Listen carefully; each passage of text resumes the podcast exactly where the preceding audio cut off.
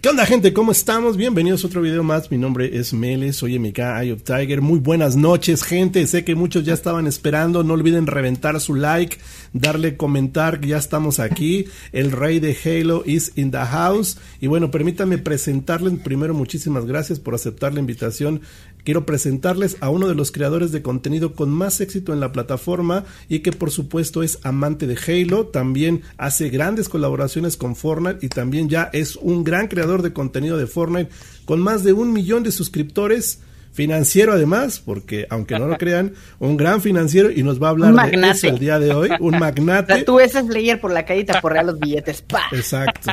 El día de hoy nos va a dar este el gusto de platicarnos un poquito más de él, nos va a dar unas cátedras de todo su éxito, porque créanme, si hay, si hay una persona a la cual le deben de copiar el éxito, es el señor Slayer 360. Bienvenido y espero que disfrutes este podcast, hermano. Gracias, gracias. Saludos a todos los que andan por acá apoyando. Eh, buenísimo, le comentaba justamente a Mel, a Krause antes de comenzar, que como que este formato me gusta. En particular el podcast es algo que de entrada está pegando y yo siento que se necesitaba incluso en el ámbito más gamer, porque hay varios podcasts de a lo mejor algunas otras cosas y demás, pero en el ámbito gamer siento que no hay tantos incluso ni siquiera yo escucho alguno, tal cual de, del ámbito gamer, y creo que se presta perfecto para echarse una buena platicada de, de, un par de horas incluso, ¿no?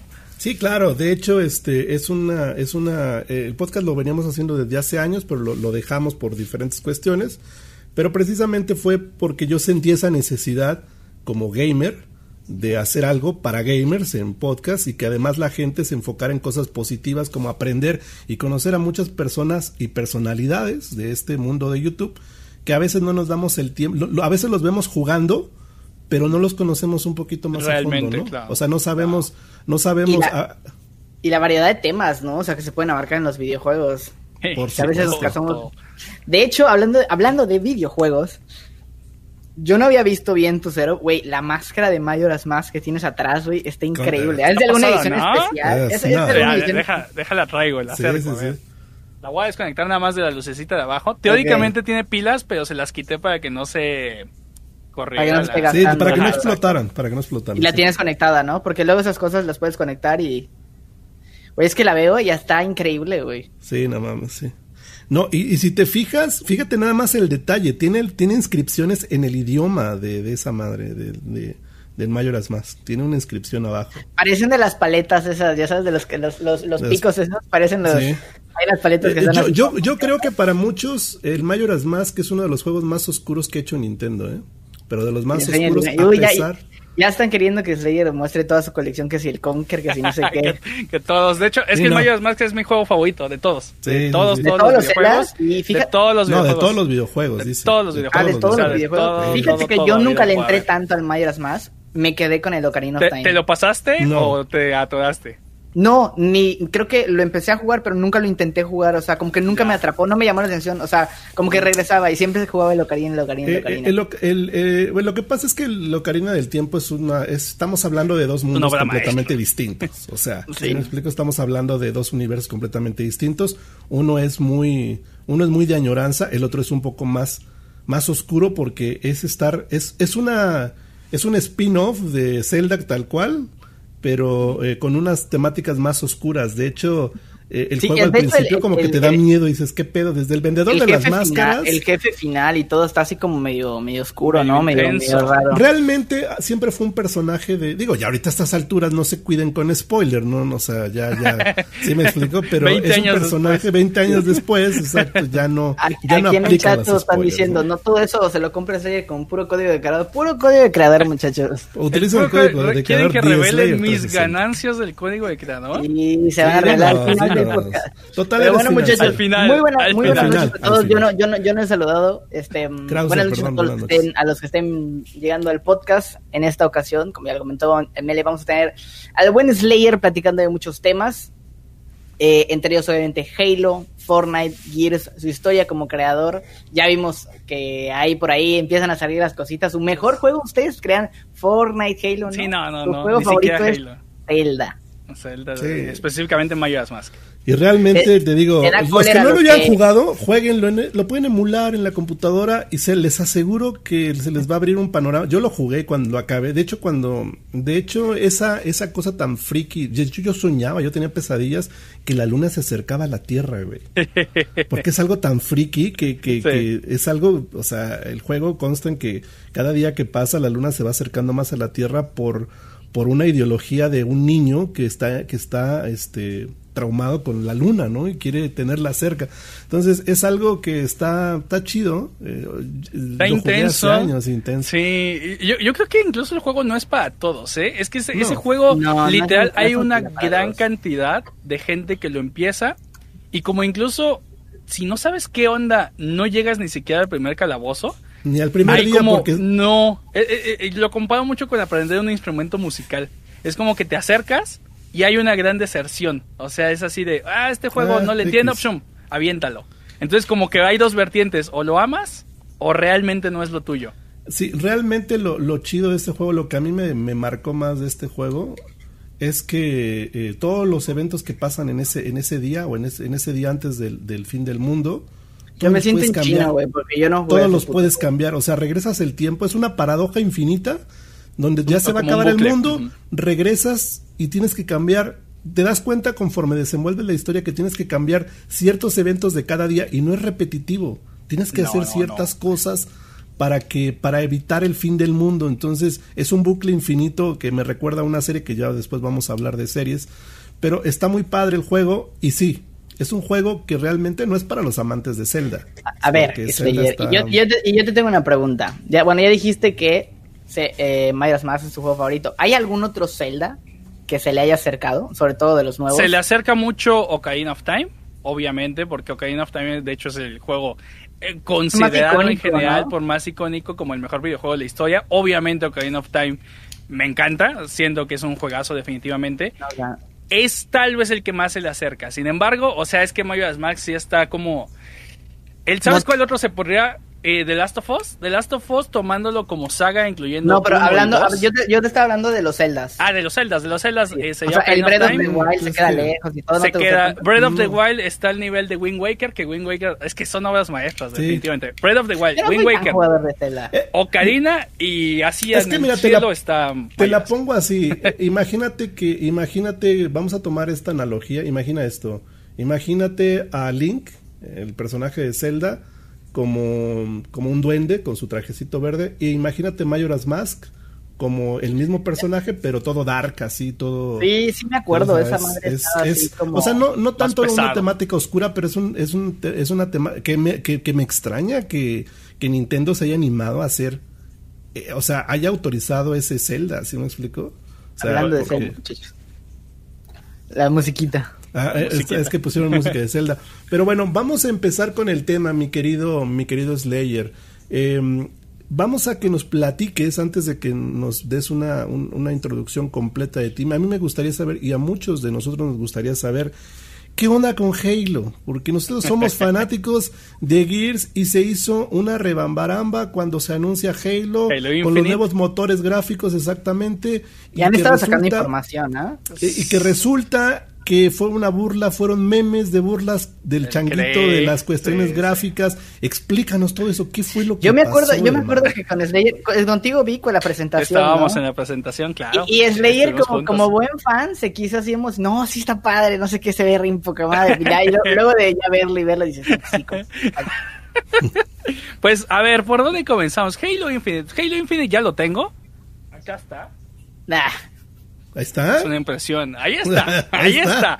Vamos a platicar un poquito. Halo Infinite es, híjole, la franquicia de Halo ahorita está pasando por una fase que lo quieran ver. Hay gente que lo defiende mucho y dicen que no, pero es una realidad. Desde que cambió de Bungie a 343, 343 se enfrentó a los mismos problemas que hemos visto, por ejemplo, con The Collision, cuando Epic Games dejó dejó eh, Gears of War, similares. No me toques ese vals, por favor, no me toques ese vals. y obviamente, mira, las cosas van a ser diferentes, eso sí o sí. Y, y, hay un poquito siempre de nostalgia en los jugadores que somos como que anteriores a que, que tuvimos los primeros títulos de las sagas, específicamente ahorita en Halo, que cuando sientes este cambio poco a poco, Y cuando empieza a haber errores, errores que definitivamente son importantes, ahí es en donde te empiezas a cuestionar si realmente eres como, si sigues siendo tan fan de Halo.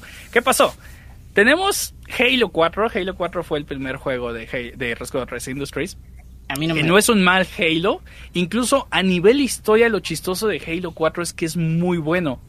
Pero yo ni siquiera sabía que Halo 4 era muy bueno a nivel historia hasta que Halo sí me lo explicó. ¿Por qué? A mí no me gusta Halo 4. yo, literal, yo no sabía, no me incluso el, día de hoy, ni siquiera me acuerdo bien exactamente de qué trata Halo 4. Hay una manera de, de contar las historias como tal de la narrativa en 343 que no me termina de convencer. Uno, quieren hacer como este esquema tipo Fortnite en donde tengas un montón de información y que esa información de verdad tienes que ser muy fan y estarla buscando en libros, en novelas y demás, que si no eres tan fan y que si solo juegas el juego, no entiendes ni un carajo. Ahí es el primer error a mi gusto, que de verdad nunca me ha gustado de, las entradas que nos ha dado 343 Si un videojuego por sí solo, incluso aplica para las series, para las películas, si esa obra de arte por sí sola no te logra contar verdaderamente una buena historia necesitas de novelas y de recursos muy externos para que esa entonces tome sentido esa historia, a mi punto de vista es una mala historia. Porque en el juego, literal, nada más te están dando ciertos puntos. Literal, en Halo 4 empiezas, despiertas, ya están que los Forerunners, no tienes ni idea, a lo mejor quedan los Forerunners. Luego ves ahí que los Prometeos unos monitos medio raros. Luego la vegetación toda extraña. Y bueno, sale Halo 4, no está mal, el multijugador se siente bien. Claramente la gente tiene además eh, como esa nostalgia de los primeros Halo, Halo 2, Halo 3, sobre todo en multijugador. Halo 4 cambia un poquito, no está tan mal. Todavía Halo 4 se rescata. Halo 5, una campaña de publicidad completamente engañosa al final. Yo caí en esa campaña de publicidad. Es que todos caímos. Todos caímos. Todos caímos. Es que, a, mí, sí me gusta Halo 5. O sea, yo lo. Yo, ah, yo caray. Mira, de repente. Como historia. es que de repente yo digo. pero también debes de tomar en cuenta que no es fan, fan, fan. No, claro. bueno, pero, he jugado todos. Pero es interesante. que, pero de repente es así como que digo. Tengo ganas de consumir Halo, ya sabes. Y a lo mejor no tengo tiempo para jugarlo. Y digo, Halo 5, la película completa y me veo todas las cinemáticas. Es que las cinemáticas son tan es que las cinemáticas son tan buenas. A mí ese intro de que van cayendo, de que se lanzan y caen así como en la montaña de nieve y están peleando. O sea, yo digo, oye, estoy en una escena visualmente está Halo, ¿ya sabes? Claro. Claro, visualmente está muy muy loco. Y, y aquí el problema no te puedo asegurar al 100% si cambió mucho de dirección, pero en teoría Halo 5 tuvo muchos problemas en ese sentido, que tenían como una idea de una historia originalmente sí iba a estar todo este show de, Hunt the Truth, en donde iban a estar cazando al jefe maestro. Y em, introdujeron incluso al Spartan Log desde antes, desde la serie de Halo Nightfall, en donde te mostraban un poquito los orígenes de, este Spartan cuando todavía era como un agente de la ONU, si no mal recuerdo. Y se veía bien, sinceramente, antes de que saliera cualquier cosa de Halo 5, se veía muy bien. Y decías, bueno, ok, se ve que va a estar bueno, se ve que ahora hay más Spartans que van a estar cazando al jefe maestro. Entonces, lo primero que te lleva a la cabeza es, seguramente tú como jefe maestro, uno, el jefe maestro es prácticamente intocable, porque el jefe maestro literal salvó a la humanidad y su personaje que ya estaba muy, muy pegado a él era el inquisidor y de alguna manera Bungie lo había metido muy bien, porque tú sentías cuando jugabas con el Inquisidor era un estilo y no sé, el Inquisidor en ningún momento trataba de superar al jefe maestro ni viceversa. El jefe maestro en ningún momento quería sentirse superior al Inquisidor, sino realmente había como una buena dupla. Y aquí hicieron esta pequeña como batalla en donde el Spartan Lock iba a estar cazando al jefe maestro, pero los fans que somos así muy muy fieles, obviamente no sé cómo se podría comparar, pero literal es como si fuera un men de 30 años contra un niño de 6 años. Así lo podrías ver, porque el jefe maestro es el jefe maestro. Es como si a, si a Marcus humano, no deja de ser un humano. ¿no? deja de ser un humano, pero Master Chief sí está muy glorificado. O sea, Master Chief está cercano a una deidad. ¿Y por qué digo cercano a una deidad? Porque incluso en la historia original, los, los enemigos, los del Covenant, le decían demonio, que era ah, como una especie de rivalidad a, un dios. E incluso hay una frase en donde le dicen, ¿por qué le decían demonio a, Master Chief en tu especie? ¿Era un insulto o era un como halago? Y dice una cosa así de que es un poco de las dos. O sea, es como decir, es un demonio repulsivo, pero a la vez es porque tiene mucho poder. Entonces Master Chief de alguna manera sí tiene esta especie como de deidad, incluso más que Marcus Phoenix, me atrevo a decir, porque Marcus Phoenix es un humano y este, está perrón y Marcus Phoenix me encanta también. Además, pero... ¿qué, error, ¿no? O sea, poner, ponerla, componer a, a, dos, a dos este, mm, personajes entre sí cuando tú sabes que la balanza está inclinada hacia, y, además, Y, además, este, John Locke es, es un Spartan como tal, no. Es un Spartan, es uno de los Spartans más nuevos que ahí se justifica un poquito de que su tecnología en su traje y demás como que tiene más habilidades que Master Chief. Pero es, es que es una tontería. Es como si alguien nuevo, literal, eh, tú llevas años entrenando en la milicia y llega un men y en dos años es mejor que tú porque trae un trajecito mejor. Es una tontería. Pero le quita mucho mérito a Master Chief como tal. Ok, entonces están metiendo esa historia. Termina saliendo Halo 5, en donde obviamente hay muy poquitas misiones que se juegan con Master Chief como tal.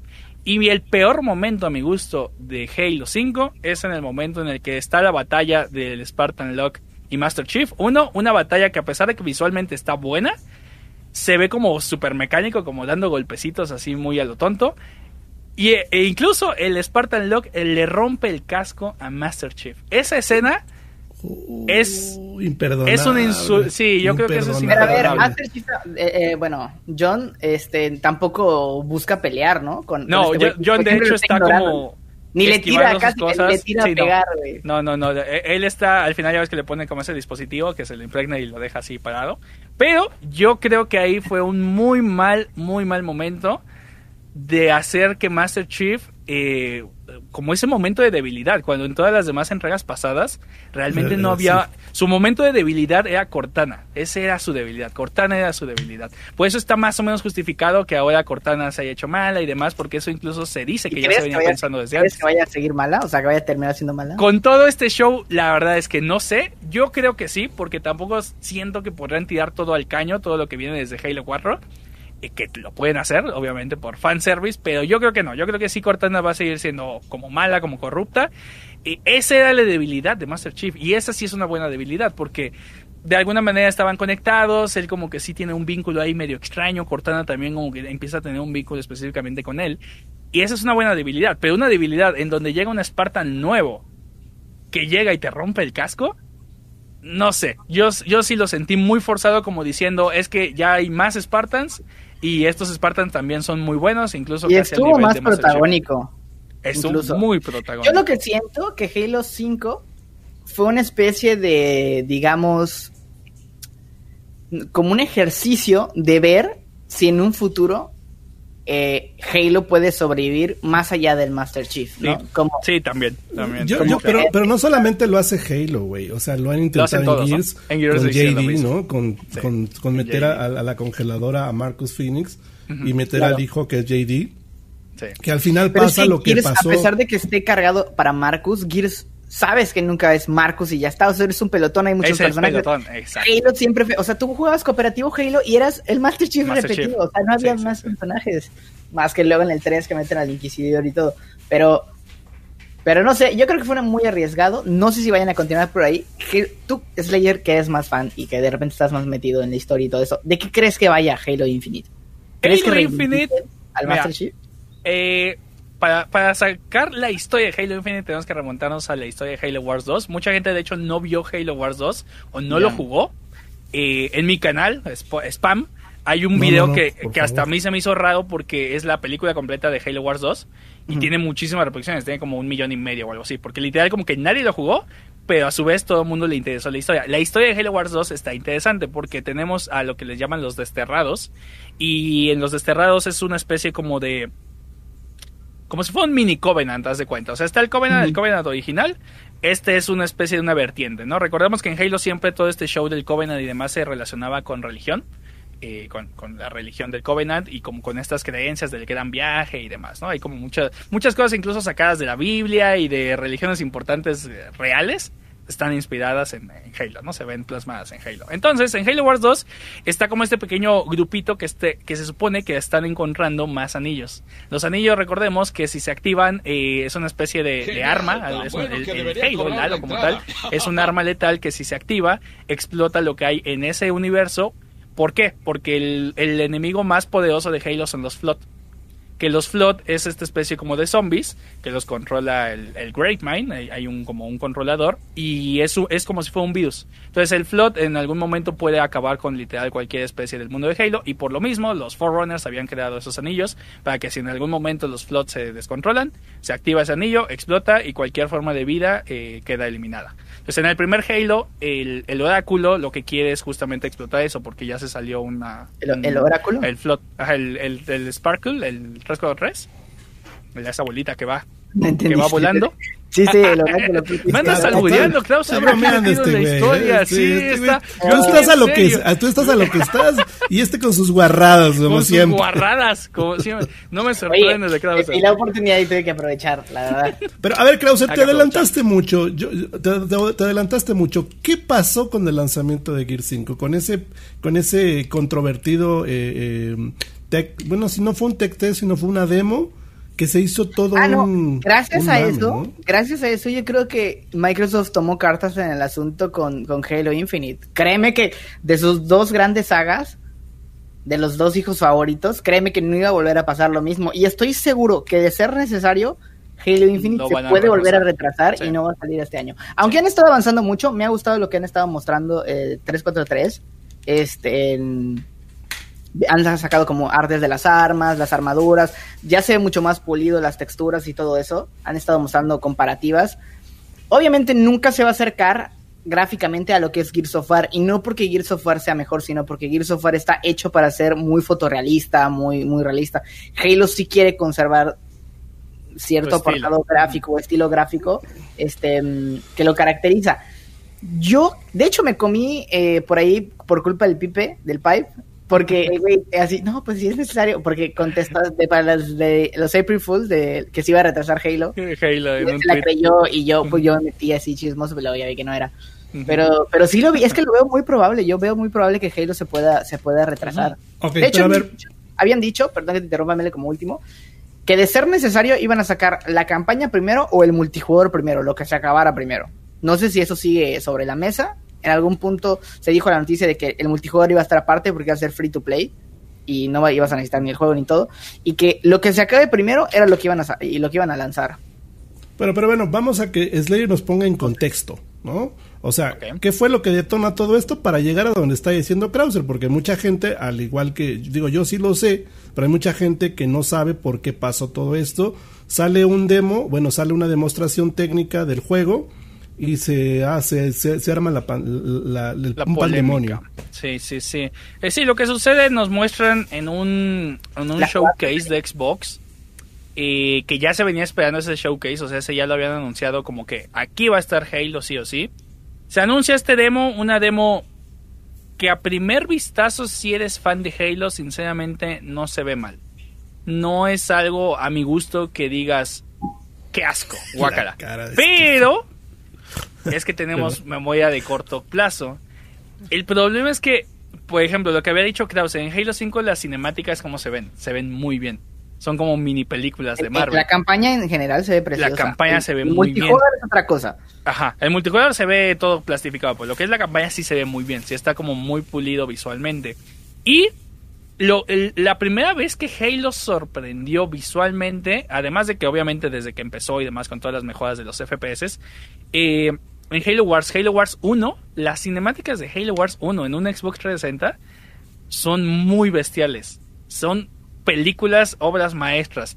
Halo Wars 2 obviamente repitió más o menos la, temática, se ven muy bien. Entonces, cuando ves Halo 5, Halo Wars 1, Halo Wars 2, que sí hay un nivel claramente muy pulido visualmente hablando, y de momento ves Halo Infinite que el problema es este hype de la nueva generación de consolas. Exactamente. El remake del 2 es Slayer. Exactamente. Incluso el remake del 2. De hecho, de hecho, ¿no crees, Slayer, que parte de este mame, eh, uno sí es cierto, e, es, se, se, prometió, era parte del mame de lo que podían hacer las nuevas consolas, pero ¿no crees que muchos de los ataques no vengan tanto de los usuarios de Xbox, sino de los usuarios de, los pecerdos o Play. Y de los PlayStations. Porque, porque se armó un mame impresionante. Sí, ¿eh? sí, sí, sí, sí. Gente que ni siquiera a lo mejor en su vida jugó un Halo, pero como Xbox traía esta campaña de somos la consola más potente del mundo, eh, pues entonces atácalo por ese lado, ¿no? Por, por sus mismas palabras que dijeron, por ese hype, que, que desde que empezó ese hype yo lo sentí un poquito peligroso, porque no sé si conocen un poquito de esta... Hay, hay una teoría, me parece que los, los desarrolladores de Intel la, han desarrollado más, tiene un nombre, específicamente no recuerdo el nombre, pero hay una cuestión, por ejemplo, cuando tienes eh, hablemos de palitos. Eh, se define obviamente en bits, a final de cuentas, ceros y unos. Pero cuando empiezas en palitos visualmente, en palitos visualmente, si te dan un palito a ti y te dicen, haz un ser humano. Ok, entonces vas a hacer, literal pones el palito y lo vas a poner ahí, ¿no? Entonces no, no parece un ser humano. ¿Qué pasa? Tienes dos palitos. Ok, haz un ser humano. Pues a lo mejor ya le pones bracitos, ¿no? Se empieza a multiplicar. Ahora tienes 4, 8, 16, 32, 64, 128. Más o menos con unos 32 bits ya tienes algo muy acertado a lo que podría ser un humano. Ya te puedes acercar a lo que podría ser un humano pixeleado, obviamente, ¿no? Pero a partir de la generación esta del GameCube, el Xbox y el PlayStation 2, hemos visto un estancamiento en las gráficas, entre comillas, en donde ya lo único que se está haciendo es el refinado de las, de las líneas, como tal, de los personajes, ah, y es por eso que el RTX nació. Es, el RTX nace a una respuesta de que en realidad a nivel de pixel un ser humano o una figura ya se puede hacer relativamente sencillo. Ahora, ¿qué es lo que falta? Pues que si la luz te está dando de un lado, que si Pero otro lado. hay juegos que se siguen viendo de cartón, por decir, el Outriders, que ahorita salió, que no sé si te has... Sí, se, ve de cartón. ¿Se, ve, ¿Se, cartonizado porque no utilizan la, tecnología del motion capture y todo eso? Sí, sí, sí. Para lo que voy es, mira, y sobre todo cuando jugamos consolas más antiguas, el brinco que tú tenías de una, de una NES a una Super Nintendo era, bestial. Y de la Super Nintendo al Nintendo 64 fue. Te morías. O sea, decías, ¿qué es esto? Y de la Nintendo 64 al tecnológicamente impresionante. Exactamente. Sobre todo el problema, el anti con, con Silicon Graphics. exactamente. El problema es que ahora esos saltos las compañías nos los siguen vendiendo porque obviamente sí siguen mejorando los gráficos y sigue habiendo ciertas mejoras, pero a nuestro ojo humano, a nuestro ojo casual, ya no son tan impresionantes como lo era saltar del NES al Super Nintendo, del Super Nintendo al, al, es que la tecnología cada vez va, cada vez va, llegando a su entonces pero está muy complicado también porque dices, ok, tienes la Xbox Series X, que sí, en efecto es la, la, la, la, iba a decir la PC, la consola más potente del mercado, pero eso no necesariamente es que ahora es la octava revolución y que de un Xbox One es basura y ahora el Series X es Dios en realidad son muy parecidos. Sí, de hecho es lo que yo siempre defendí con la Xbox One X. O sea, la Xbox One X es una consola súper poderosa, pero que comercialmente no les funcionó y pues tuvieron que hacerla a un lado. ¿Sí me explico? Para, para, para, para, si no la, toda la gente que iba a hacer iba a comprar una X. Iba a comprar una One X. Una X en vez de la Series S. en vez de la Series S.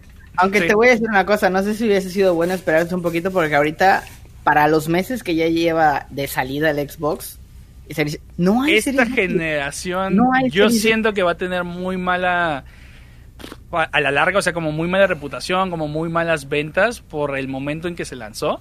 Siento que fue un poquito apresurado porque esa tontería de que aunque se pudo haber dormido otros dos años sin problema. Sí, sí, sí. si te soy sincero, eh, yo no he jugado ningún juego que diga eh, no manches, no, mira, necesito una serie X. Ah, pero exacto, no, no sé si te ha pasado. Y ni siquiera Gears 5 porque tampoco tengo un monitor de 120 FPS. Entonces yo digo, pues realmente el cambio está en que entra más rápido el juego y ya está. pero... pero, pero espérate, ahí sí yo, ahí sí, ahí sí yo difiero. Tú, bueno, igual eh, Slayer, a lo mejor tú tienes PlayStation 5, Slayer, me imagino. Yo, yo, por ejemplo, he jugado ahorita algunos juegos de, de PlayStation 5 que, ojo, eh, Demon Souls, ¿no? impresionante, Demon Souls. Eh, la calidad, la calidad que tienen las luces, la iluminación de Demon Souls es otro nivel. Astro, Astro Playroom es un demo que. A ver, y yo tengo una pregunta: ¿esas madres no, no se corren en una Play 4 Pro? No. No, no, un Demon Souls y un Spider-Man. Eh, el Miles Morales. no, el Miles Morales. sí?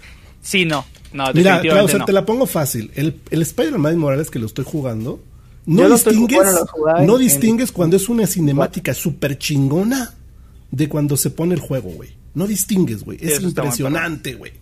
Es impresionante. Tal vez en Series X no hemos visto algo así como lo que ese fue el problema y por eso fue tan criticado Halo Infinite, porque Halo Infinite tenía que estar a ese nivel. La consola atrás tiene al Master Chief en la caja, güey. Sí, sí, sí. Retratas tu juego. Es como si sacaras un producto incompleto. O sea, sí se sintió. Porque a pesar de que sí, tiene la potencia y todo lo que tú quieras y la retrocompatibilidad y cuánta cosa, las mejoras que hacen con los juegos, Xbox de momento parece ser la consola definitiva para jugar tus juegos antiguos.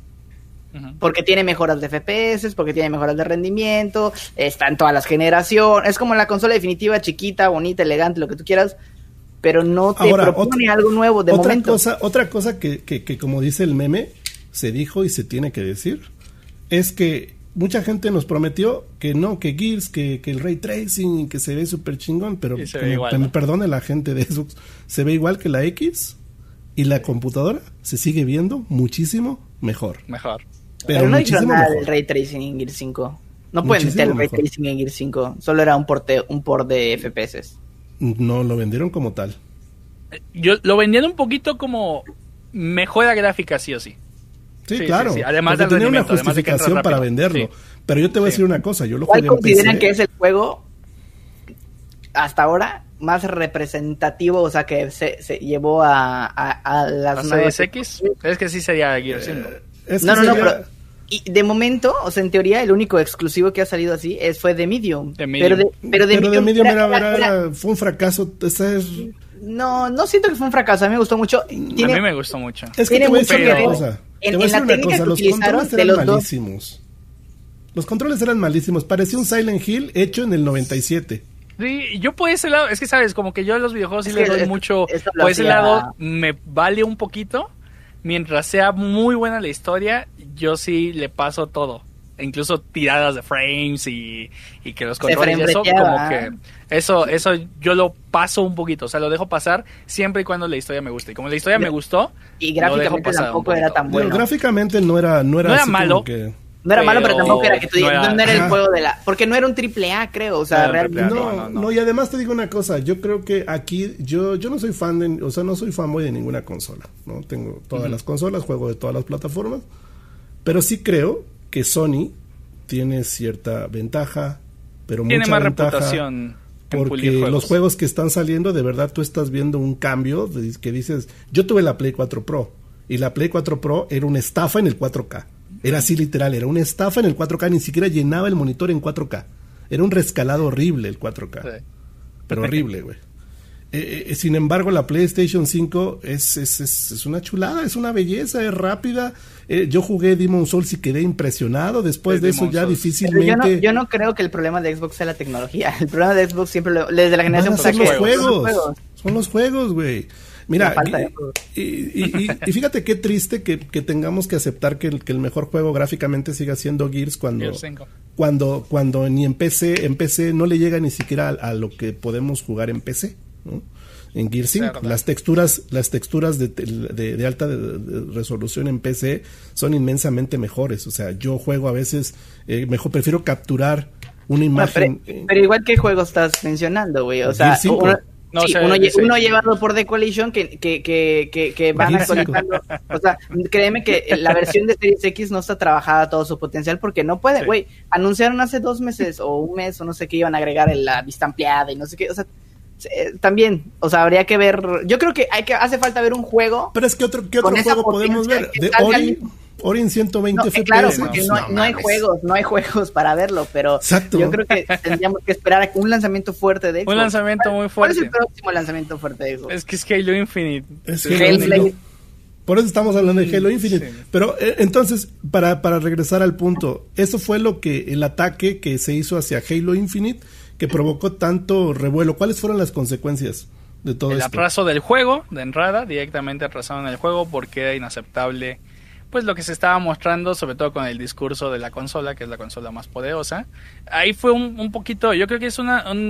recordemos que Microsoft como tal, Xbox, presiona muchísimo a sus desarrolladores para sacar los juegos siempre rocheados y yo creo que ese sí es un súper error de Xbox como tal. Y ahora si Xbox es el que está diciendo eh, la consola más potente y que 4K y que los 120 FPS y no sé qué tanto y aquí y allá, solitos ellos estaban cavando la tumba poco a poco de Halo Infinite y la siguen cavando a la fecha.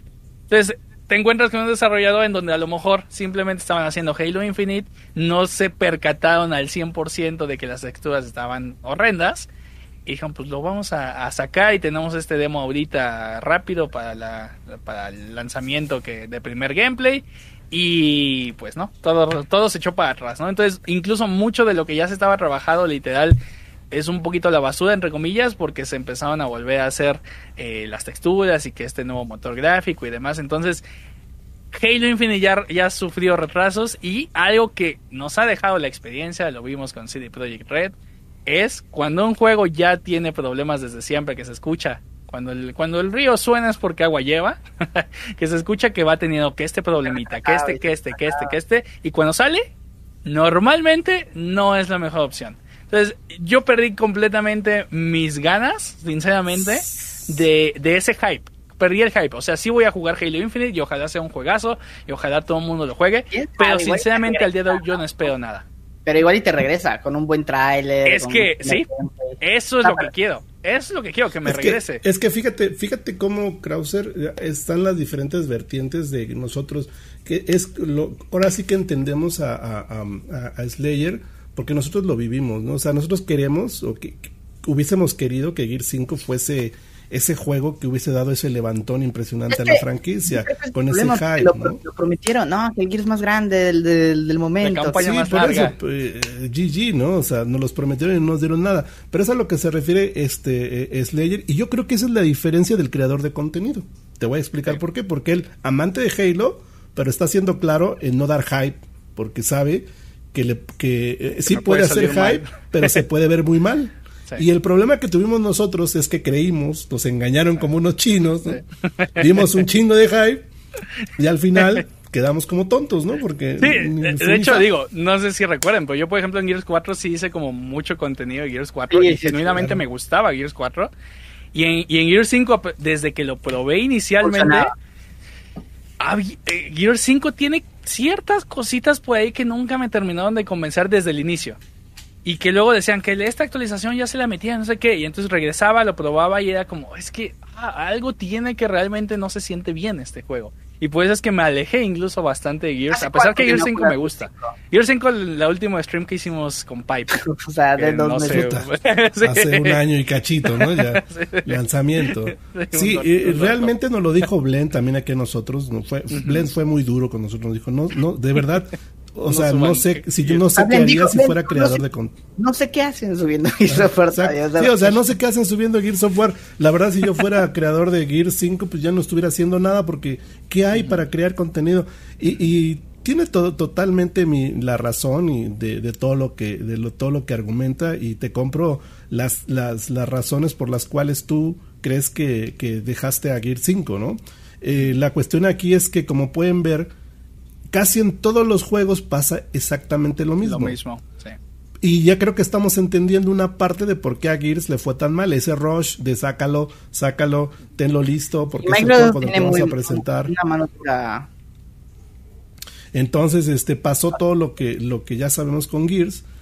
Pero eh, como podemos ver, las franquicias de. Fíjate, aquí hay un tema un poquito complicado y que bien lo bien lo bien tocaste un punto clave de este show de, yo no soy yo no estoy a favor de la guerra de consolas porque al final todo es entretenimiento pero sí creo que Xbox va a tener que aprender de estos errores no y, le va a costar muy caro porque Sony calladito calladito pero lo está haciendo bien. Lo está haciendo.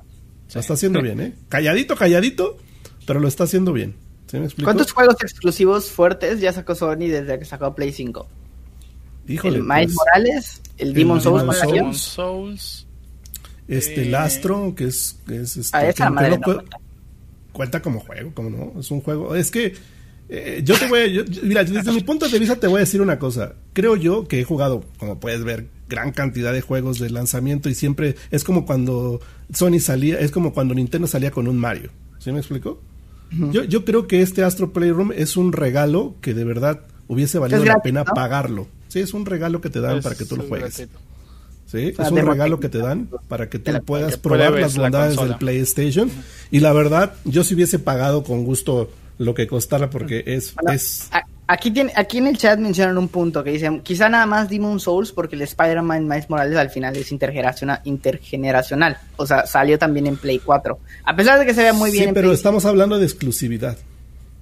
Sí, por e, bueno, o sea, exclusivos de la consola, Xbox, eso me Xbox, o sea, Xbox, o sea, no salió, si estuviese, estuviese, de acuerdo con su comentario, si lo, lo hubiésemos visto en Xbox One Series X, ¿no?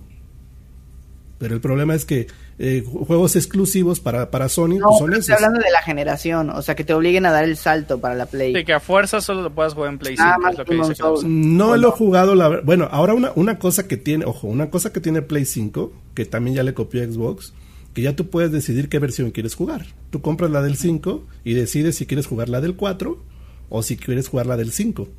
¿Sí me explico? O sea, en la misma consola eso me pasó en Call of Duty el Cold War. Porque si no te jugaste la, de Play 4. y yo ni en cuenta. Hasta que los gatillos no funcionaban. No estoy seguro exactamente qué. es muy sencillo. Es muy sencillo. Cuando pones el juego en el hub, te aparece Spider-Man. Espérame. Jugar y te aparecen tres puntitos. Tú le picas ahí de qué versión quieres instalar. ¿Play 4 Pro o, PlayStation 5?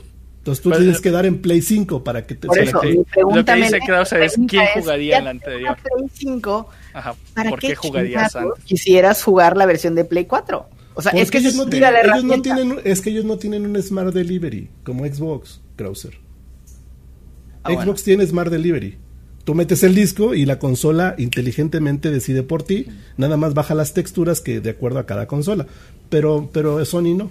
O sea, Sony, tú tienes que. Sony es el misma, la misma base del sistema y te dice, a ver, ¿qué quieres jugar? Aquí la gente dice, porque seguro pesa menos por ahorrarte espacio. Güey, pero si te quieres ahorrar espacio, no te compras la Play 5. Sí, o sea, sí, sí. Yo, yo la verdad te digo, no sé para qué. Lo que se me hizo bien raro es que, literal, yo no sabía eso. Yo instalé Call of Duty eh, Cold War y me instaló la versión de Play 4. Y la jugué así, como 12 horas hasta que sí sí sí sí.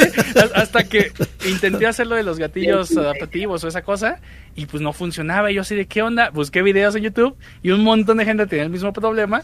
Simplemente estábamos jugando la versión de Play 4 lo que dice Krause y yo también coincido es es que si ya estás en un Play 5 ¿por qué jugarías una versión abajo? Mm, no sé tendrá sus, sus motivos que a lo mejor gente ya más hardcore dice, ah, es que a lo mejor la versión de Play 4 Pro, pues como no, requiere tantas texturas. ¿Sabes por qué? como, en la tienda es el mismo producto, no son, o sea, digamos porque se portean, no tiene la tecnología que tiene Xbox para, para ¿Sabes por qué? ¿Sabes por qué es Layer? Porque eso vino cuando llegó, cuando Sony eh, se dobló las manitas y dijo, ¿saben qué? Se hay retrocompatibilidad con todo el catálogo de PlayStation 4 porque antes no existía esa retrocompatibilidad. Pero no fue todo el catálogo, ¿no? Fueron unos, algunos títulos. Fueron casi todos. fueron casi todos, nomás como cinco que nadie conoce ni nadie sabe quiénes son. Esos no, pero todos los demás sí. Pero de los de propiedad de Sony, ¿no? No, todos. todos, todos, todos, todos, todos. Si tú tienes un Call of Duty y todos, es carta todos limpia. Funciona, no se supone que legalmente no pueden hacer eso, tienen que pedir mm. permiso a los, todo a funciona. Pues no sé, pero todo funciona. Todo funciona, sí, sí, Tú le metes cualquier juego de Play 4. Es más, Miles Morales lo puede haber comprado de Play 4 y, lo juego en Play 4. O sea, en el 5 con las gráficas del 4. Y también lo puedo actualizar para el 5, porque tengo Play 5. Eh, eh, eso sucede, para, en resumidas cuentas, eso pasa porque, Mike, porque Sony no tiene ese sistema de detectar qué está comprando el usuario. ¿Sí me explico? O sea, no sé, tendrá que ver con sus licencias, con, su, con sus llaves de, de los discos, no sé, pero no, no, no puede detectarlo. Entonces le dejan al usuario como que decidir qué es lo que quieres instalar. ¿Qué quieres instalar? ¿Cuatro o cinco? Entonces, pero bueno, volviendo otra vez al tema y al punto, eh, sigo pensando que toda esta, esta crítica que se le hizo a la consola fue por fue por culpa de la misma empresa de Xbox que sí, sí, sí. Que, sí que, inició una guerra muy muy muy muy muy, cabrona muy intensa pues se la, quiso, devolver porque al inicio del Xbox One con lo del videito de te presto mi juego ya sabes o sea fue como la fue como eh, ahora, pero te digo lo estás haciendo mal toma sí eh, pero te digo una cosa pero lo supieron hacer güey Sony la supo ese, video fue tenían que hacerlo. O sea. Eh, eh, claro, en el marketing, acuérdate que en el marketing todo se vale.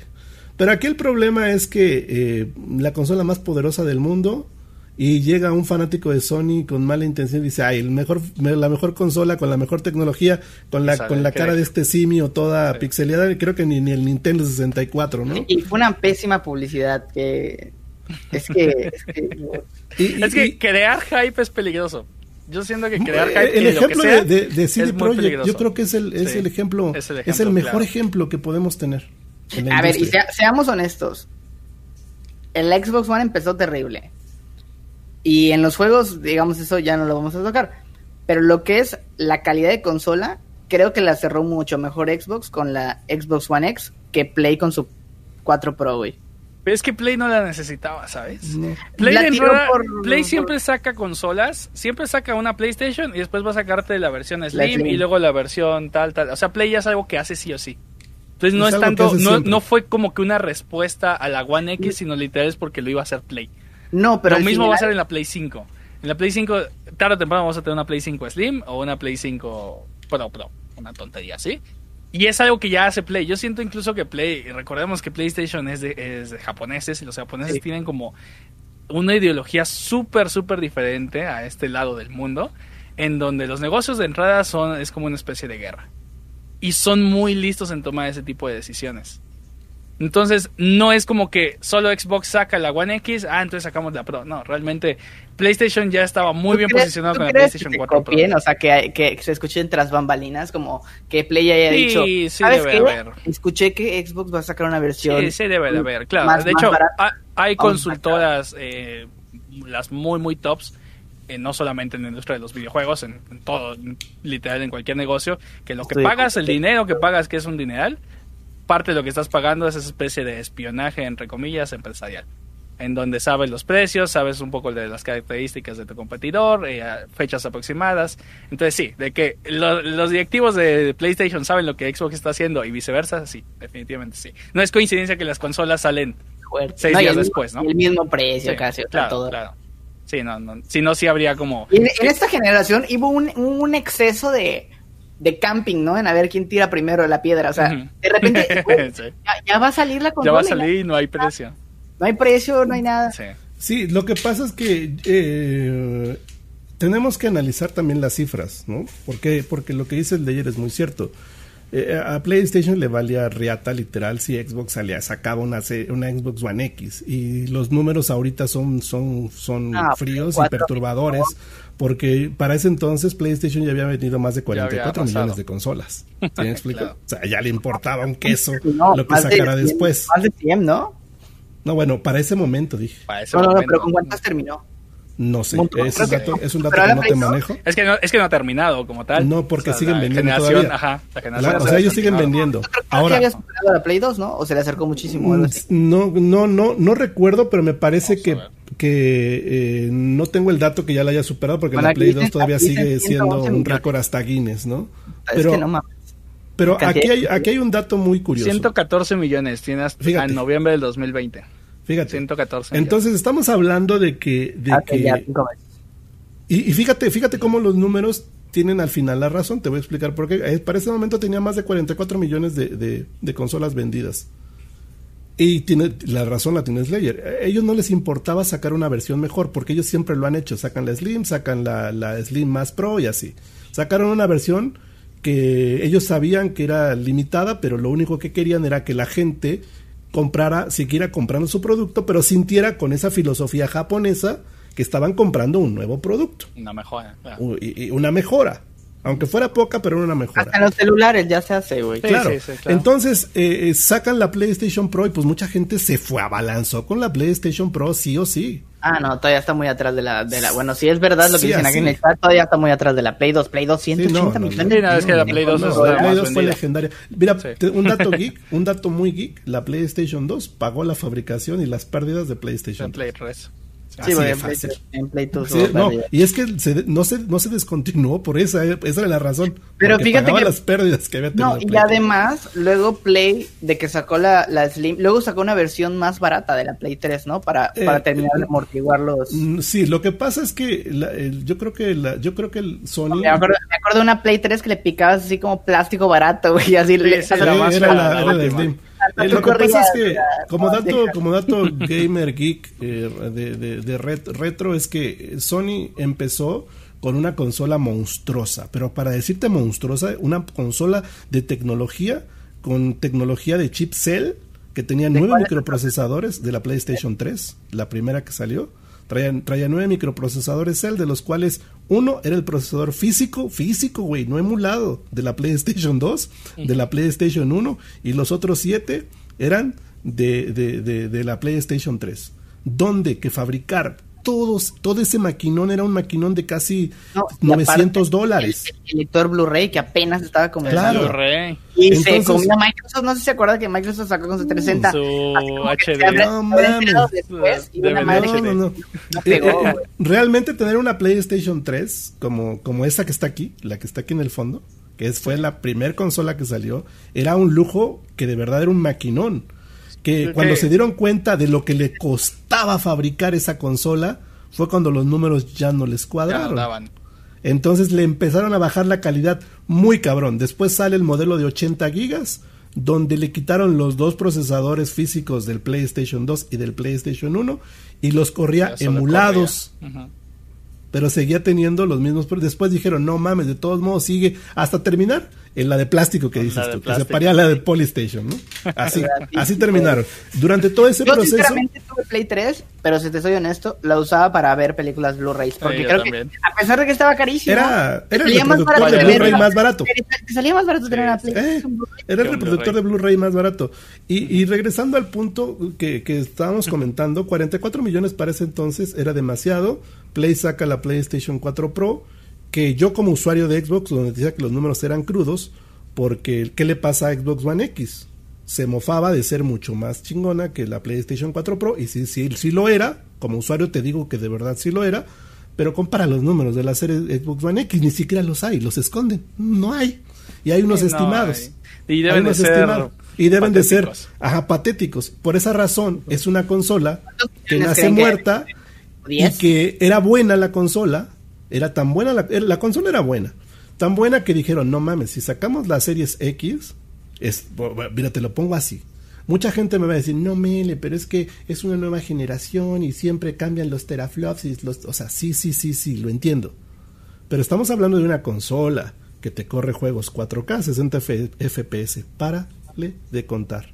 Que se tarda un poquito más en cargar es normal porque el disco duro es mecánico, pero te los invito a que vean videos de YouTube donde una serie, una series X le ponen un disco duro en estado sólido y que lo comparan con la, con las series X y es exactamente lo mismo. En carga y todo. Solamente lo único que no cuenta es con el quick resume. y, y, nos quieren vender también por mercadotecnia que la serie S es más poderosa que la X. No mames, no. O sea, Obviamente ya no le van a meter a esta consola trabajo a la X, porque si la X quisieran te puede correr juegos a 120 FPS también, el OR y los que corren la S, pero ya no le van a hacer porque ya no les invierte, ya no les deja, mejor se lo hace con el producto. La verdad, lo que, lo único, bueno, no lo único, pero lo que siempre he tenido problemas con Xbox, ¿por qué se enredan tanto, güey? O sea, te lo juro, hasta para hacerme un unboxing era de que Xbox One, Series X One, no sé qué, o sea, Creo que sí, dije varias veces mi Xbox One y Xbox One Series X, o sea, ni existe esa consola, pero eso es lo que yo decía en mi unboxing. Era como, güey, tan fácil como poner Xbox 1, 2, 3, 4 en la secuencia. Porque no les ha funcionado en sus productos, creo, o sea, por eso hacen eso. O sea, es lo que yo comentaba en, en un podcast pasado. Pero mínimo mínimo, o sea, Nintendo no es Nintendo 1, 2, 3, pero... va cambiando el nombre de pero, muy Pero, también porque han, habido fallas. Mira, por ejemplo, PlayStation, el ejemplo más claro es el de PlayStation. Del Nintendo 64 no hubo fallas. O sea, esto fue un Nintendo bastante... No, no, no, pero siempre ha sido Nintendo como tal. Nintendo 64, Nintendo GameCube. El problema con Xbox, el problema con Xbox es que todo... Mira, el problema que ha tenido Xbox durante todos estos años es que Xbox siempre ha querido globalizar todo eh, eh, globalizar su sistema operativo, exacto, globalizar su sistema operativo, globalizar, ahorita lo están haciendo, globalizan PC, globalizan juegos, quieren tener, por eso fue Xbox One, porque era todo en uno. Después Xbox One X, ¿no? O sea, el mismo Xbox One que globaliza todo. Pero y al final. ¿Por qué series? ¿Por qué no le ponen Xbox? Porque ya había la Xbox One X. Ya había la Xbox One X. Y lo que ellos querían era crear un nombre que se sintiera superior a la consola que ya actualmente decían que era la mejor. Entonces era X y ni modo de ponerle X2, tenía que ser Series Para un X. casual, que es al que buscan llegar, siento que es muy complicado. es confuso. Es confuso. Es súper confuso. Y querían comprar la serie X De hecho, eso pasó. Ahora, no sé si te has dado cuenta que te quieren vender la S por todos lados, ¿no? Ves publicidad de Xbox y te la vendo y que mira qué barata. ¿Sabes cuál? Porque nadie quiere esa madre. O sea, vamos a ser honestos, nadie quiere esa consola. Por muy bonita que esté y chiquitita, nadie la quiere. Otra cosa hubiese sido si hubiesen vendido la misma caja que vendieron con la Xbox One Series X, nomás sin el lector. Te aseguro que les hubiera ido un poquito mejor porque nadie quiere esa consola. Sony no se complicó la vida. Sacó su PlayStation y nomás le quitó el pinche lector de Blu-ray y se acabó. Y es la misma consola. Voy a ser sincero, a mí me gusta más el físicamente me gusta más la Play 5 sin lector. Siento que es más bonita. Ah, físicamente, pero, pero, ojo. la que tiene lector sí te tiene un tumor ahí como que Pero ojo, pero ojo, se venden plates o se venden carcasas no oficiales que te dejan la Play 5 impresionante, güey y no son oficiales, porque se le quita la carcasa bien fácil. Nomás le haces para acá. Ah, sí, son, son oficiales. De hecho, que yo siento que es parte de la estrategia del diseño, porque saben que van a haber gente que van a personalizar consolas y todo. Ellos se lavan las manos, dicen, te doy tus pedazos de plástico blancos y es tan fácil como... Sí, este, y bueno, pues... Funcionaba en la 360 eso, ¿se acuerdan? El frente. Ajá, sí, claro, el, la, la, el Play. el de la América. Oye, sí había del América, ¿eh? Y del Cruz Azul. Yo llegué a ver dos, tres del América y del Cruz Azul. Fuera de mame, sí había. o sea, parece chiste, güey, pero, pero, pero, es, pero era real, sí, sí había. Este, y, y bueno, eh, esto fue lo que, lo que, lo que pasó con Halo. Pero vamos al punto fuerte, mi querido Slayer, porque yo creo que una de las cosas más fuertes, y me alegro porque te vaya muy bien en este ámbito, es Fortnite. Yo creo que Fortnite le ha cambiado la vida a muchos creadores de contenido. Fortnite ya no es un y yo creo que tú eres uno de esos afortunados que les cambió la vida. Yo, tú ya tenías éxito antes de Fortnite, pero yo creo que siempre te has sabido adaptar al main, el mainstream, ¿no? Lo que está. Platícanos qué show con Fortnite. A ver, Fortnite, mira, te voy a platicar literal desde mi primer acercamiento. A ver, espero no aburrirlos. no, no, no, no, no, no, no, Hay 200 personas aquí que están. Mira, la primera vez que escucho de Fortnite literal fue en su tráiler que sacaron, en donde Fortnite literal no iba a ser el Fortnite como lo conocemos hoy en día. Fortnite se empezó a promocionar e incluso la fecha sigue con esta temática de salvar el mundo. Que es un modo de juego en donde tú creas fortificaciones de noche, por eso viene el nombre de Fortnite. Fortnite. Y y te proteges de los zombies. Hay una especie de zombies, quedas como una especie de oleadas, muy similar incluso a lo que vemos en Gears, con las oleadas de Gears. Similar, pero con una dinámica en donde tú puedes construir eh, tablones, ciertos como castillitos, así te venían el, el tráiler. El tráiler, la verdad, yo vi el juego y fue como de, oh, mira, es de Epic Games. Ya sabíamos que Epic Games había hecho cosas interesantes desde hace tiempo, pero nadie lo peló. Exactamente, era como, bueno, ahí hay un juego interesante, ¿no? Total, sale Fortnite de esa manera y empieza esta tendencia desde un poquito antes, H1Z1 y PUBG, e incluso algunos Battle Royale más, más viejitos, en donde la gente se empieza a interesar por el formato Battle Royale. Fue por ahí del septiembre de 2017, si no mal recuerdo, cuando Fortnite implementa como un modo extra, literal como, ah, pues vamos a meter esto con el formato free to play de Battle Royale para impulsar las ventas del Salvar al Mundo. O sea, nunca ni ellos mismos se imaginaron lo que estaban creando ahí. Ok, entonces ya estábamos también un poquito saturados de estos juegos que son les llamo semi-realistas, tipo Call of Duty, tipo PUBG, en donde son de disparos, primera persona, no se mueve específicamente de un solo balazo, sino necesita como unos tres, y son juegos muy serios, son juegos muy hardcore. Son juegos específicamente para jugadores que llevan jugando en PC y en consola muchísimo tiempo y que son buenos, ¿no? Y aparte todos primera persona. Todos en primera persona. Entonces viene este... también era tercera. PUBG también tenías la opción de... Pero se jugaba más en primera persona. o sea, porque todos estaban, sí, claro. todos estaban acostumbrados a eso a la primera persona, claro. Entonces, los shooters se, como que se relacionaban mucho. Pero eran muy serios, o sea, tenías que saber esta puta de armas y qué, qué, qué, pinche cañón le ibas a poner y qué mira, qué era lo que y la mira y demás. Desventajas de ser muy serio en un Battle Royale. Cuando tienes tantas variantes, a mí me pasaba mucho en PUBG. Haz de cuenta que la Scar es difícil de conseguir. Ya la consigues y ya conseguiste la mina por cuatro, ya conseguiste la culata no sé qué, pum, pum, pum, y llega un cuate y te mata en 10 segundos. Pa, pa, pa, pa, pa Para volver a conseguir eso tienes que jugar o dos horas o tienes que ser muy bueno. Entonces, ¿qué pasa? ¡Pum! Desertas del juego en ese momento. Dices, ok, bueno, ya jugué mi dosis diaria de PUBG, de H1Z1 y vámonos de aquí. Fortnite llega con este estilo caricaturesco de alguna manera, Gracias a los un poquito más, más vivos. Y yo creo que uno de los grandes aciertos iniciales de Fortnite fue estandarizar las armas a que muchas de las armas son las mismas, solamente lo que va cambiando es el colorcito que va haciendo más daño. Pero no es muy difícil conseguir una Scar color morada. visualmente es muy relajado. Visualmente definitivamente no te cansa, no te, no te, no te agobia de decir, ah, tengo que ganar la partida y demás. Y se acopla con esta función de que es Battle Royale. Y cuando ganas tu primera partida en un Battle Royale, eh, es la mejor sensación del mundo, te sientes el dios, ¿no? Aunque sea que nada más eliminaste al último, esa sensación de ganar en un Battle Royale, más aparte la sensación de que el juego no te está cansando, está divertidillo, no está tan difícil agarrar las armas, fue que empezó a despegar por ahí Fortnite, ¿no? Luego, obviamente, eh, Epic Games no, no son nada tontos. Epic Games desde hace bastante tiempo ha hecho cosas muy interesantes, desde su motor gráfico hasta juegos que han sido realmente exitosos. Y pues le empiezan a meter. Dicen, ok, aquí tenemos una mina de oro, es free to play. Coincide también con el formato que el free to play, tanto en aplicaciones como en juegos, deja más dinero que los juegos convencionales, que la venta de un juego de 60 dólares. Y meten esta cuestión del pase de batalla. La primera vez que yo tengo acercamiento a Fortnite fue por Snoopy. Snoopy Food, saludos al buen Snoopy. Me dice, mira, hasta este juego ya estaba el Battle Royale, de hecho estaba antes de que fuera la primera temporada. Dice, vamos a jugarlo, vamos a probarlo. Lo jugué no me gustaron dos cosas. Uno, el tema de la construcción fue como, ¿qué es esto? Nunca lo había visto. Nadie construía en ese entonces. Era muy raro que alguien literal estuvieras disparando y te pusiera una pared. Ese era ya el pro, así, el que le estabas disparando y te ponía una pared. Era el más pro. Y la verdad es que no me, no me atrapó no me atrapó el inicio. Vi los, los, monos como predeterminados. Obviamente jugué con la skin predeterminada. Los vi las de pobres, pues, decimos nosotros. Sí, las de, las de pobres. Dije, pues como que no me atrapa el caramelito, ¿no? Dije, pues no me, no me, no me causa cierta emoción la skin. Eh, el mapa está bueno, me gusta que sea mucha gente. E incluso le dije a Snoopy, oye, pero este juego está raro. Porque ¿qué pasa si en todo el juego hay menos de 100 personas jugando?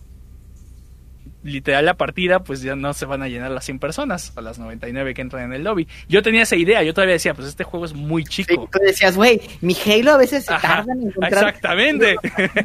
Como una partida de 16 jugadores ya era lo difícil, ¿no? Yo venía, obviamente de... Güey, venía Baron y decías 32, 16 sí, contra sí, sí, sí, Ya sí, exacto, exacto, el, el de Battlefield y te tardabas un rato encontrando la partida y que machada, ¿no? Entonces, ahora, partidas de 100 jugadores en donde literal los 100 se meten en un lobby, tienen que esperar uno o dos minutos y comenzar la partida. A mí se me hacía como súper arriesgado. Dije, wow, porque tiene que tener mucha gente esto para que realmente en cualquier momento tú le piques, te metes una partida y te meta como, como sucede hoy en día, ¿no? Y me fui, me fue como, ok, ya jugué esto, regresamos a Halo, ¿no? Y Snoopy me decía, me decía, no, es que este juego la está partiendo. Y obviamente empiezan los streamers, eh, principalmente de, habla inglesa, a transmitirlo y empieza a haber un pequeño boom por ahí, ¿no? Empiezan ahora los, los de habla hispana y claramente se ve el inicio de un juego como lo hemos visto en Minecraft, como lo hemos visto en GTA V, específicamente para crear contenido, en donde hay una cantidad de búsquedas altas y que si tú subes ese juego, el interés del público de alguna manera sube. Hay público que te llega, que incluso tú como creador dices, pues esta gente de dónde llegó, que literal es gente que estaba interesado, que ya escuchó por ahí, que su primo, que su amigo lo ha jugado y se lo recomendó y empiezan a buscar contenido ahí es en donde me empiezo a, interesar. Digo, ah, caray, esto sí me interesa. ¿Por qué? Ya había vivido la época de Minecraft cuando explotó, específicamente hablando ya como creador de contenido, y nunca la aproveché al 100. Y jugaba muy poquito Minecraft, incluso nunca hice un mundo propio en Minecraft, jugaba más como en mundos externos. GTA V lo mismo, me gusta GTA V, me gusta Minecraft, pero no son juegos que realmente me atrapen al 100% o que pueda jugar diario. Y Fortnite, al ser un shooter, y me gustan mucho los shooters, fue como de, ok, este juego tal vez no es mi favorito ahorita, pero si lo intento no creo que me canse tanto como un Minecraft o como un GTA. Y el hecho de solamente agarrar y grabar partidas no es tampoco tan complicado. Vamos a empezar a probarlo.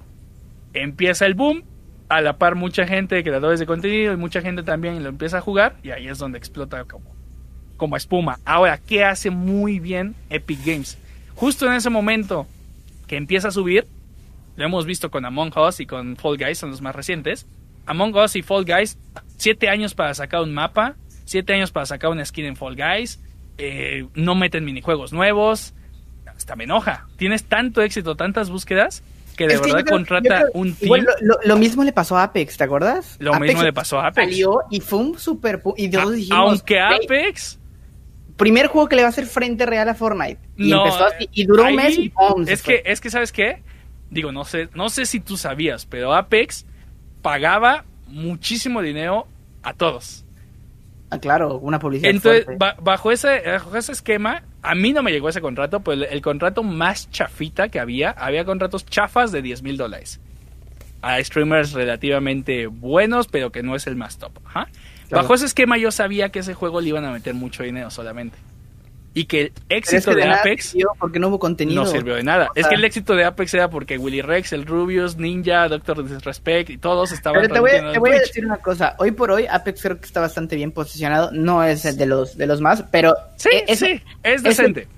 ha estado bastante decente a, comparación de otros juegos. Sí, a comparación de otros juegos, claro. Supo encontrar el punto medio entre tomarse en serio y no. Entonces, y empezó a sacar contenido un poquito más. Tiene su mérito, claro. claro, tiene su pero tiró dinero a lo pendejo, como tú dices, pagó un montón de gente, pero, pero no hubo contenido, no, o sea, la gente que lo veía, bueno, y luego, ¿qué, qué más hay? ¿Qué, ¿Qué, sale? No sé qué nada. Bueno, Dios, voy al Fortnite. Ahí es en donde Fortnite hizo la mayor movida, la movida más inteligente, en donde desde hace muchísimo tiempo Fortnite lo pensaron para hacerlo un ecosistema. ¿A qué se refiere el ecosistema? Que literal Incluso Fortnite fue el que hizo la plataforma de Epic Games, el, launcher, en donde ahora es una tienda. ¿Por qué? Porque Fortnite literal lo que quieren hacer es un, un universo tan grande, tan poderoso que ese universo se está conectando con todas las realidades sabidas y puede haber. Mundo del anime, mundo de las películas, mundo de las series, mundo de videojuegos, por todos lados. Y lo que están haciendo es... Tiene el poder de hacerlo. Tiene el, poder de hacerlo. Claro, Epic Games desde el inicio, desde antes de Fortnite, Epic Games ha sido una empresa súper mega rentable. Entonces estás viendo como este poder muy fuerte, mismo poder que podría tener una empresa como Xbox, pero bueno, en donde tienes un background muy muy fuerte con mucho dinero y además mucha inteligencia para saber moverte, definitivamente. Entonces, en el momento que empieza a subir como espuma, muchas veces pasa que a veces, incluso como youtuber nos pasa, ¿no? Empiezas a subir y en vez de buscar cosas nuevas, sigues haciendo lo mismo. Y Fortnite tomó esta arriesgada situación de, ok, si ya estamos agarrando popularidad solamente con Fortnite, con nosotros, vamos a empezar a agarrar nuevas skins, nuevos mapas, nuevas ta, ta, nuevas referencias y empieza muy sutil, empieza con referencias a personajes de la vida real, como lo es la skin del Señor Muerte, que es la skin de John Wick, antes de que John Wick formara parte oficial de Fortnite. Y así había un montón de referencias. Entonces está, está muy divertido porque a lo mejor a ti te gusta John Wick o a lo mejor tú odias a John Wick, pero a ti te gusta tal anime, pero amas a Master Chief. Entonces por donde lo veas, Fortnite te va a atrapar tarde o temprano cuando salga una skin. Como lo hizo últimamente con la skin de Stonks, que todo el mundo ha visto el meme. y lo hizo con Street Fighter. y lo hizo con Halo, y lo va a hacer seguramente con Gears of War. ¿qué, qué, no puede sacar Fortnite. Es que a mí ya, ya es impresionante. O sea, yo cuando vi en un mismo tráiler, de verdad, cuando vi en un mismo tráiler Alien, Terminator, Halo, God of War, dije, brother, ya tienes todo. y mataron al platanito. Y mataron al platanito. No, supo, yo no, no supero eso. Mira, ahí está el platanito atrás. En yo, sí dije, yo sí dije, ¿qué está pasando? De verdad, es que a mí lo, que, lo que yo creo que, de verdad, lo que creo que hace falta en Fortnite es ver la épica pelea de todos contra de Goku contra Superman. ¿Quién es más fuerte, güey? no, ojo con el dato que ya está metido, ojo con el dato, Krauser, digo, no sabes, pero Fortnite ya está empezando a meter anime. Sí. Ah, sí. Hay personajes de anime en Fortnite. Entonces, no dudes. A ver si regresan lo de correr así, porque te acuerdas que lo habían puesto y luego lo quitaron por. hay una, ahí, está todavía. Está el baile todavía. Ya lo compraron, sí. es, el, ahí andas corriendo como Naruto. Es una referencia clara a Naruto. A Naruto. Claro. Entonces em, empiezan con esas referencias y luego Ahora sí empiezan las colaboraciones reales. Desconozco cuál fue la primera colaboración. Te mentiría cuál fue la primera colaboración real de una cosa externa a Fortnite. Marvel, no, lo sé. real. No estoy seguro si fue Marvel. Alguien en el chat debe de saber. Yo, me acuerdo, yo me acuerdo que el primer boom, el primer boom fuerte fue un cuando, boom, boom fuerte fue Marvel, cuando, sí. cuando estaba Thanos. Thanos, Thanos. O sea, para Infinity War. Es o que sea, fue... todo, todo ese rollo. Yo, yo me acuerdo que hice un video por ahí. Y la gente, y la gente, y la gente este decía, bueno, la gente está diciendo John Wick, pero no creo. John Wick fue. Otros dicen que Marshmallow, puede ser Marshmallow también. Pero no, no, tal Bueno, sí, Marshmallow, pero, pero bueno, creo que sí, creo que sí fue Marshmallow. Mm, a lo mejor fue antes Marvel. es, que, es que ha sacado tantas que está cabrón. Sí, sí. Y yo me acuerdo cuando pasó el evento de Thanos, todos decían, güey, los Vengadores van a llegar. Y al final, como dijimos, y no, güey, iba a ser muy, eh, muy difícil, ¿no? Nada más te daban así como el escudito y las manos y no sé qué. Y luego ya, güey, o sea, los Vengadores están todo. No, de, repente, de hecho, de, de hecho. Aquaman y otro de Marvel y tú dices, güey. de hecho, hoy en día hasta lo, hasta lo ponen en un tono un tono de con sarcasmo muy cabrón, ¿no? Ah, también trajimos a, al Mandalorian, a Mando. Nos costó unos cuantos créditos, pero pues lo trajimos. Pero acá está. Acá está. yo, me acuerdo yo me acuerdo del primer tráiler donde todavía se veía el, caramelito así corriendo y como que estaban disparando y encontraba el guante y eso sí se lo ponía. Y, no, o sea, eso creo que fue eso fue el primero que dijimos. Sí, a lo mejor ese fue el primero, ¿eh? ¿Qué es? Y fue muy bueno. O sea, Fortnite ya no es un videojuego nada más.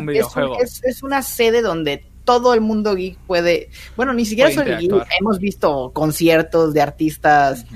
o sea, yo creo, que, yo creo que Fortnite ha pasado de ser un videojuego como tal a una moda que va que va con, lo que ni siquiera es una moda ¿eh? porque siento que yo te, te, voy a explicar por qué mira tú hoy en día ves lo que está de moda, que es que, o sea, estamos hablando de, moda como tal, es, por ejemplo, en su momento el Mandalorian. Sí, el Mandalorian no existía hasta hace bien poquito. es una moda. ¿Y qué pasó? ¡Pum! Ahí está en Fortnite. O sea, Fortnite va haciendo la moda de los videojuegos. Lo que, lo que la gente eh, no, no, pasa con eso, con los bailes, con muchas cosas que hay, que hay en, plataformas como TikTok. y no hay nada de moda de Lara Croft. no, no, no, no, no, no. Pero es que te explico, o sea, va de acuerdo con lo que tú estás viendo en series, en películas, pero también trae personajes de otras sagas de videojuegos. No podemos incluir en ese tema que tú mencionas a Street Fighter. Street Fighter, güey, no es un tema de moda. Pero, pero Fortnite lo que hace es, lo, Fortnite lo que está haciendo es, captar lo mejor de las franquicias y llevárselas a su juego. y te voy a dar un dato perturbador, con una sola palabra. Fíjate lo que es para Santa Mónica Studios dar a Kratos. Kratos, güey. Que por primera vez tú puedes jugar con Kratos en una Xbox, cabrón, y en la plataforma que tú quieras, güey. Lo mismo con Master Chief, ¿no? No, pero Master Chief no está al nivel de Kratos. Kratos es una cosa exclusiva de Sony, ¿no? Sí, sí, es una exclusiva de Sony. y más después de, sí sí yo lo sé pero a lo que me refiero es que que, que es que Sony siempre ha sido muy celosa muy, muy celoso con, con, esa franquicia. De, y digo, y no tarda, no tarda. Fíjate, si, si, si The Last of Us hubiese sido así un mame muy cabrón, te aseguro que Ellie estuviera ahí. Ahí. Sí, fácil. Fácil. De hecho, el momento en el que veamos que Fortnite ya la rompió en su totalidad es cuando veamos a Mario Bros. en Fortnite. Cosa que tal vez nunca suceda. Yo veo, veo más fácil que. Mira, si sale algo de Nintendo, yo creo que vamos a ver a Samus. Ajá. Porque lo ve, o sea, la veo, güey, en un, en un ambiente hostil. Es que no solamente, no solamente no me imagino a Luigi de Mario podríamos hablar, porque podríamos hablar de otros personajes icónicos de Nintendo que podrían estar ahí en, en, en, Fortnite, ¿no? E, esta temática de, de, de, de, de Jones y como como ajá, como como un güey que viaja en el tiempo y se está trayendo a todos los los mejores cazadores creo que fue una de las ideas más chidas que ha tenido porque incluso en los trailers, a mí me encantó. Me, encantó ver a, ver, ver a Ryu y a Chun-Li peleando en el escenario mítico de la maquinita de Street Fighter 2. Cuando dice Fight, se les aparece, se les aparece con las gráficas de, de, la CPS 1 de aquellos entonces y cómo se los lleva y lo, aparecen en el mundo real de Fortnite. Es, es, es, es increíble. Y eso es lo que te digo. Fortnite se está convirtiendo en una moda para los videojuegos y quien lleva la tendencia del videojuego y donde la industria siempre va a apuntar hacia allá. Yo creo que Fortnite está, está diciéndoles a la industria, mira, es así, pero siempre van muy adelantados a lo que pueda hacer la industria, ¿no? Cosas tan cerradas como Call of Duty nunca se van a atrever a hacer lo que hace Fortnite. Pero ojo, ya lo empezaron a hacer con Warzone. y ya lo empezaron a hacer con las mascotitas y con los personajes que cargan, o sea, ya empezaron a darse cuenta. Un poco, ¿no? Realmente no te puedes tomar tanto algo tan en serio. Les tengo una pregunta. Les tengo una pregunta. Epic Games ya tocó la puerta de Capcom, ¿no? Se vio ahí, este, creo que son los primeros de Capcom, ¿no? Chun-Li, Ryu o algo así. ¿Creen que con el, con el aniversario 25 del Resident podamos ver algo del Resident? sería o sea, épico. Güey, es que yo, yo, yo te lo juro, sacan a Jill o a Chris o lo que quieras, güey. O sea, imagina a Aida con el ganchito así, o sea, está y vas a jugar Fortnite en ese momento. y te vas a comprar no, no, no, es tan descabellado. sí, va a pasar. Mira, ya han comprado franquicias más caras que, que, que, más, eso, más exclusivas. Más difíciles que eso. Simplemente lo que hace Fortnite es esperar el momento, adecuado para hacerlo. Nada más. Espérate cuando hay un boom. Por eso te digo, se viene el Resident 8, se viene el Village, igual y dicen, cámara Chris, sí, y te, que te acompaña otro y, skins de nostalgia. Es el skin del, y aparte lo hacen bien, porque, ok, el skin del Resident 8, que tú dices, mm", pero, pero si lo compras, te incluye el del Star, ya sabes, el clásico. Y, y, ahí, descabellado. Te digo por qué, Krauser, porque ya lo hizo The Division. ¿Es cierto que se viene Neymar en Fortnite? ¿Están poniendo en el chat o algo así? Sí, sí, sí, Neymar está con esa temporada. Digo que nos vale verga a mí, sinceramente, Neymar, ¿verdad? O sea, como que nos vale verga.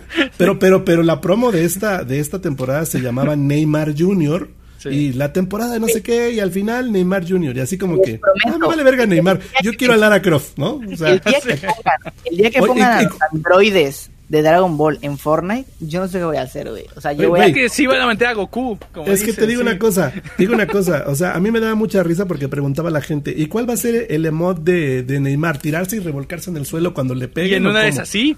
Ajá, sí. En una de esas sí. Por supuesto que sí, porque es el gag. Es el gag de este güey, ¿no? Que le tiran y se revuelcan en el piso. Ah, ah, ah, ¿no? Porque, Estaría buenísimo. No, sería, sería un gag impresionante con eso. Y, y los androides, Krauser, si tú, es que no has jugado así como que las temporadas, pero en la temporada pasada había un personaje, una muñequita, este, que era una cazadora, que, era anime total. Y tú, y, imagínatela así, al Android de 16, a 16. No, claro, o sea, pero el problema es que que, los quieran, que los suelten, ya sabes, que se pongan ahí a... Van a, van a esperar un momento adecuado, ¿no? Eh, entonces, Slayer, ya nos platicaste el origen de Fortnite. ¿Cómo viene ese despegue para ti de, de, esta, de, esta, de este monstruo eh, en la industria de los videojuegos? ¿Cómo despegas con esto? Fue una combinación eh, no sé si lo hemos platicado así entre nosotros, pero yo siempre he estado buscando, no los hacks en la plataforma, pero sí entender las redes sociales en general, cada red social. Eh, las redes sociales lo que quieren es nuestro tiempo. ¿Ok? Y mi red social en particular favorita es YouTube. YouTube me encanta porque YouTube es un buscador que a su vez promociona videos. Casi ninguna red social así. Cuando tú te metes en TikTok, en Instagram, la mayoría son lo que la red social te quiere mostrar. Y YouTube es una combinación. Te muestra lo que te quiere mostrar YouTube, pero a su vez, tú en cualquier momento, en este instante literal, puedes ir y buscar eh, cómo cuidarme de la panza. Y va a haber un video de cómo cuidarte de la panza. Hay de todo en YouTube. hay de todo. Entonces, me encanta por eso YouTube. ¿Por qué? Porque es una plataforma a la que tú puedes llegar a gente que ni siquiera te conoce. Y que si haces un video relativamente bueno, incluso empiezas a quedar como esta, estos fans, estos seguidores, ¿no? Estos suscriptores que a la fecha ya no funcionan mucho el tener suscriptores como tal. Entonces, eh, es como una combinación en este momento en el que yo entendía relativamente pues la plataforma, cómo funcionaba a su nivel básico, no un nivel avanzado, digamos. Y detecté que Fortnite definitivamente, incluso a la fecha, es muy bueno, es muy, muy apegado a lo que YouTube quiere. YouTube quiere tu atención, YouTube quiere tu tiempo, YouTube quiere que tengas a las personas el mayor tiempo posible en la plataforma. Y Fortnite, es, Fortnite por sí solo, la palabra es una palabra extremadamente buscada. Y desde entonces ya se veía que iba a ser una palabra muy buscada. ¿Cómo sabes esto? Literal te metes a Google Trends, buscas cualquier palabra y ahí hasta te da una predicción de hacia dónde va a ir la palabra. Entonces, yo ya lo venía haciendo con Halo, yo ya lo venía haciendo con Gears of War, con Resident Evil 7. Y por eso es que también en Gears of War 4, a pesar de que yo llegué tarde, entre comillas, el contenido de Gears es que no me fue tan mal. No era el número uno, obviamente, en Gears of War. Gears 4 se veía bastante. ¿eh? Gears, Gears 4 se veía bastante. Gears 4 era muy similar a Fortnite, obviamente no a la misma escala, pero era muy buen juego para hacer contenido. Entonces detecto este juego que digo, ok, definitivamente funciona para hacer contenido, vamos a ver qué es lo que podría hacer. Entonces empiezo a subir literal, lo primero, lo más sencillo es transmitir. Transmites Fortnite, juegas, ves más o menos si la gente le gusta, si no, si llega gente nueva, si no, empiezo a detectar que sí, y de ahí el, el, truco un poquito cuando un videojuego está en tendencia es no intentar abarcar esa tendencia como tal. Es decir, si tú subes Fortnite gameplay, hay 200.000 resultados de Fortnite gameplay. Pero si tú buscas Fortnite gameplay del Thanos este, usando la gema azul, obviamente menos gente lo va a estar buscando, pero a su vez es tan específico que a lo mejor hay uno, dos, tres videos. Y la gente que ya está buscando eso te va a encontrar sí o sí. Entonces hice esa combinación con Fortnite. Dije, ok, vámonos un poquito a cosas más específicas con Fortnite. Fui probando algunas cosas, probé en su momento las teorías, funcionaban algunas bien y demás. Hasta revelación, entre comillas, que digo, son los mugrosos desafíos. Los desafíos es algo que siempre están saliendo. Que si los haces bien, ¿cómo me di cuenta? Porque literal un día yo busqué un desafío, había 15 videos del desafío todos horrendos. No te mostraban el desafío, te lo mostraban mal, te, tardaban siete minutos, te lo platicaban, te ponían una foto del juego, eh, el juego estaba mal grabado, la voz estaba mal grabada, todo estaba mal. Y hasta me enojé, fue como... Y era un contenido este que podía sacar semanal, ¿no? Es un contenido que puedes sacar literal semanal. No es tan complicado hacerlo.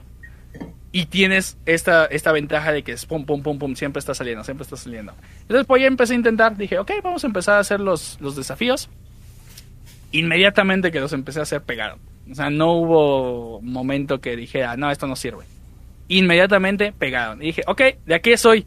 Problemas de Fortnite. Como hay ya tantos creadores de contenido, ahora cada vez es más difícil hacer. El mercado ya se saturó, definitivamente. Si tú quieres hoy en día entrar a hacer desafíos en Fortnite o hacer gameplays o hacer teorías y demás, está 10 veces más difícil que hace un poquito de tiempo cuando todavía estaba empezando, ¿no? Sí, ya el que pegó, pegó, ya el que no, ya. y, obviamente, y siempre hay alguien nuevo. Siempre hay alguien nuevo. Siempre hay alguien que sí. Sí, sí, sí, sí. Y eso ya a veces es por la misma plataforma, o a lo mejor porque de verdad es buenísimo, o porque tiene mucho carisma, no sé. Siempre hay 20.000 opciones que siempre va a haber alguien. Hay alguien en este momento en el chat, o viendo esto, que en dos años va a tener 10 millones de subs. Una cosa así. Siempre hay un loco que despega y pum, como Tommy. Saludos al buen Tommy. Entonces, fue un poquito la estrategia que yo ya venía viendo desde antes. O sea, digamos que todo fue como mi entrenamiento desde Halo, desde Gears of War, desde Resident Evil, para saber más o menos cómo posicionar videos, para saber más o menos qué videos podrían funcionar a la larga, cuáles podrían funcionar en corto plazo, cuáles se pueden dar visitas inmediatas, pero a lo mejor no a largo plazo y demás. Y justo cuando sale Fortnite, estaba como en ese, en ese momento en donde yo tenía esa información relativamente fresca. Entonces, simplemente la uso un poquito a mi favor y no es como que mis videos sean muy buenos realmente, solamente están respondiendo a búsquedas que la gente quiere ver. Y fíjate que algo muy curioso, yo soy como usuario de Fortnite, consumo los videos que los videos que tú mencionas. Yo me meto a ver los desafíos y digo, güey, ¿cómo se hace este? Y siempre que le doy a buscar me aparece el tuyo en primera posición y luego los demás. ¿Me explico? O sea, eh, eso es una tendencia que, que, que, porque yo no busco específicamente a Slayer 360. sí, no no, busco un desafío, me aparece este y abajo de ti siempre otro que se llama Quitos, que igual lo conoces, o, soy un creador de contenido español que se llama Quitos. siempre me aparece el tuyo, el de Quitos y whatever, ¿no? Lo que lo que hay abajo. Lo que salga, sí, claro. Este em, no, y algo muy importante para YouTube, de Slayer no, no, no, no me va a dejar mentir. Dimos esa clase en el La dimos juntos. Claro. Eh, Las miniaturas En, en, en, YouTube son vitales, güey. Tu video puede ser una mierda, pero si tu miniatura es buenísima, alguien le va a dar. Digo, o sea, la entrada de tu miniatura es la eh, puerta. Ahí es la polémica. YouTube te dice, no hagas clickbait. Pero lo que te está diciendo es no hagas clickbait malo. Eso es lo que te está diciendo. o sea, haz clickbait, pero bueno, güey. Sí, sí. Que responda a algo. O... Que, que, que, ahí quiero llegar. De que en los celulares de como que pasas y ya se empieza a ver. Y ya se está reproduciendo. Eh, fíjate, de, hecho ahí quiero llegar y ahí es donde va la parte, la parte cultural de este podcast.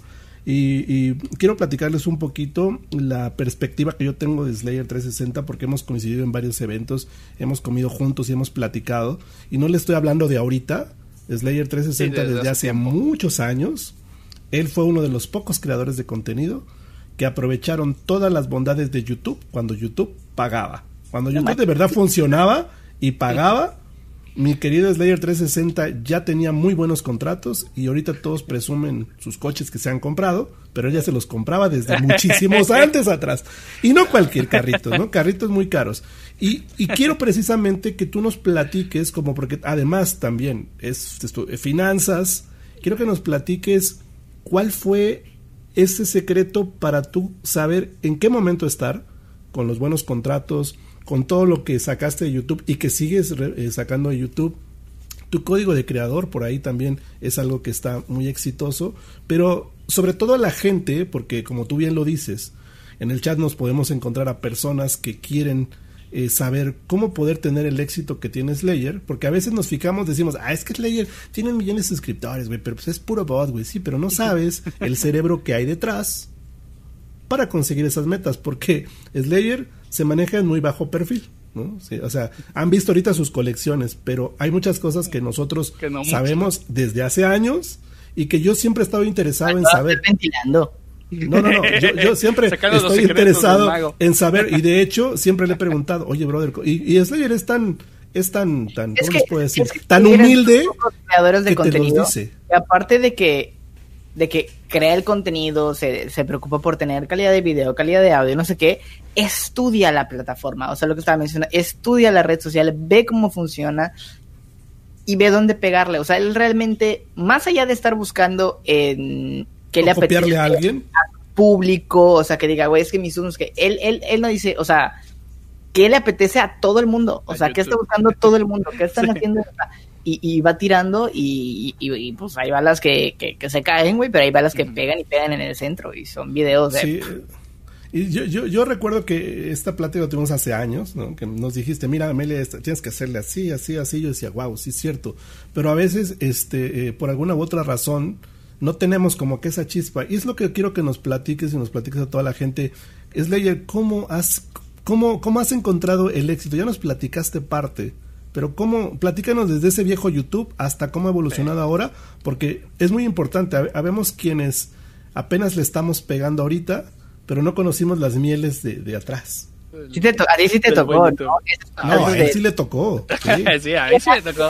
Era, eran dos dólares por cada mil visitas. Dos, dos dólares cada mil visitas. te voy, te voy a platicar toda, toda la historia que yo creo que nunca le he practicado exclusiva. Ah, eh, empieza YouTube, ¿no? Digo, empiezo a subir videos en YouTube hace mucho tiempo. Incluso videos que a la fecha están borrados, que los borré no sé por qué ni siquiera. No conocía obviamente la plataforma y demás, los llegué a borrar. Eh, mi primer video literal fue de un celular, un Sony Ericsson W800. Era de The Legend of Zelda Twilight Princess, de que lo había pasado al 100% y quise compartir esa, ese momento, ¿no? Brilloso. El video lo subí a mi canal, es el mismo canal que tengo a la fecha, pues eso es que está creado como desde el 2007, creo el canal. Lo subí ahí y lo dejé. El canal ni siquiera, yo tenía un correo electrónico, imagínate, el correo electrónico era el de mi hermano se llamaba The Slayer 60, ahí lo dejé. Como un año, un año después yo creo, me acordé, dije, oye, yo tenía un canal, me busco, me autobusco así de Slayer 60, el video tenía 8000 reproducciones. Y yo, me voló la cabeza, o sea, fue como 8000 reproducciones, estábamos hablando del 2008 a lo mejor. Y mi primer video, ¿no? Un video, literal, nada más un video subido, 8000 reproducciones. Yo así como, ¡ala! Esto está muy loco. Ahí fue donde me nace, ese es el inicio de todo, de, ok, me gustan los videos, quiero hacer videos, quiero compartir. ¿Qué? No sé, pero quiero hacer videos. ¿Ok? Empieza, empiezo a subir un poquito de videos. Los primeros videos los subo en inglés. Eh, unos tanto con voz como con subtítulos. No sé si inglés malo o bueno, no sé. Pero empieza a llegar gente. Incluso llegaba gente de Estados Unidos. Un día agarro y los borro todos. Eran videos de Halo Reach y eran videos de Nintendo. Tanto partidas de Mario Kart y de, el video de Zelda agarré y borré todos y dije, ok, voy a darle un reseteo a mi, a mi canal. Yo creo que tenía como, no sé, 30 subs, 100 subs a lo mucho. Y ahora sí vamos a comenzar en serio. Entonces ahí empecé a subir videos en español. Sucede, muy curioso, que la, no sé si recuerdan, no sé si a ustedes les tocó. Antes para, antes para poder monetizar en YouTube, no era, ni si, antes del partner, ni siquiera el partner como tal. Se existía la monetización eh, no, antes de las networks existía la monetización independiente por video, sobre todo los que estábamos en México. En Estados Unidos sí ya estaba el partner de YouTube como tal y las networks. En México estaba la monetización únicamente por video. Ajá. Entonces yo estudiando la plataforma en ese entonces, cuando no había información ni nada, lo que yo notaba es que había muchas noticias que se podían hacer virales entre comillas y que ese era el primer paso para monetizar tu canal. ¿Por qué? Porque tenías que crearte una cuenta de Google AdSense. Tú estás hablando del 2008, ¿no? Yo estoy hablando del 2008, exactamente. Yo estoy hablando antes de empezar en serio. Entonces, muere Osama Bin Laden. ¿Qué día fue ese? Vamos a ver. Eso yo creo que no muchos se lo saben. Osama Bin Laden. Osama Bin Laden tiene que ver con Slayer 3. Fue. Sí, 2 de mayo del 2011. 2 de mayo del 2011.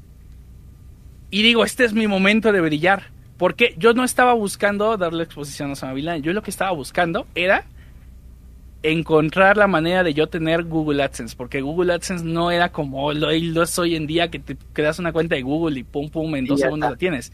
Era un dolor de cabeza.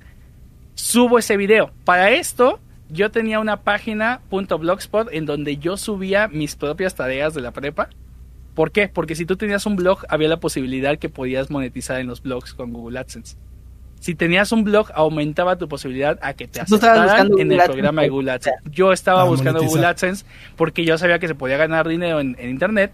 Eh, la típica página de msn.com, que yo creo que a todos los mexicanos nos salía, siempre salían anuncios de Google AdSense y de distintos lados. Entonces yo decía, ok, aquí hay dinero, ¿cuánto? No sé, yo no sabía cuánto dinero había ahí. Pero yo sabía que había dinero. Investigué cómo hacer un Google AdSense. Muchos ya tenían Google AdSense con sus blogs. En la época cuando Ross tenía su blog famosillo, cuando eran puros blogs, ni siquiera YouTube. Y muere Osama Bin Laden en el 2011.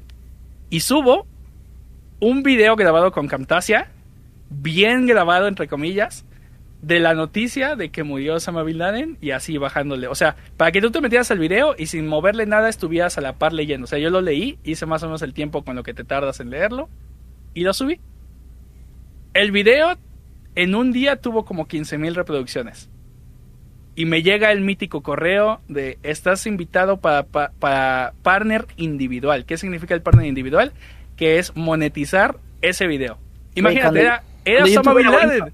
Exactamente. y, tu canal no solo no te, te, ocultan, o sea, Exactamente. eran otros tiempos. Entonces aproveché ese bug de. Yo ya sabía que iba a haber visitas, no sabía que iba a haber 15.000 en un día. Para ese entonces 15.000 en un día era una bestialidad. Era muchísimo. Y me llega el mítico correo, partner individual. Y fue como de, oh, lo logré, aquí está creo mi cuenta de Google AdSense. Yo era menor de edad en ese entonces, entonces incluso la cuenta eh, sí era mi nombre, pero estaba como mi papá referenciado su, su, cuenta de banco. Pasan como dos o tres días. Casi nadie tenía la monetización en ese entonces. Yo tenía la monetización en ese video de Osama la tenía activada. Gané seguramente bien poquito de ese video porque simplemente fue la noticia. Pasan como dos o tres días y sucede algo muy feo muy malo que pudo haber cambiado mi carrera en, YouTube. Estoy esperando ya el camión de la escuela, estoy checando en mi celular, ya había una aplicación de Google AdSense que descargué. Estoy recargando así cuando obviamente ni siquiera había 4G de la 3G que tardaba 7 años en cargar. Estaba en un iPhone que se trababa todo además. Y pum, recargo Google AdSense y tengo 100 dólares. Exactitos. 100 dólares. Ni más ni menos en tres días. Pero haz de cuenta que en mis ojos sucedió. O sea, tenía cero, ¡shum! Tengo 100 dólares. Me hackearon. Me sí, yo me quedé así como de, ¿qué onda, no? ¿Qué onda con, con estos 100 dólares? Y a la par, recordarán cuando en YouTube tú podías enviar mensajes. Me llega un correo de tal usuario te envió un mensaje. Lo abro y, y un mensaje en inglés. Un men diciendo, checa tu cuenta de Google AdSense. En inglés. Y luego, como cinco minutos después, el mismo men, otro mensaje. Si quieres que esto se repita, este, responde este mensaje. Y yo, en vez de feliz de que me cayeron 100 dólares, yo dije, ya valió. No sé si es una prueba de Google, no sé si me acaban de hackear, no sé. Llego a mi casa, entro, tengo en efecto los 100 dólares. Y obviamente este cuate ni lo bloqueo ni lo respondo. O sea, finjo como que simplemente no vi su mensaje. Pero yo estaba muerto de miedo que me había costado tanto trabajo tener mi cuenta de Google AdSense para que un hackercillo se hiciera el travieso. Obviamente Google detectara que como una cuenta nueva en un día tiene exactamente 100 dólares además. Y según yo ya estaba baneado del programa de, Google AdSense y por ende de, partner de YouTube. Esa era mi idea. Pero dije, ok, ¿qué puedo hacer? Si, si respondo, es malo.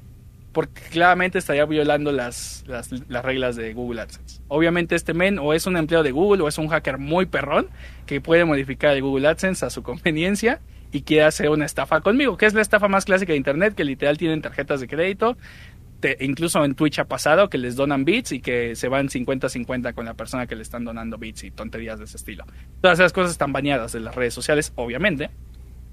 Y pues ya, yo me espanté y dije, ok, pues no voy a, no voy ni a bloquear al, al, usuario porque si lo bloqueo ya le estoy diciendo a Google que de alguna manera tengo como que una conexión con él, eso es lo que yo pensaba. Y si le respondo, pues estaría muy mal. Lo dejé ahí. Lo dejé. Simplemente dejé mis 100 dólares. Ahora, los 100 dólares te los pagaban como 60 días después. Pasaron los 60 días, acumularon, haz de cuenta, 103 dólares con las visitas que tenía del de Osama Bin Laden y, me, no me cae a mí, le cae a mi papá. El día del pago me llega un correo, se ha depositado tal, tal dinero, que eran 100 dólares desde entonces, a la cuenta de banco. Y este y en efecto le hablo a mi papá en ese momento, oye, este que te cayó un dinero, no sé qué, lo checa. Y en efecto, está el dinero ahí. Y a ese momento me explotó la cabeza. Porque no empecé ganando, o sea, eh, como que el salto no empecé ganando 50 centavos, ¿sabes? Ajá, exactamente. Yo me acuerdo de mis primeros pagos 12 dólares y así, Ajá, exactamente. Entonces imagínate, yo tenía, no sé cuántos años tenía ahí, 2011 tenía, ah, ah, ah, soy del 95. Hace 16 años, ya tenía 16 años.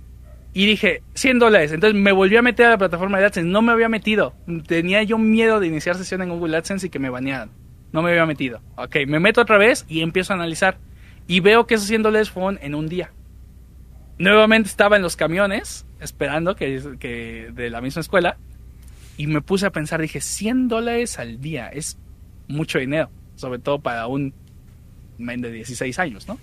y, y, me llegó esta idea loca de, de alguna manera ya lo hice en un día, ganar 100 dólares, ¿cómo podría replicar ganar 100 dólares todos los días?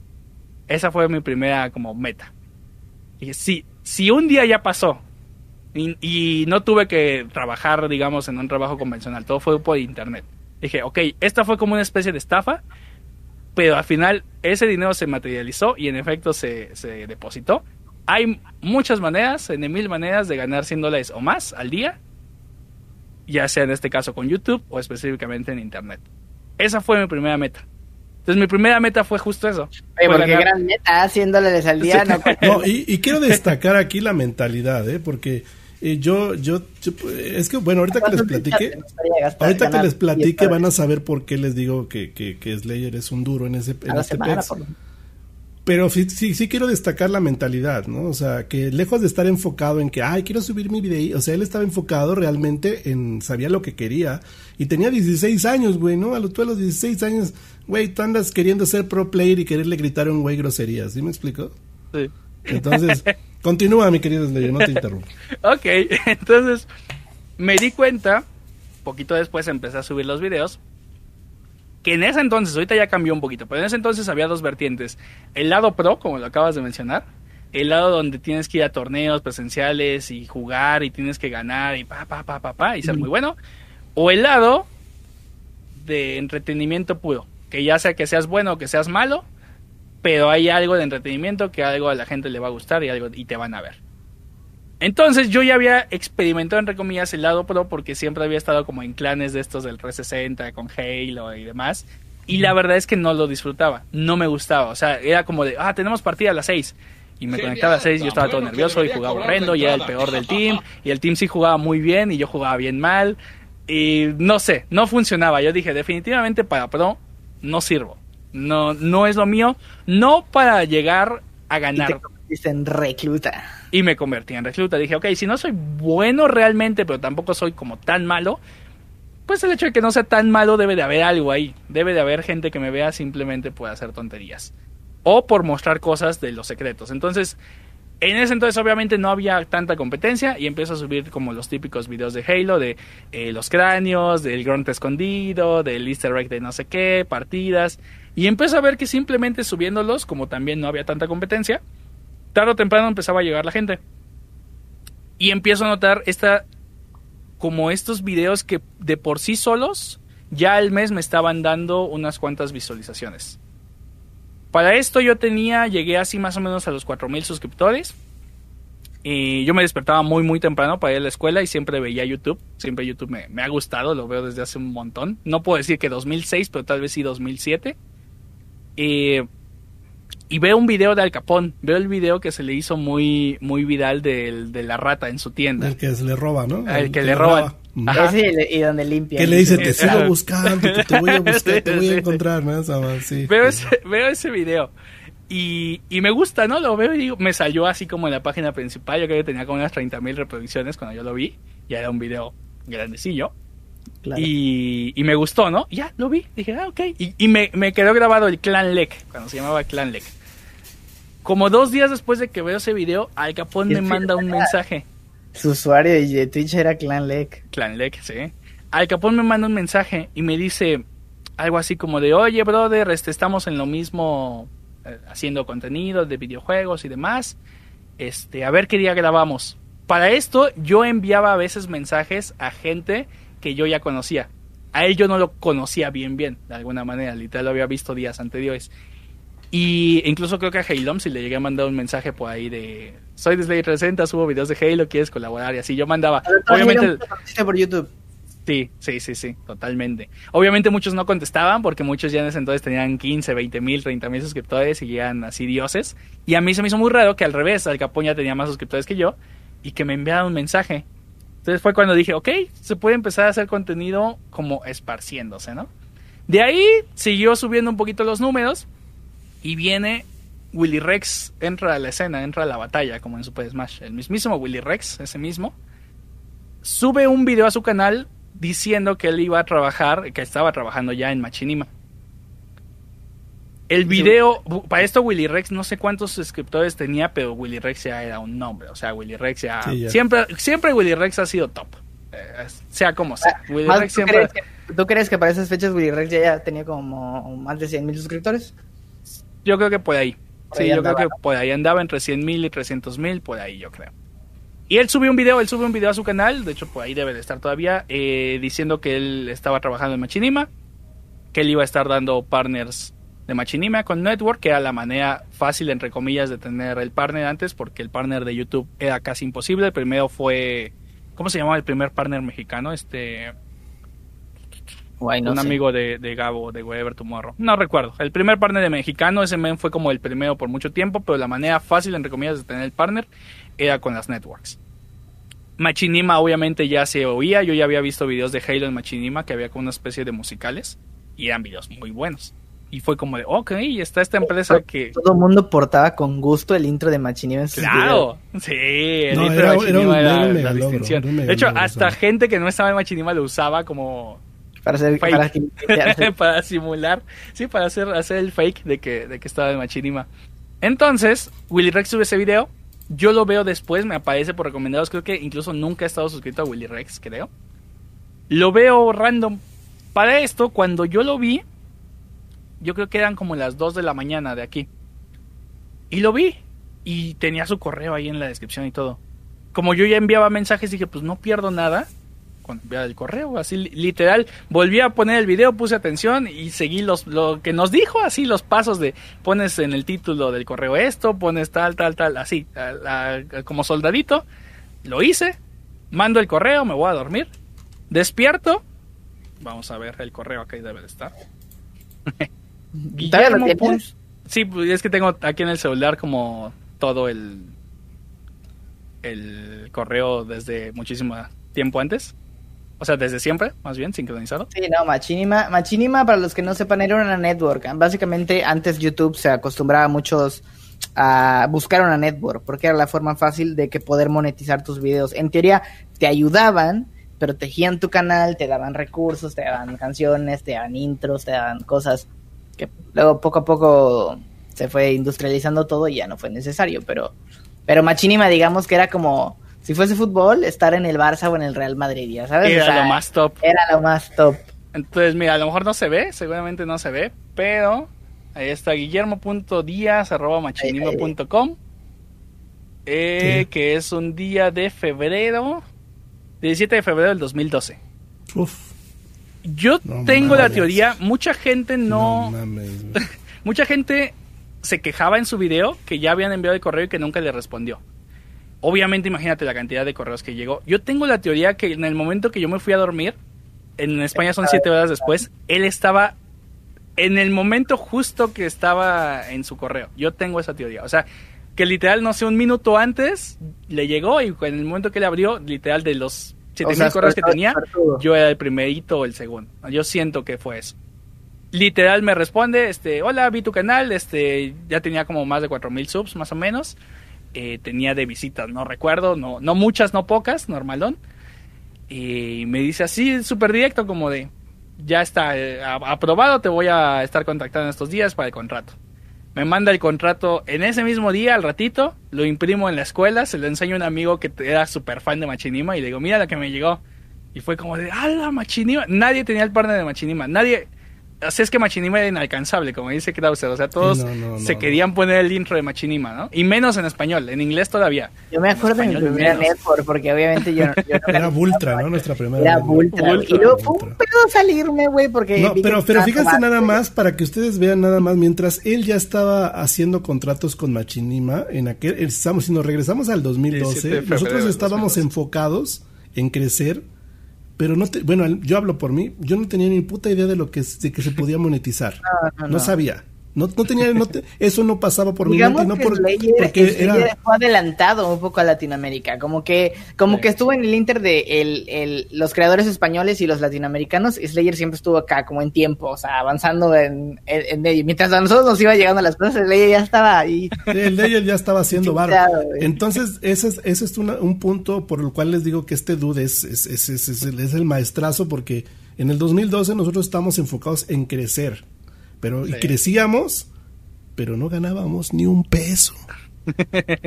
Y él está enfocado en crecer. Fíjate, cuatro, fíjate nada más, cuatro mil suscriptores con un contrato de Machinima. No mames, güey. Increíble. sí, sí, sí, así pasó. Fue, yo le atribuyo también a la suerte. A veces puedes pecar un poquito de decir, ah, soy un crack y demás. Yo creo que hubo muchos factores por ahí que hicieron la conexión se buscó y pues se bueno, Y en ese momento, obviamente ahorita ya no, no, importa nada, pero en ese momento tu contrato, si era el de... Mi contrato eran dos dólares cada mil visitas, mil visitas independientemente sean monetizadas o no. Yo ganaba al mes en ese entonces como unos 400 dólares de ese entonces. No mames. Siendo un youtuber Siendo un youtuber muy pequeño. Con mil suscriptores. Los rumores es que Willy Rex en, ese entonces ganaba 20 mil dólares al mes. No mames. Para eso Yo me acuerdo, mira, mis, números fríos, güey, de Ultra, cuando llegamos a ganar, yo llegué a ganar, o sea, 750, güey, pero pesos, güey. Con un canal de más de 25 mil. Sí, sí, sí, no, o sea, era, no, no, güey, o sea, continúa, hermano. Entonces, el mismo día que me dan el partner a mí, es el mismo día que le dieron el partner al Capón. Y eso, de hecho, lo dije hace en este stream que transmití, Al Capón lo ha dicho en pocas ocasiones, pero él siempre ha dicho que él fue el primer partner de, Machinima en, México y Latinoamérica. Y siempre se ha querido poner como la medallita de soy el primero, soy el primero. Y ha sido el primero en muchas cosas. Pero, en, esto no. en ser el partner de Machinima, mínimo fuimos el mismo día. Si no es que yo antes fui. Por un día o por dos. No te lo puedo asegurar, pero mínimo el mismo día sí fuimos. Hay correos. Ahí está el correo. Sí, ahí está, el correo. Es una tontería, digo, al final. No, no, no, no, no, y tampoco es algo, tampoco es un flete, tampoco es un flete, pero... Contexto. Entonces, ¿2000 qué? ¿12? 2012. 2012, ¿cuántos, años, ¿cuántos años tenías? Este, 17, no, bueno, 16 porque cumple en agosto. Bueno, 16 años ganando. Ganando 400 dólares mensuales. Que bueno, en ese entonces no, no eran 20 pesos. No, no, pero de todos modos eran dólares. Eran, dólares. eran, unos 6 mil pesos más o menos. Vamos a sacarlo exactamente. Dólar, febrero 2012. Y aquí en el chat de repente el dicen, güey, estaba en 12.97. Güey, de todos modos era una lana por 400. Sí, como unos 5 mil pesos más o menos. Calculadora. Sí, quedan 400 por 12.97. 5188. Güey. 5188. Ojo, que Slayer seguía en la prepa, seguramente. Sí, sí yo entré en la prepa. ¿Y esos 5000 pesos? Esos 5 mil pesos eran muchísimo más que lo que hoy por hoy son 5 mil pesos. Sí, el poder adquisitivo de ese, el poder adquisitivo era, era, era mayor. Así era como estar ganando hoy en día unos 12 mil pesos o algo así, con 17 años, 16 años. 16, sí. Entonces, ¿qué te haciendo contenido digital? Papás, o sea, decían, güey, ya espérate, deja déjalo, déjalo que continúe. Es que es, esa época del inicio, del inicio, ¿cómo, cómo, o sea, en qué momento tus papás son. supongo que en tu caso fue muy consciente tu papá porque te dio la tarjeta para vincularlo con el AdSense. Sí, sí. Pero ¿en qué momento tú te les planteaste a tus papás diciendo, sé que tienes tu carrera y se hice todo, te obligaron o, por... O por no, yo le hice, yo le hice. O porque tú quisiste. Pero ¿en qué momento tus papás dijeron, ok, o sea, sigue haciendo eso, se ve que... Eh, ese es, ese es, ese tiene que ver Gears, la respuesta tiene que ver Gears, pero nos estamos adelantando ya muchos años. Sí, la respuesta, continúa, tú continúa. Ignora Cross. Sí, la respuesta, Gears está involucrado, eso sí, y muy bueno. Gears, de hecho, también fue otro momento así, shum, que si no hubiera sido por Gears 4, tal vez igual, incluso no continuaría, ¿no? Entonces, tengo este contrato muy cerdo, eh, y ya se disfrutan las mieles del contrato. No recuerdo si el contrato era de un año, creo. Y al término de este año, pues no todo es bonito, ¿no? Nos habla un tal Rick, Rick. no sé qué, arroba machinima, y nos manda un correo a todos, pues, correo genérico. Eh, para esto todos los que estábamos en machinima sabíamos quiénes éramos. Los, los de México que estábamos dentro, que yo sé, porque había creo que unos poquitos más, pero que yo sé, uno era Ramé Cadenas, Lek Pekim, Alfalta 90. Ramek también estaba ahí. Ramé Cadenas, sí. Este, el Negas, Yayo Gutiérrez, Alex Stretchy y Mimo Capón. ¿Por qué? Porque nos invitaban a una cena en el Bellinis, en el World Trade Center. antes de que saliera antes de que saliera poquitos días antes de que saliera Need for Speed Most Wanted el del 360 la versión del 360 no la versión original eh, y Machinima nos iba a enviar el juego nos lo iba a regalar antes de que saliera. Cosa que pasó como dos meses después de que salió porque en la aduana se los clavaron. Entonces tuvimos esa, esa cenita. Yo llegué tarde justo en esa cena de hecho, iba a darle, iba a saludar de beso a Alex Stretchy porque él traía un corte de cabello muy largo y pensé que era una mujer porque estaba muy delgado y traía un corte muy largo y yo iba nervioso de que llegué tarde y le iba a saludar de beso. y se me quedó viendo así como de qué onda con este men. Éramos los partners de Machinima desde entonces. Machinima nos, nos super trataba bien. Pero pasa el término de un año, todos los contratos relativamente se vencían en las mismas fechas y nos manda correo de este cuate, el Rick, un correo personalizado, un correo genérico para todos, que estaban perdiendo dinero con nuestro canal y que tenían que hablar seriamente con nosotros. Para esto la psicología que se usaba era como muy agresiva por parte de ellos. O sea, desde el correo que te dice, estamos perdiendo dinero con tu canal. inmediatamente lo que tú piensas es, yo la estoy regando. Estoy haciendo algo mal no hice los videos que tenía que hacer, no llegué a la gente que tenía que hacer. Pero cuando ves que a mí Mal Capón, que en ese entonces ya estaba más fuerte, le llega el mismo correo, pues dices, aquí hay algo como medio raro, ¿no? Porque pues hasta el Capón le llegó el mismo. Entonces nos metemos una llamada en Skype. Para esto en la llamada en Skype está Vegeta777, está Lu, está Gon89, está mi Mal Capón, está Duxativa, creo, y estoy yo. A su vez hay una segunda llamada todavía más VIP. En la segunda llamada está Willy Rex, está Rubius, Alexby, Mangel, y creo que ya, en donde ellos estaban negociando un contrato de un dólar por cada mil visitas con IGN. Pero IGN te pedía un millón de reproducciones al mes para darte ese contrato. Cuando mismo el Capón tenía como 300 mil. Imagínate un millón de reproducciones. ¿Cuántos, tenía el, Capón? Como 300 mil al mes. Ah, un millón de reproducciones en ese entonces era imposible. Yo tenía, no sé, 60 mil, haz de cuenta. O sea, no sé, no sé cuántos tenía, pero yo tenía muy muy alejado, ¿no? Y Willy Rex estaba en la llamada, estaba brincando en la llamada, entre la llamada de los tops y en la llamada de Machinima. ¿Por qué estaba Willy Rex haciendo eso? Porque todos creíamos que Willy Rex seguía trabajando en Machinima, porque Willy Rex es el que nos había metido a todos. Y no, nos había dicho que eso, eso duró muy poquito en realidad, y él seguía teniendo como cierto contacto y nos iba a ayudar, pero por eso es que estaba brincando. En la llamada más top ya estaba negociando el contrato con IGN. El contrato donde iba a estar Rubius, donde estaba Willy Rex. Los mortales estábamos acá. En esa llamada fue muy interesante. Porque Vegeta hablaba con Lu. Y Lu le dijo de ese contrato. Dijo, es que, creo que ellos tienen un contrato de IGN y tal, tal, tal y tal. Y Vegeta, con mucha humildad, Vegeta tenía como 60 mil subs en ese entonces, le dice a Lu, yo estaba escuchando todo, le dice, Sí, Lu, pero es que, tío, Willy Rex es Willy Rex. es una bestia, una cosa así. O sea, Vegeta viendo a Willy Rex como para arriba, ¿sabes?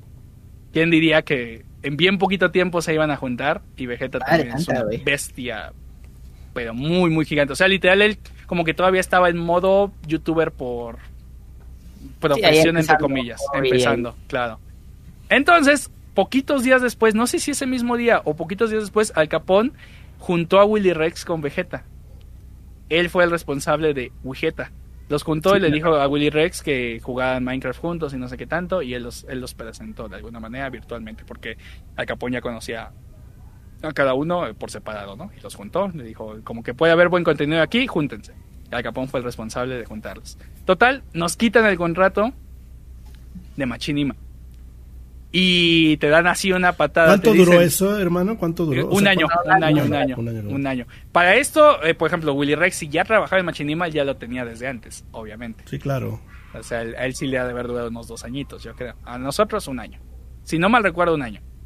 Y, eh, pues ya, literal te sale, y literal te decían, estaba chistoso porque te decían, eh, que les debías como 800 dólares, una cosa así, pero que no te los iban a cobrar porque son buenos, ¿no? O sea, Gracias, que, estaban perdiendo. Efectivamente sí estaban perdiendo dinero contigo, con nosotros, porque obviamente el CPM latinoamericano, incluso el español, no se le acercaba al CPM norteamericano. Incluso, incluso hoy mismo. hoy, pasa lo mismo. Hoy pasa lo mismo. Entonces ellos hicieron sus cálculos con CPM gringo y pues nadie o casi nadie ganamos lo que, o sea, literal sí les estábamos costando dinero a, a Machinima en este caso. Pero pues ellos también que se quisieron a hacer, quisieron agarrar a todos los youtubers y como en Gringolandia los CPMs luego llegan a 16 y a 32 y demás. Y tú de ahí cuando se acaba tu contrato ayer, ¿qué haces? ¿Sigues siendo parte de Machinima pero sin un contrato específico? ¿Te network? Eh, poquito antes mm, había una división de que se llamaba Machinima Latino Sí, me acuerdo. Nos habían pagado, te pagaban, si no mal recuerdo, como 600 dólares por video, lo cual era bastante, independientemente de las visitas que jalara. ¿Por video? Por video, sí. Porque querían impulsar Machinima Latino Network. estás hablando de que es un video. Ah, bueno, pero que subas en el canal de Machinima. Que subas en el video de Machinima Latino. Yo pensé que no, no, no, no, no, no. O sea, ellos te decían, bueno, este mes vas a subir uno. Obviamente te limitaban mucho y los creadores que a mejor les iba pues, era mucho dinero, sí. Entonces, en el momento que nos corren, todavía ese dinero algunos nos debían ciertos videos. Al final, por lo menos a mí, sí me los pagaron. Creo que hubo gente que no se los pagaron. Por, yo en mi experiencia, a, mí siempre me han pagado todo, eh, que no sean agencias, agencias sí me, deben, sí me deben mucho dinero, pero networks nunca tuve, nunca tuve falla. Entonces, salgo de la network, te sacan literal así de la network e inmediatamente me llega, para esto ya podías, ya había partners en México, el primer partner en México por YouTube directo, que no me acuerdo cómo se llama ese men ahorita, pero es el primer partner de México, ya había abierto como que esas puertas a que en México en efectivamente sin network podías tener partner. Entonces, ahí regreso al Google AdSense, que ya tenía configurado solamente que simplemente me, metí y dije, a ver, lo voy a checar. Entonces analicé cómo funcionaba Google AdSense. Para ese momento yo tenía también una página que era, no sé si era displayresenta.jimdo.com. Tenía bien poquito tráfico y los anuncios de Google AdSense en páginas web te pagan muchísimo más. Entonces, literal, sí había gente que entraba a mi página y con que te dieran un clic ganabas como un dólar sesenta, yo creo. Ya ves, Meli, tú tuviste tu página de Meca un chingo de tiempo, con un chingo, de, tráfico y, sin AdSense. sin AdSense. Güey, yo tenía unas visitas muy cabronas, o sea, en mi, en mi foro ¿En la página web. Pues, pero es lo que yo te digo, o sea, yo no, sabía que eso se podía monetizar. O sea, yo no pensaba, yo no pensaba que, que se podía, o sea, es un, eh, eh, todo es todo, ahora, ahora sí como aquí aplica la frase mítica de Mortal Kombat, el conocimiento es poder. Yo no sabía que se podía ganar dinero haciendo videos. Cuando yo ya me enteré, güey, es cuando nos enteramos casi todos. Sí, ya. O sea, ya, ya, ya, todos estaban subidos. Ya, ya todos se habían estafado, güey. Ya nomás nos dejaron ahí. Lo que, se les cayó cuando corrían, güey. Entonces, tú brincas de Machinima o Machinima Latino AdSense directamente, nunca pasaste por otra network. Después, muy poquito después, Pipe me consigue el contacto de un men que creo que tiene un canal en YouTube que se llama Club Nintenderos, una cosa así, Club Nintendo más bien, Adrián creo que se llama. no, se llama este, ay, este, Es un gordito, ¿no? De Querétaro. Ajá, exactamente, peloncillo. Arturo, Arturo. Ándale, este, ándale, ándale, Arturo. sí, el de Club ni entiendo. ajá, sí. Él empezó a trabajar en una network llamada MeToo. Oh, Él estaba trabajando en una sí me acuerdo que llamada MeToo. Sí, me acuerdo, sí me acuerdo de esas fechas, te voy a decir por qué, porque yo me acuerdo que estuve buscando igual y te pregunté a ti, le preguntaba, no, pues está este güey, quizá no te dan el mismo contrato que nosotros, pero te ofrecen algo, no sé qué, y me rechazaron porque tenía un strike, un bendito strike. un strike. Pero estuvo bien, ¿qué tal si no te pagaban a tiempo? Estuvo bien, capaz que... pero el tiempo que estuvieron ahí se llevaron un varito. Sí, entonces, ¿cuál fue la ventaja? Me Too ya funcionaba como network desde un tiempo atrás, ya se venía escuchando. Cuando Me Too funcionaba también. Y específicamente contactaron primero a Pipe. Pipe, obviamente, Pipe también desde siempre ha tenido buenos números. Lo contactaron y Mitu quería hacer una vertiente gamer. Pero Mitu sabía lo que había pasado en Machinima. Entonces, para, como sabían que muchos de los creadores de Machinima no se iban a meter a otra network por la mala experiencia que hubo en Machinima que te corrieron así como de la noche a la mañana. Arturo Gutiérrez era el nombre, perdón. Arturo Gutiérrez es él. Eh, nos proponen, no sé a cuántas personas fueron, pero que yo conozco, solamente conozco a Pipe y a mí, un modelo en donde literal ellos iban a recibir nuestro AdSense, pero el AdSense nos lo iban a pagar al 100%. O sea, ellos no iban a, rascarle del AdSense, nos iban a pagar el 100%. ¿Y cómo iban a ganar ellos? Teóricamente nos iban a vender en eventos como tipo EGS, como tipo Xbox Showcase, y ellos iban a cobrar una gran parte de ahí y nosotros nos iban a dar nada más como los viáticos para que fuéramos. Lo cual no estaba mal, porque si te contactan para una cosa en España, por ejemplo, pues te vas de viaje a España todo pagado, y aunque estén pagando más la marca de allá, tú te estás yendo de viaje y tienes los viáticos pagados. Entonces no estaba mal. ¿A ¿Tú qué ganabas? Perdón que te interrumpa. ¿Tú qué ganabas? yo ganaba el 100%. 100%. Digamos, tú estabas con tu AdSense independiente. Pero ¿qué, te ofrecían para que tú digas, bueno, me conviene estar con ellos? E, esa situación de que tenías como la posibilidad de viajes, más obviamente todas las mentiras de siempre de las networks de intros gratis y que aquí y allá hay que diseñadores y que miniaturas y tonterías de esas y que música libre de copyright, cuando obviamente antes no había música libre de copyright en la biblioteca de YouTube como tal. Eh, y esa posibilidad de viajes. Nos lo vendieron muy bonito, obviamente. Nos dijeron así, ah, pues el eje ese que se celebra acá, pues ese, hagan de cuenta que los vamos a llevar a un hotel y ustedes se van a quedar en el hotel y les van a dar de comer y pa, pa, pa, pa, pa. Y ustedes de todos modos van a seguir recibiendo su 100% de AdSense. Entonces, si ya recibíamos nuestro 100% de AdSense sin eso, pues qué mejor que alguien que te negociara y que te consiguiera eh, como eventos y esas cosas. ¿Qué pasó? Que la división de gaming no, no sé quién más entró, literal, creo que el Negas también estaba ahí en, en Me Too, que no es tanto gaming, era más como de sus animaciones, aunque hacía algunas cosas relacionadas con gaming. Y entonces como que nos olvidaron, nunca hicieron nada con nosotros, nunca nos vendieron, nunca nos llevaron eventos, nunca pasó nada, pero afortunadamente seguíamos teniendo el 100% del AdSense. Pero ustedes estaban 100% seguros. Eso estaba 100% seguro porque en, en Google AdSense tú podías checar lo que ganaste y el pago de, por PayPal era prácticamente el... Es que habían unas networks, que no sé si te acuerdas, que, te, bloqueaban. lo bloqueaban y no sabías cuánto ganabas. Sí, no. Ahí en MeToo sí eran transparentes hasta después con eso. Tú sí sabías cuánto ganabas. Sí, porque muchas networks eso hicieron, que te bloqueaban y en realidad era información que nunca podías saber. Y eso era como por parte de YouTube bien extraño. No sé cómo YouTube lo permitía realmente. es que, sí. Que el mismo que recibía también dinero de ahí. O sea, debe haber algún convenio ahí medio extraño porque pues no le conviene a YouTube perder, ¿sí me explico? Sí, sí, claro. Entonces me la pasé en MeToo un muy buen rato. Cuando me salgo de MeToo, creo que se sale primero Pipe. Y alguien que no recuerdo en este momento me dice que eh, solo de Google AdSense, que si te salías, el problema de las networks en ese entonces es que ya ves que te vendían que ellos podían meter anuncios personalizados. Sí, siempre. Entonces ah, hubo alguien que se salió y que estaba ganando más dinero afuera con Google AdSense que adentro de MeToo. ¿Por qué? Porque los anuncios personalizados nunca pasaban, o sea, como que MeToo nunca hizo su tarea bien de hacer los anuncios personalizados y de ir aquí y allá a conseguir contratos buenos. Y entonces los anuncios que salían para MeToo eran los que le sobraban a YouTube. Entonces, aunque nos pagaran el 100% del, del CPM, en realidad ese, ese CPM era muy bajo porque el mismo Google AdSense estaba pagando más por afuera. Entonces ahí justo fue cuando yo eh, pedí mi, mi salida. Con el contrato se vencía y eso de que tienes que avisar antes de tantos meses y demás, yo lo hice literal tal cual. Me debían incluso 800 dólares, no recuerdo exactamente por qué. Y esos me los pagaron como un año después. Y me cayó un día bien random que yo ya ni me acordaba y fue como, oh, aquí está este dinerito.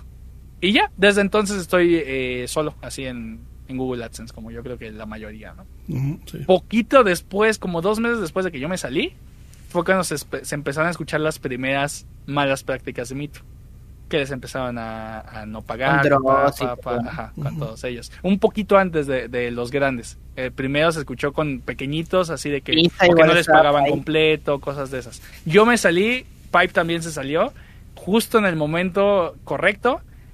Otra vez un golpe de suerte. No fue de que, ah, Me va a quebrar y nos va a estafar. No. Fue de que un men de Me que no era de gaming nos dijo que se salió y que le estaba yendo mejor. Que no recuerdo quién era, la verdad salimos y listo. Sí, sí, sí, sobre todo en los contratos de, de ¿Y en qué momento llega, ¿y en qué momento llega ese, eh, bueno, en qué, el momento jugoso, el momento Gears que dices tú. Ok, entonces, espérame, antes de eso me gustaría hacerte una pregunta.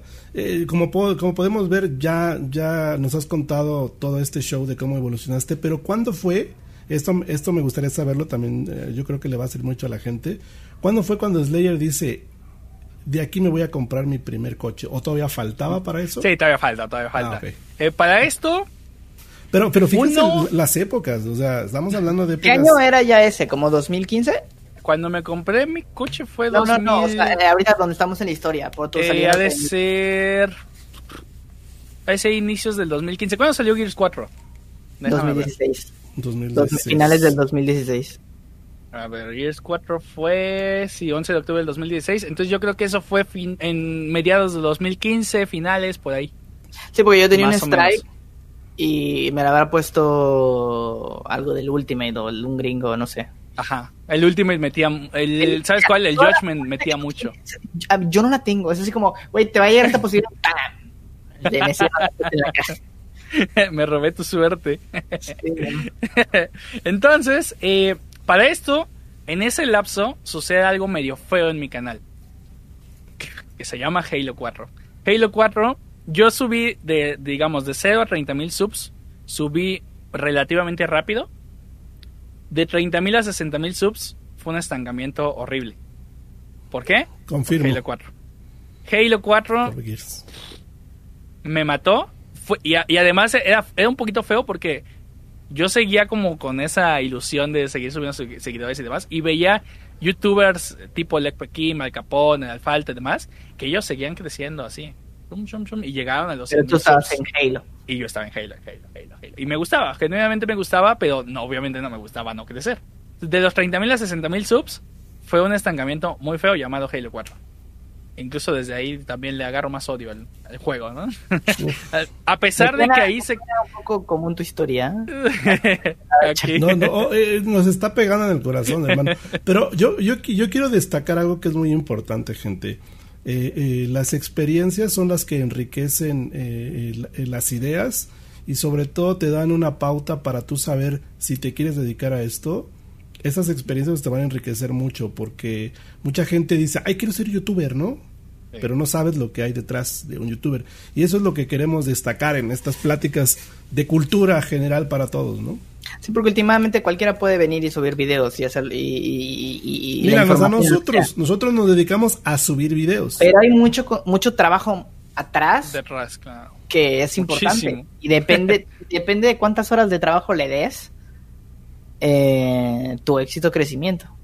Pero bueno, Slayer, ¿en qué momento dices Halo 4 ya? ¿Qué haces después de Halo 4 eh, para romper esa barrera? Es como, eh, pues literal, es que seguí con Halo 4, vi como todos llegaban a los 100.000 subs cuando yo traía también métricas muy similares y pues detecto, ¿no? Detecto. A pesar de que en Halo 4 se hicieron videos muy buenos con Snoopy, pues, por ejemplo, los tops. Los tops creo que fue mucha gente, incluso a la fecha me, me, conoce por esos tops que hicimos de Halo, de las jugadas.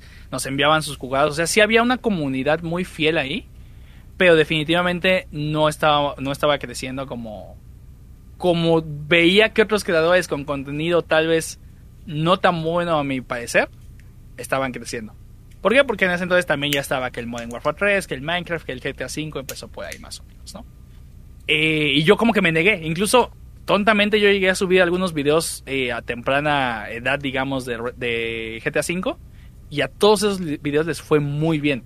Así arriba de 50 mil, 100 mil visitas. Y yo como que ni lo vi ni me interesó mucho porque como que GTA V me gusta, pero no es mi juego favorito, ¿no? Entonces me continué con, con Halo todo ese tiempo, un poquito de estancamiento, obviamente también coincide con que vas a bueno, iba terminando la, la prepa, este, y tienes que estar viendo qué vas a estudiar y demás. Yo sí, desde siempre sí quería estudiar la, la carrera. Y desde, desde secundaria yo creo que ya tenía más o menos la idea porque me llamaba como mucho la atención lo bursátil y todo ese show. Y específicamente en la universidad que estudié también, pues teóricamente es bastante buena en, en, esa, en ese ámbito, ¿no? Y, y sí, pues, las instalaciones y todo, incluso para graduarte de la carrera tienes, eh, sales con una certificación de, de la Bolsa Mexicana de Valores y, o sea, tienes ciertas cosas que sí son como un poquito de plus, ¿no? Entonces ya me llamaba la atención, eh, decido finanzas, más o menos coincide, y sale Gears of War 4. Gears of War 4, yo ya traía un ritmo de trabajo un poquito, pues bien, con Halo, que de alguna manera no había explotado nunca en, números a final de cuentas, pero como que el trabajo, el mismo trabajo, el mismo tiempo que yo ya le metí a YouTube, no es que en Gears le haya metido más, sino literal, pues se le empecé a enfocar a Gears. Sale la campaña de Gears, eh, la subo, no recuerdo si hice malas prácticas de subirla antes de tiempo. Bueno, primero habrás, habrás, tocado un poco las mieles en el Ultimate Edition. Sí, antes, eh, antes eh, jugaba Judgment, llegué a subir videos también de Gears of War 3, llegué este, a jugar el Ultimate muy ocasional, ¿no? Videos que me gustaban incluso, pero no era... La campaña más que, nada. La campaña y también partidas, sí, también partidas agarraba y sí subía que con el sniper y un video por ahí chistosito de un logro secreto y no sé qué, tonterías de ese estilo. Pero no era como que el contenido tan, tan continuo, ¿no? De Gears. Sale Gears of War 4, específicamente la campaña, me la atasco, la subo y tiene muchas visitas. ¿Cuántas? No me acuerdo, pero sí tuvo así muchísimas visitas, ¿no? Un montón de suscriptores, obviamente. Creo que en ese mes llegué como a 30 mil suscriptores más, una cosa así, cuando sale el, el Gears of War 4. Que igual parece entonces, incluso a la fecha, pues son muchísimos, ¿no? Eh, y ahí, después de, de hecho, ahí coincidió, hubo un evento poquito después, que estaban justo ustedes dos, y me preguntaron algo así como que en ese momento cuánto estaba ganando. Fue la, fue una primera la primer Pro Circuit. ¿Era Gears 4 ahí? Era, sí, era, el primer evento. ¿Cuánto tiempo había pasado de que salió Gears 4? Como tres meses. era luego, luego, ¿no? Sí, sí. Entonces, los pagos... Sido, salió en noviembre, creo, y habrá sido ese evento en enero o algo así. En enero, por ahí. Entonces, los, los pagos estaban muy recientes. Para ese entonces, Gears, no recuerdo cuánto estaba ganando en AdSense antes, pero yo creo que estaba ganando como unos 8 mil pesos tal vez, 8 o 12 mil, por ahí entre ese rango. Y con Gears of War se catapultó arriba de 30, 30, 35. Por ahí. En un mes. Wow. Que ahí sí, yo seguí en la prepa. Y pues sí, ahí sí ya es, un, ahí sí ya es una suma, sobre todo en México, ¿no? A lo mejor si vives en Estados Unidos. No, 30 pues, mil pesos, o sea, los gana un ejecutivo. Es como te das cuenta que tenías que estar bien parado y estar, por si Ashley está yendo bien con AdSense. ¿Por qué? Porque Sí, obviamente ah, tenía videos mucho más exitosos, pero en, digamos, videos promedio, yo no estaba tan lejos de las visitas de, de, Slayer. No, el número uno siempre fuiste tú. Y, güey, eh, te lo juro, menos de la tercera parte de eso, e incluso hasta menos de la cuarta parte, porque yo estaba en ese momento en TGN, güey. Sí, ahí te estaban estafando. No podías ver ni tu AdSense seguramente, y, y, te pagaban por PayPal menos la comisión de PayPal y sí, no. no qué horror. Qué horror con esas networks. Sí, no, y, yo caí en todas esas madres por Krauser. no, mira, algo, algo que sí debo de decir, yo, honesta, Krauser siempre estuvo más metido en ese show. Y Krauser era el que me decía, Mili, mira, está esto. Él fue el que me llevó a Machinima. Y yo, ¿en serio Krauser se puede? Sí, güey, mira aquí el contrato. O sea, entraron después, ¿verdad? Ajá, sí, sí, sí, después. Ya después, ya, cuando ya, tú cuando ya te habías ido, nosotros entramos. o sea, pero yo siempre sé, o sea, yo siempre lo que entendí que se podía monetizar gracias a Krauser, ¿no? O sea, Krauser fue el que me dijo, mira, que con, que con, pero, güey, o sea, te estoy diciendo que mis videos eran 250 mil vistas al mes, o sea, ¿no? Y ganaba yo 700 pesos, güey. Y subía yo más de uno o dos videos diarios. Sí, sí, cuando le estabas dando además. No mames, o sea, era... Y, yo te digo una cosa, o sea, Mucha gente, mucha gente dice, no, güey, es que a ti te ha ido bien desde el Gears of War 3 porque te veían mil personas. Sí, güey, pero, no, recibía un peso. sí. O sea, o sea, de las mil personas nadie me daba un peso, güey. Y yo empecé a entender, ahora, ok, yo tarde, pero lo entendí. ¿Qué hice mal? Es que yo, yo, no yo, nada. O sea, yo, te digo una cosa. Eran, videos semanales, o sea, mis abriendos packs creo que eran así, de, que la gente, no sé. los packs, hasta yo los veía. Es que, Krauser, esta, esta información, esta información es la que nos la que no solamente nunca es tarde para, para, para, entenderla. ¿Sabes por qué nunca es tarde para entenderla? Porque hoy en día con AdSense a mí me va muy bien. Sí, igual ya estoy en AdSense. de hecho, y me han ofrecido que Slayer dijo, "No, pues con AdSense no sé qué", lo intenté, pero todavía tenía que esperar como un rato nueve meses a que se cerrara mi contrato porque tenía un contrato forzoso de un año. Sí, entonces creo que eran este tres años, creo que eran tres años mi contrato porque no hace mucho me pasé AdSense, hace dos años. Y, la, y, la, y, la, verdad, yo saqué AdSense, eh, eh, no digo, no estamos aquí para contar mi historia, pero, pero yo saqué AdSense por, por, por ver qué pasaba. Y cuando lo saqué y me lo autorizaron, dije, ah, cabrón, ya me llegaron tantos, ya me llegó más de lo que me llegaba, cuando hacía videos. Puta. Eh, entonces, pero, pero yo no sabía. Bueno, continúa mi querido Slayer.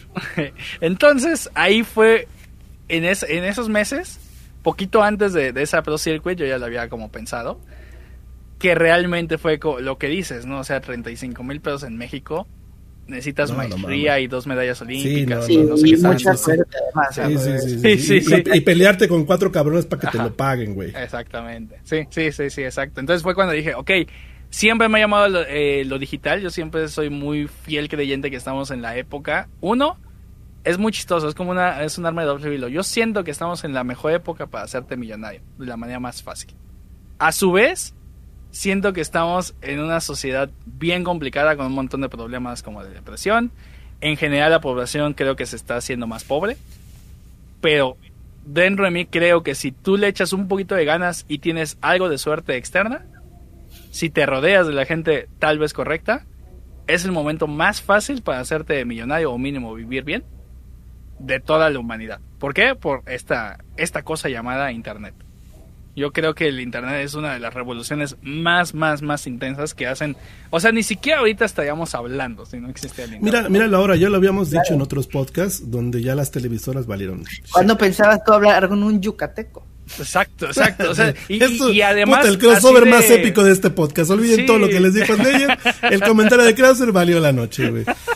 con un yucateco. No, y además que coincidías como con temas y que hablaras de temas así que de alguna manera te apasiona, ¿no? Porque, pues, digo, si no nada más vas de viaje y conoces a alguien, pues no es lo mismo, ¿no? Sí, claro. Personalmente yo con Slayer siempre hemos tenido pláticas, ¿no? Vamos, nos vamos en evento y siempre, oye, Slayer, inversión, terreno, no sé qué, proyectos, o sea, como que él, siempre tiene en la mente de, a lo mejor en un futuro invertir, porque igual es una muy buena inversión, invertir, invertir en tierra, todo lo que es, este, propiedades y todo eso, es la mejor inversión que puedes hacer con tu dinero, este, aunque tú le metes aquí están diciendo, el carro, banda, que cuente del carro. Cállate, con, Krauser a la verga. Con la, con la, bolsa y todo eso.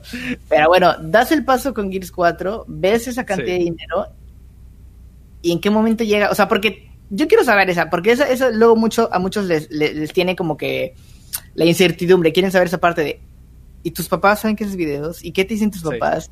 ¿Qué, pasa en, ese... E, e, en, ese momento sí les dije así de, eh, estoy ganando esto, ¿no? Y, y fue como de, me preguntaban como de, pero es, es, un pico, o sea, es un pico que a lo mejor hoy ganaste esto y mañana va a estar en negativo, o realmente puedes sostenerlo, ¿no? Entonces, obviamente siempre sabemos que en, YouTube, en ingresos, en mm. visitas, todo es un, un sub y baja, ajá. Pero dije, ok, pues si ya estoy ganando esto, pues mira, a lo mejor menos de 12 yo creo que sí los gano. O sea, no menos de, 12, al menos 12, yo creo que sí los gano. Esa fue como mi primera, mi primera cifra. Y, dije, si ahorita yo, ah, ¿qué, pasaba? Empieza la carrera y luego, luego, por ejemplo, hay gente en la carrera eh, que empieza ya a meterse a trabajar. Algunos no los aceptan y los meten literal de Office Boy. Lo más común es que cuando ya vas a la mitad de la carrera ya te empiezas a meter de becario y demás. Yo nunca trabajé de becario por varias situaciones. Uno, pues ya ganaba más de lo que ganaría ahí. Nunca y tuve dos, necesidad. Nunca tuve la necesidad. Y definitivamente, a veces te dicen, bueno, es que es por la experiencia, ¿no? Definitivamente yo lo pensaba y de verdad, incluso a la fecha me da terror ir a una oficina con gente incompetente que te va a estar gritando y que te va a pedir una cosa que no va a servir para nada y que estés ocho horas de tu vida ahí y que dos de regreso. E, es que es mi pesadilla más grande, yo creo. O sea, de verdad que es como, híjole, no quiero y, a la fecha no, no, o sea, tampoco estoy tan exento. Literal, no sé, podría agarrar una mala racha y que mi última opción sea irme a trabajar. A fin de cuentas tengo mi título y tengo mi certificación y todo y lo podría hacer. Pero definitivamente no es algo que, no es algo que busque. Y luego, pues empezaron los compañeros a meterse y yo literal les pregunté, les dije, a ver, tú dime la verdad, así de compas.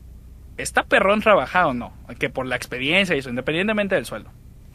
De las 15 personas que le pregunté, una me dijo que era lo mejor del mundo, las 14 era pierdes el tiempo, ya choqué el carro, mis papás están enojados, ya me dio depresión, este, no estoy entregando las tareas, ya reprobé tal materia, ya era todo malo era todo negativo. Y yo era como, a mí siempre me veían bien feliz en la escuela, así como que no pasaba nada.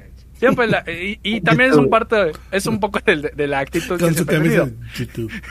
sí, sí, sí. Y pues llegaba y bien normal, o sea, no, como que no, no, nunca he tenido realmente una preocupación muy grande porque he tenido como esas prioridades, por ejemplo, de, yo creo que la muerte y eso es como de lo más grande y tarde o temprano nos va a llegar. Y que mientras no sea una verdadera tragedia, y por verdadera, tragedia me refiero a que a lo mejor tuviste un hijo y a los dos años que cayó del edificio y se mató, que sería una tragedia, exactamente. Yo creo que mientras te llegue la muerte así después de los 30 años no hay tanto problema, yo siento. Entonces, fuera de eso, como que yo sí me lo llevo un poquito muy relajado. Estoy muy reservado. ¿eh? Estamos en el mismo mood, creo yo. Es un muy relajado, ¿no? Sí, yo sí soy. yo, no, yo no me quiero morir tampoco. ¿ah? No, no, no. Sí, no, es no, que entiendo su mood morir. Te voy a explicar una cosa. Yo, yo, yo, yo me visualicé. en ese rollo, Mele, de, de, de, de, cómo tienes que vivir la vida. Tienes que terminar tu carrera y luego tienes que casarte. Es que yo te explico. Mi, mi, mi, historia fue muy diferente porque yo siempre me, me, basé solo en mis metas. Pero yo sí tuve una visión como la de Slayer 360. Yo dije, yo no quiero llegar a mis 30 años trabajando en una oficina. O sea, ese fue mi meta, así cabrón. Y por eso tuve mi despacho y tuve muchas cosas para no llegar para no llegar a, hacer eso. Entonces, y yo siempre desde desde hace ya muchos años mi mood fue, a ver, mi única preocupación en la vida va a ser despertar y escoger qué voy a comer. Esa va a ser mi única preocupación en el chingado día. No me interesa otra preocupación. Obviamente van a llegar preocupaciones porque la vida es así, pero cuando lleguen las tendré. O sea, siempre me metí en ese mood de me vale verga la vida, soy relax, ¿no? Continúa, hermano. Entonces, pues yo empecé a notar como ese cambio. Uno, a diferencia de mis compañeros, yo estaba como siempre bien tranquilo, bien feliz, a pesar de lo que pasara. Y, también yo creo que, o sea, en lo particular siento que soy muy afortunado y que tengo como que la suerte de lado. Incluso en tonterías, pasaba, por ejemplo, con los profesores. Y pasó varias veces. La más remarcable fue una que incluso le aposté a un men, ya en los últimos semestres. El profesor era Halloween y teníamos un examen muy perrón. Ese profesor era como muy estricto. Y nos dice, les voy a dar su calaverita. Entonces puso, éramos como 30 alumnos, puso 30 tinladins y uno lo firmó abajo. Y dijo, eh, van a pasar, van a agarrar los Tinladín. El que nada más uno lo firma, el que lo saque tiene 100 en el examen. Y yo, yo tengo siempre ese mood desde antes de, no sé si han escuchado eso, del secreto y que la ley de la atracción y eso. Yo lo he tenido antes de escucharlo, o sea, desde muy pequeño yo soy fiel creyente de que si quieres una novia guapa, eh, la vas a tener. Si quieres un carro, lo vas a tener. Si quieres morirte, te vas a morir. Si vas es un poquito, yo siento que la mente sí es extremadamente poderosa y que nosotros somos muy inútiles con nuestra mente incluso. No sabemos el potencial que tenemos ahí. Toma Entonces, yucateco. el, factor como que suerte siempre ha estado de mi lado. Yo, yo siempre veía que me Yo lo pienso, yo lo pienso mucho. O sea, es como, si, no sé, y, literal me pasa mucho, si literal se me antoja una Coca-Cola. Ajá. Eso me trate. Te toco chocolates firmados, Sí, no, pero, no, pero eso todavía es, todavía es mejor eh, si quiero una Coca-Cola, literal yo la puedo pensar y te lo juro que en menos de 24 horas tengo mi Coca-Cola que alguien vino y me la regaló. Algo pasó y alguien trae una Coca-Cola, así. Un ejemplo tan tonto como eso. Eh, eh, fíjate que eso que mencionas es muy interesante porque se llama, yo, yo lo he visto en el campo de la hipnosis, se llama, ¿cómo se llama? Programación cognitiva, no sé, que tú piensas muy, muy, muy firmemente que, algo va a ser y algo pasa y te llega, güey, ¿no? Pero es un eh, arma de doble filo. Pero también si hay que trabajarlo, porque luego el mexicano... Sí, sí, sí, sí, hay que trabajarlo, claro, claro, claro. claro, claro, claro, claro. Es un poquito como de tu esfuerzo más o menos, más los factores externos. Sí, porque lo que dice Krauser se puede malinterpretar. Quiero ser millonario y te quedas así. Y no va a pasar. Tienes que tomar también acción de tu lado, claro. El chiste es que en general casi siempre estoy como pensando ese tipo de cosas, pero enfocadas a cosas positivas con un poco incluso de egoísmo propio. ¿A qué me refiero con egoísmo propio? A que si yo estoy bien, entonces es el momento en el que yo puedo empezar a ayudar a los demás. Si yo no estoy bien, claro. Yo soy creyente que no puedo ayudar a nadie. Hermano, like a tus comentarios, de verdad. Andamos en el mismo mood, así soy yo. para yo, yo, siempre le he dicho que para ayudar primero debo estar bien yo. Pero eso vale nunca ayuda. Nunca eso me pues nunca he estado bien. Pero eso es muy curioso porque después eh, leí un poquito al respecto, vi películas y demás. Y como que decía, bueno, pues, es que esas ideas no es que me las hayan implantado. Esas ideas yo ya las tenía desde que tengo memoria. Y son ideas un poquito como que medio intensas como para un niño en realidad. Pero bueno, el chiste es que específicamente en el de Te sacas el Pero no solo eso, le dije, había un amigo, hay dos amigos, tengo dos amigos, uno se llama Osvaldo, otro Eric, entre varios. Osvaldo siempre como que reconoció eso en mí y decía es que tú tienes mucha suerte. Entonces, para los equipos y eso siempre me quería a mí porque que literal, si quería que expusiéramos el viernes, yo decía el viernes y el viernes exponíamos. Y así. Entonces él siempre me quería. Y Eric era la contraparte. Eric me decía que eso no, que eso no sirve, que estoy bien tonto, que no sé qué. Entonces fui con Eric en ese instante. Y dije, vamos a apostar. Mil pesos. Soy el primero para que tenga menos probabilidades de sacar el Tindarín me llevaba bien con el profe para, esto, para decirle que yo fui el primero en sacarlo. Digo, soy el primero porque si tú pasas primero y ya sacaste uno y sacas el malo, ya tengo más probabilidades de yo ganar. Le dije, voy a ser el primero, el primero de todos. Voy a sacar el team y va a ser el firmado. Y me voy a ir con, mi, con mis mil pesos y me voy a ir con mis 100 en el examen. ¿Qué, ¿Qué, harías tú? ¿Apostarías en mi contra? yo apostaría en tu contra. Eran 30 alumnos. Era uno sobre 30. Uno sobre 30. Hay una, es que no, no por ir en tu contra, pero la probabilidad. La probabilidad lo dice. Es uno de 30. O sea, eso es sí. Uno sobre 30. Que si hacemos la multiplicación para la gente que a lo mejor no sabe, uno entre 30 por 100 es una probabilidad del 3.33%. o sea, es, nada. Punto 97% estaba que yo iba a fallar. Sí, claro. Esta no fue la única vez que ya le había demostrado esa mente. Entonces, literal, me paré, le dije al profe, profe, ¿puedo ser el primero? Sí, nadie quería ser el primero, obviamente, por probabilidad. Y como todos están en ese mood financiero, matemático, pues lo primero que piensan. Pues nadie, nadie se opuso a mi, a mi petición. Paso mi mano. Ni siquiera lo volteé a ver. Fue así de película, así. El profe, todos se partieron. Todos se quedaron así como.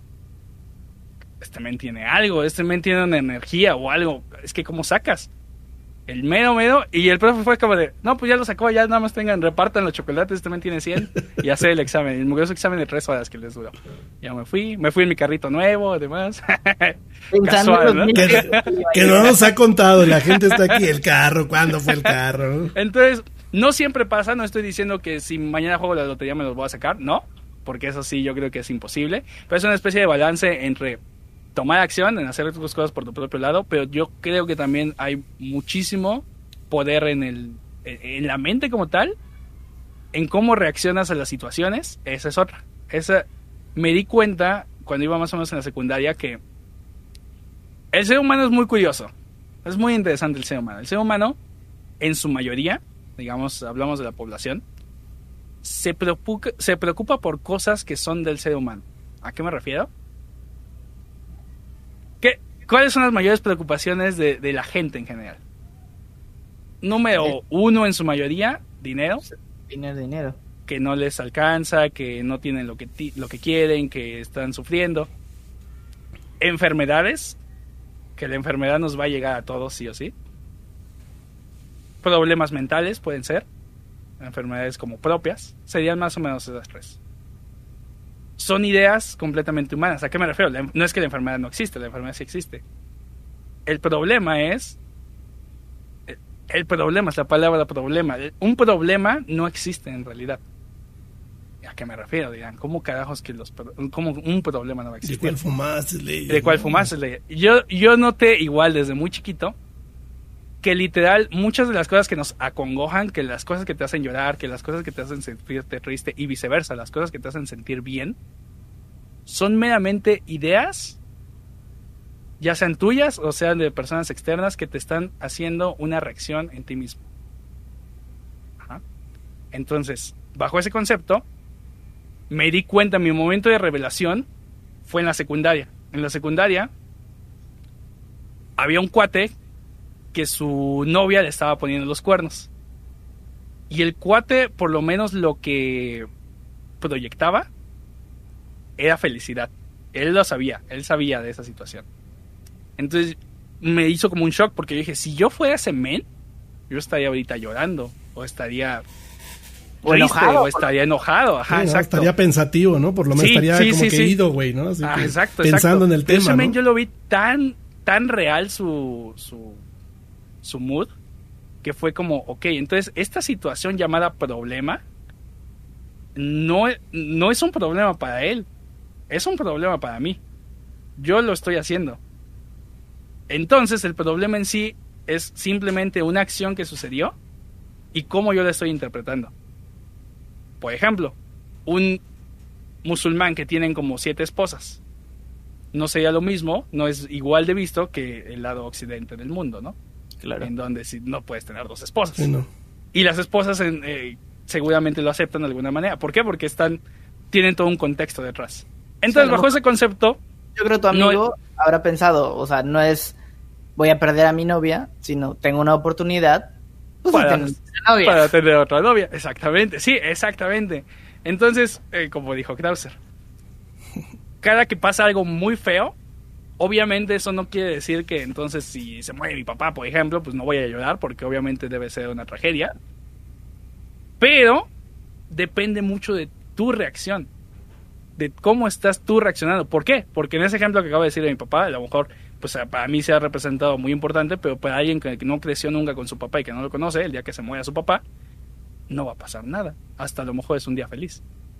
Entonces la acción de que se muera tu papá normalmente en la sociedad te dicen, es que ese es el problema. Se murió tu papá y por eso estás triste y por eso estás deprimido. Y en realidad eres tú reaccionando ante esa situación. Y si te das cuenta que eres tú reaccionando ante esa situación, puedes relativamente controlar algunas situaciones. Habrá algunas que te sale el lado animal y, como el instinto y no lo vas a poder controlar. Y a lo mejor y es necesario llorar y te vas a poner triste y claro. Pero no te va a llevar a un extremo de, bueno, me voy a suicidar, ¿no? Entonces, bajo ese concepto, en problemas muy sencillos, entre comillas, que son puras ideas humanas, la verdad es que yo nunca he tenido un problema como tal. ¿Por qué? Porque yo no lo veo así. Como dice Krauser, yo creo que son un montón de oportunidades y un montón de ventanas, de opciones alternas que puedes hacer ante una situación. Sí, tú eres de los que ve el vaso medio lleno en vez de verlo medio sí, yo veo. Entonces, bajo ese concepto, ese es el lado negativo. Ahora vámonos al lado positivo.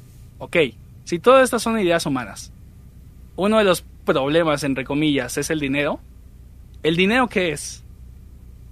A ver, buena pregunta para ustedes dos, cualquiera que lo quiera responder. ¿Qué es el dinero? ¿El dinero qué es? Lo que mueve al mundo, literal. ¿Por qué la gente cree más en el dinero que en Dios? Porque con el dinero puedes comprar cosas materiales que funcionan de dinero material. Con el dinero vives, con la fe sí está muy padre todo, pero con la fe no vives. O sea, solo con la fe no vives. Oye, dice Krause, no mames, no me dijiste que me iban a hacer examen. no me dijiste que iba a hacer examen, no estudié, no me chingues. es, que, literalmente, digamos que la fe es muy importante para el día a día y para la persona y la... No, yo te voy a decir cuál es el problema. Lo que pasa es que siempre hemos sido inculcados... El dinero, o sea, es que para todo lo que tú quieras hacer en, la, en la vida, bueno, no todo, pero, pero es que es muy importante el dinero. Eh, depende bajo qué contexto. Lo que pasa es que, mira, eh, hemos sido. Ah, no, pensándolo en extremo, ¿ok? Nosotros hemos crecido. De, que, si ¿eh? tienes dinero, te vas a ser súper triste. Pero es que no tener nada, nada, nada de dinero te puede complicar la vida muy feo. En la sociedad actual, sí. Pero bajo la mentalidad que dices, Leyer, dices, bueno, a lo mejor no tengo el dinero, pero tampoco es un problema para mí, porque puedo hacer otras cosas que no me va a generar una depresión no tener dinero. Y fíjate que lo que dice es muy interesante porque eh, marca una filosofía de pensamiento y eso seguramente alguno de ustedes lo ha leído en algún libro, ¿no?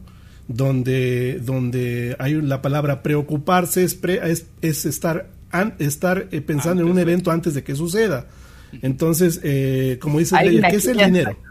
¿Qué es el dinero? se sacó una respuesta de diccionario. Dice, el dinero es un pedazo de papel o hierro que los seres humanos le dimos valor para hacer un intercambio de cosas. Interesante. Ahí es donde entra justo que acaba de decir hace unos minutos que nos preocupamos por ideas humanas. Exacto. El dinero es una idea humana para darle representación o valor a las cosas, pero es meramente humano. El dinero es una tontería. Definitivamente el dinero. Tienes razón, Slayer, te paso mi cuenta, pásame todo. Échamela. Tienes razón, Slayer. No te quedes con esa chingadera, tírala, venga para acá. Entonces, el problema, el dinero, yo siento que hay dos tipos de problemas con el dinero. Que no tengas o que tengas. Sí, claro, porque tener dinero igual trae problemas. Sí, gente, y pueden ser muy malos. Pero fíjate que hay, una corriente, hay una corriente de, una ideología que dice que, las personas que crecen sin ese problema normalmente tienden a, a, hacer, a, pensar en otro, en otro aspecto y a generar eh, más, más un, potencial más, porque mucha gente crece preocupada por el dinero, lo cual es un error. Es lo que es la historia de Michael Jackson. Michael Jackson por eso siempre innovó y le valía literal eh, lo que estaba en la industria. Él simplemente sacaba un disco y marcaba por dónde iba la industria. pero porque no le importaba el mainstream de... Pero él, recordemos que desde que tenía, desde que nació era un cuate que ya tenía, ya ganaba millones de dólares con los Jackson 5. Entonces, quitarte, quitarte esa preocupación de la cabeza y lo que dice Slayer es eh, darte la oportunidad para que empieces a ocuparte, no preocuparte, sino a ocuparte en otras cosas para crecer y para estar mejor, ¿no? Ya sea como persona, como profesional, porque ya no tienes esa preocupación en tu cabeza de dinero, dinero, dinero, ¿no? Y hay gente que se la complica porque tiene dinero, pero por tener más dinero se buscan más problemas, ¿no? Claro. Sí, sí, sí. Claro, habrá eh, gente que dirá, claro, es muy muy padre ustedes lo dicen desde su posición, no sé qué, desde el privilegio. no cerramos el mes y no hay para comer y no sé qué. Es que yo te puedo decir una cosa, yo, yo, yo a diferencia, digo, no, yo hablo por mí, yo, yo vengo de una cuna muy humilde, pero muy humilde, y yo he, pasado momentos en mi vida en donde, en donde, güey, o sea, no tenía yo un peso para, comprar una torta, güey. Y eso no me impedía ser feliz. O sea, quizás se me antojaba y decía, puta, no me la puedo comprar ahorita, pero pues mañana, güey, cuando tenga, un día me la voy a comprar, ¿no? Y, y, y, yo creo que todo ese, todo ese trauma de la, no trauma, sino todas esas cosas que no me preocuparon en su momento, que yo sabía que en algún momento iban a estar, están aquí atrás, ¿no? Las maquinitas, todas las cosas que yo no pude en su momento tener, que no fueron una preocupación para mí, que no me agüité, como dice el meme, ¿no? Cámara, no me agüito. Sabía que en algún momento las iba a poder cumplir. Entonces, pero nunca fue para mí una preocupación el dinero, simplemente fue a lo mejor quizá un obstáculo para no lograr antes algo que me costó un poco más de trabajo lograr porque no tenía los recursos, pero al final del día lo logré. Con los medios que había. quiero saber tu respuesta. Ya, ya vimos de no sé qué la gente, no sé. ¿Para ti qué es el dinero? Ok. Ya te lo el, el, dinero, ajá, para mí literal es una idea humana, que es una tontería. Eh, no te debes de preocupar porque es una idea meramente humana. Te debes de deslindar un poquito por ese lado. Ahora, hay dos vertientes. ¿Quieres dinero, sí o no? porque es válido no quererlo en realidad. Yo en lo particular siempre desde muy chico me llamó la atención, no por el valor como tal, no por lo que te podrías comprar, sino porque decía, ok, es que esto pues, es un metalito, las monedas, un papelito, ¿y por qué si tengo uno de 500 y voy a la tienda me llevo casi toda la tienda y si traigo uno de 20 hoy en día ya no te alcanza para nada, ¿no? Se me hacía como muy interesante que algo tan chiquito en la palma de tu mano te controlaba tan feo. Te controla y o te da mucha satisfacción. Y, se nota desde tus primeros este, inicios, ¿no? O sea, tú desde tu primer fijación en esto era monetizar. Claro. Monetizar. Entonces, no soy hipócrita conmigo mismo y al revés. Ah, yo, a mí me gusta el dinero. Definitivamente me gusta. Fíjate que yo no medio, ¿eh? No como riqueza, como quiero tener un millón de dólares, no. Como la idea del dinero como tal. ¿Por qué? si es una idea humana, el dinero se convierte en un juego de suma cero. ¿Qué se refiere a la suma cero? Estás en una línea horizontal, estamos aquí en cero pesos, puedes estar endeudado, abajo, en negativo, en números negativos. O sea, puedes estar en números negativos en el dinero, lo cual está chistoso porque si ni siquiera lo tienes, ¿cómo es que estás en negativos? Y eso es por una idea humana y más para beneficiar a los bancos y demás prestamistas. O bien puedes estar, aquí está la media, un poquito arriba. Dato curioso. La mayoría de nosotros, a menos que haya un millonario aquí escuchándonos, pues la mayoría de nosotros estamos más cerca de ser millonario que un Jeff Bezos o un Bill Gates o un Carlos Slim. ¿A qué me refiero? Hay que pensarlo nuevamente. Nosotros somos más fáciles de hacernos millonarios que un Carlos Slim, que un Jeff Bezos, que un Elon Musk. No, estoy entendiendo tu punto. ¿Cuál es el punto? Deseo a uno, entendiendo uno por un millón, es este pedacito a lo que tienen ellos. Ellos, para volver a ser millonarios, tendrán que perder todo esto y llegar al punto en donde nosotros queremos llegar al 1. Ellos ya no pueden pasar de ahí. ellos ya no pueden dejar de ser millonarios. Sí, ya no. Entonces, ¿qué pasa? Si tú logras estar en el 1, obviamente a tu nivel, teóricamente si tienes una buena estrategia, por decir, si estás en un millón, estás más lejos de tener 100 mil pesos que alguien que ahorita no tiene nada. Es decir, la riqueza va a generarte más riqueza. Entre más le estés apuntando, no necesariamente. Hay un problema también. Por eso lo que mueve a los negocios es el capital. claro. Hay, hay una. Hay un. Y. La gente dice que no entendió. Es fácil. Digamos. Güey, pero ustedes entienden del wall bounce, de la nada. digamos, que, digamos que hay gente, hay gente que tiene 10 millones y tú tienes 10 pesos. mil pesos. Ellos están más lejos de, tener, de 10 millones a uno que tú de los 10 pesos a uno. Tú estás a un, a, a, a, a 999 mil pesos, vamos a ponerle si es un peso, del millonario, y ellos están a 9, 9 millones. O sea, es... Entonces, si tienes esa...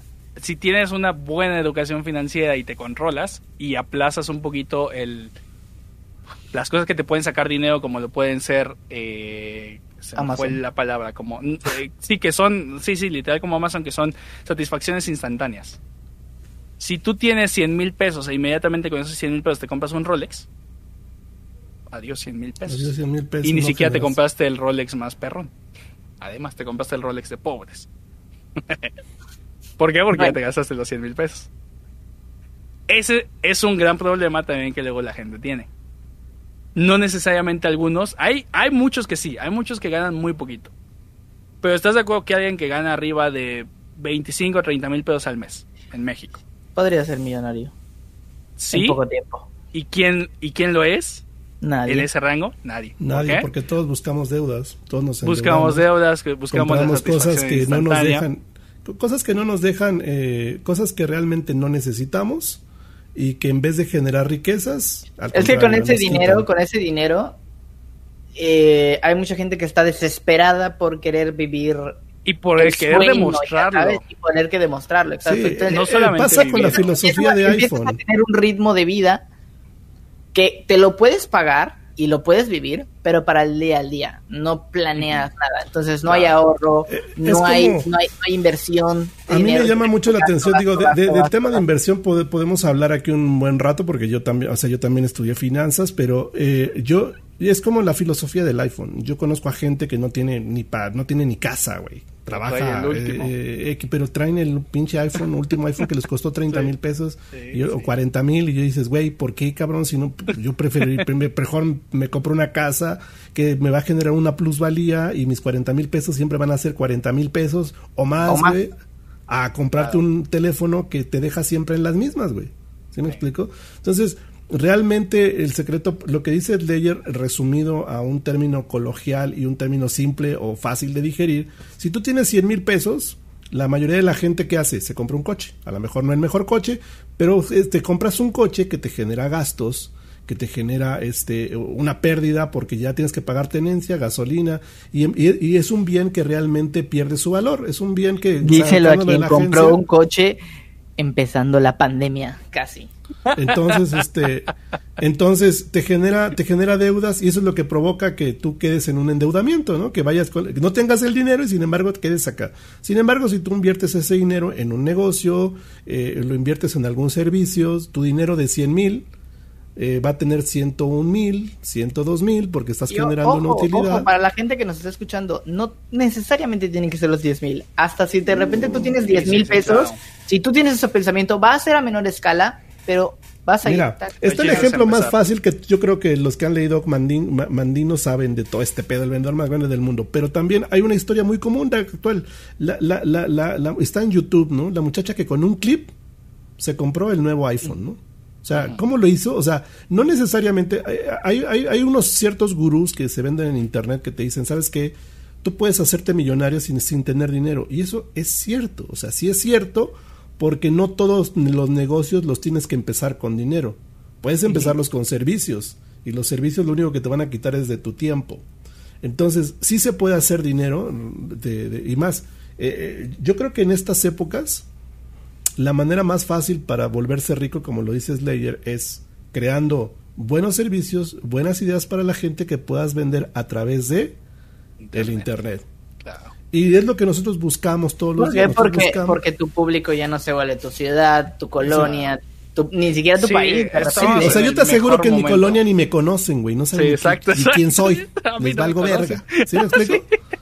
Pero, pero, pero, pero, pero 200 güeyes que están aquí sí me conocen. Que están regados a través de, del país o quizá en el mundo. Entonces, este, eh, esa, esa, eh, esa es como que parte del secreto de muchas cosas que normalmente nosotros como creadores de contenidos lo enfocamos a nuestro producto, que este es nuestro producto, el que les vendemos a ustedes, porque quien me diga, ay, es que esto, yo lo he dicho muchas veces, esto es nuestro trabajo, y aquí ganamos dinero. Entonces, es nuestro trabajo, es nuestro producto, que se lo vendemos a mucha gente, que la de la, tienda ni me conoce. Pero hay gente a la que sí le llega este producto, que sí le gusta apoyar, que diga, ah, no mames, Slayer, es la apoya. Después de esto quiero ver su contenido, quiero ver su igual, porque es, además de esto a mí lo que más me gusta de este podcast es que siempre tenemos algo nuevo que aprender. Lejos de volvernos a enfrascar en el Gears y que la Nayer y que o sea, no, es algo es algo muy productivo que si ustedes se enfocan, gente, mira, les voy a dar un ejemplo cruel, o sea, voy a ser duro con ustedes, pero yo creo que me lo van a agradecer. ¿Sí? Si tú estás en una pseudo organización de eSport donde te pagan 140 pesos por cambiarte un gamer tag y le dedicas a jugar más de 8 horas diarias, ¿sí? Porque según quieres alcanzar un sueño, hermano, ¿sacarías más lavando coches allá afuera en esas 8 horas? Y ya tendrías muchísimo más capital del que piensas tener en un sueño completamente ambiguo. Triste, cierto, doloroso, pero es la cruda realidad de mucha gente no pierdan su tiempo, inviertan su tiempo en algo valioso, porque hoy en día, gente, el tiempo o tu tiempo es el que genera dinero. ¿Sí me explico? Todos los juegos lucran con el tiempo. Entre más tiempo le dediques, es el tiempo. Es el tiempo. Entonces, y el tiempo siempre se está agotando. Exactamente. Te vuelves paranoico si lo piensas. Yo, yo lo reto, yo lo reto. la película de, de Justice Timberlake que digo, es una película regular de nada, pero la idea es muy buena, que se pagan con tiempo, tienen un contador y el día, en el momento en que llega a cero, te mueres. Sí, entonces te pagan y ves como literal te pagan y se dan la mano y te transfieren dinero. Entonces así están viviendo el día. Está muy interesante esa película. O sea, la idea. Eh, también hay otra muy buena. Vean el lobo de Wall Street con, con este. ¿Cómo se llama este güey? Este DiCaprio. Es muy buena. Es una persona que les enseña literalmente a vender, ¿no? A vender. y, realmente las ventas, mucha gente menosprecia las ventas, pero hermano, yo te, yo conozco a gente que vende tacos de canasta y tienen un capital que ni te lo imaginas, güey, ¿no? Y tú lo ves, ah, es un güey que vende tacos de canasta, no mames. Y tú con tu bocho bien chingón, ponches, ponches, ponches, y sientes que el güey que taco de canastas trae menos que tú, güey, ¿no? Y ese güey trae, lo que pasa es que precisamente es una Es muy curioso, es muy curioso, la gente que más dinero tiene no le interesa, o sea, demostrar que tiene el dinero, pero la gente que cree tener dinero Esos son los quiere. Esos son los que traen el iPhone. Esos son los que traen el pinche iPhone, ¿no? Que, que llega a su casa con, con, lámina de cartón, cabrón, pero trae un iPhone, güey, ¿no? O sea, o sea eh, eh, es, es, es, es, algo totalmente eh, fuera, de, fuera de orden prioritario en la vida. Si tú le preguntas a una persona coherente, ¿qué quieres primero? ¿Un techo, un buen techo donde vivir, una buena cama donde dormir? Pues bueno, dices, bueno, pues sí, ¿no? O que esté bien tu familia, o que estés bien tú, no, prefiero mejor un aparatito que, que al año ya va a valer una mierda pero que ahorita estoy en, en, en, el momento de, de, de, salir y, ay, güey, traigo mi iPhone. ya dije el, nombre de la película, se llama El precio del mañana. Está bastante interesante, la verdad. A ti que te gusta el dinero, Slayer, si no has visto esta película. Sí, no la he visto, la voy a ver. Y, ves como el mundo está dividido por sectores tipo los Juegos del Hambre, de que el centro Un saludo a Blen, anda por aquí, dice que él conoce a varios de Gears así. No, Blen, todos. Y, y es, es, muy interesante como en la película se trata ¿Cómo, de ¿Cómo se llama? ¿Cómo se llama? el precio del mañana. El precio del mañana. está bueno. Ya tienen tarea a ver si el precio del mañana. sí, sí, Slayer, la gente me va a matar si no dices cuándo te compraste tu primer coche. ¿Qué coche fue? ah, bueno, el, el primero, el primero yo tenía un Versa. Yo tenía un Versa. Ese... Vamos con el, creo que sí lo conocía. sí, sí, claro. Sí saber con el que conociste Slayer, El de lujo. yo quiero saber el de lujo, cabrón. El de lujo. El de lujo. es que te les voy a explicar una cosa. Para mí, o sea, yo te voy a decir una cosa. Yo soy una persona que, que, me gusta absorber conocimiento de otras personas. Entonces yo cuando supe toda esta historia que yo ya sabía, bueno, no toda, pero gran parte, yo decía, güey, quiero saber, o sea, no quiero que me dé ni que me diga, eh, o sea, quiero, quiero, quiero entender cómo un chavo de su edad, tan exitoso, ya está conduciendo un carro que yo igual lo podría tener, pero a mí me ha costado una vida. ¿Sí me explico? Entonces, eso es lo que... Está, está normalón. Primero de julio del 2016. Uf, normalón, güey, un BMW, cabrón. ¿Qué serie es esa? Es la... Es un 2, es un 2, serie 2, normalón. normalón de cuántos. normalón de cuántos. Pero dile el precio normal de cuántos, güey. O sea, ¿de cuánto cuesta ese coche? Porque Ahorita cuesta como 700 mil, yo creo. Fíjate, o sea. Y es serie 2, o sea, o sea, no mames. Ok, quiero, quiero, que ahora quiero hacer todavía un análisis. 2016 dijiste. Sí, yo tenía. 2016. ¿Qué edad tenías? Yo tenía. ¿Cuántos tenía? Si soy del 95. Sí. 21, ¿no? Sí. Sí, sí, ahí está. Ya estaba viejo. No, me pero, pero, a los 21 años. me ganó. Oye, espera, espera, espera, espera. Pero es de los 21 años. Coche que tú te compraste. Sí, sí, sí, sí, full. Digo, ah, y todo, eh, ah, no importa si apagos y no sé qué. Él se lo compró a los 21 años. Sí, sí, a él no se lo compró su papi, ¿no? Él lo, sí, de hecho muchos pensaban que me lo había comprado así mi papá. Y, no, ya también de ahí en la universidad como que muchos, eh, o sea, obviamente mis círculos cercanos siempre han sido mis compas, pero después hasta así chavas que literal pues nada más conocía pero random y se acercaban y, ah, oye, tú haces videos? ¿Y de qué haces videos? Y, ay, aquí y allá. Y llegaba otro man igual. Ay, ¿qué onda con tu canal? Ah, ya me suscribí y así, o sea, se empezó a correr el rumor que de ahí lo había sacado. Dices BMW, no le gana un bochito tuneado. No le gana. No, no. definitivamente no, pero pues bueno. Y, yo me dejo como abuelito. Creo que se ha subido conmigo, ¿no? Sí, sí, sí. X2, X2, X2, yo soy... Mira, al Slayer ni le gusta sacar ese carro. No, tiene... no normal, de veras, cuando andamos siempre anda, anda en Uber, en Uber o lo deja así bien guardado, o sea, eh, y, también es, y también, y también es una, una, una ideología que ustedes deben de ver. O sea, a pesar de que es un chavo que tiene, pues no le gusta manejarse en un bajo perfil, no tiene por qué, no habría por qué. ¿Sí me explico? ¿Sí? ojo ahí, ojo ahí. Una vez escuché a Pipe, saludos al buen Pipe, que dijo muy despectivamente, para eso tengo chofer. Y dije, ah, caray, ¿cómo que tiene chofer? Dijo, sí, ah, yo siempre me muevo en Uber. Me dijo, siempre me muevo en Uber. Y le dije, viajar en Uber no es tener chofer. Ojo no te confundas, porque también hay gente que trata muy mal a los... No te equivoques, exactamente. Tratan muy mal a la gente de Uber creyendo que son sus choferes. Para chofer contrata a un chofer que te va a cobrar 30 mil pesos al mes y que de verdad sabe manejar y que a lo mejor este es un piloto profesional y dale tú tu propio carro. Ese es un chofer. Un Uber es pedir un Uber. ¿Qué es más práctico? Ya es un servicio. Es, un servicio que si pides es un taxi, pero modernizado. Pero ahí sí hay un montón de gente que luego anda en Uber y los trata muy mal y piensa que porque traen chofer y que tienen que hacer Obviamente también el del Uber tiene que hacer su chamba, es un servicio. Pero ahí sí, yo he visto muchas personas, he visto muchos youtubers que hasta luego se piden su Uber Black de 100 pesitos más y creen que traen chofer. Y es lo que dice Krauser, el que de verdad tiene no lo tiene que demostrar, no tienes que llegar a un Uber Black. Sí, llegas en metro, ¿Y cómo, te, cómo te enteras que YouTube es...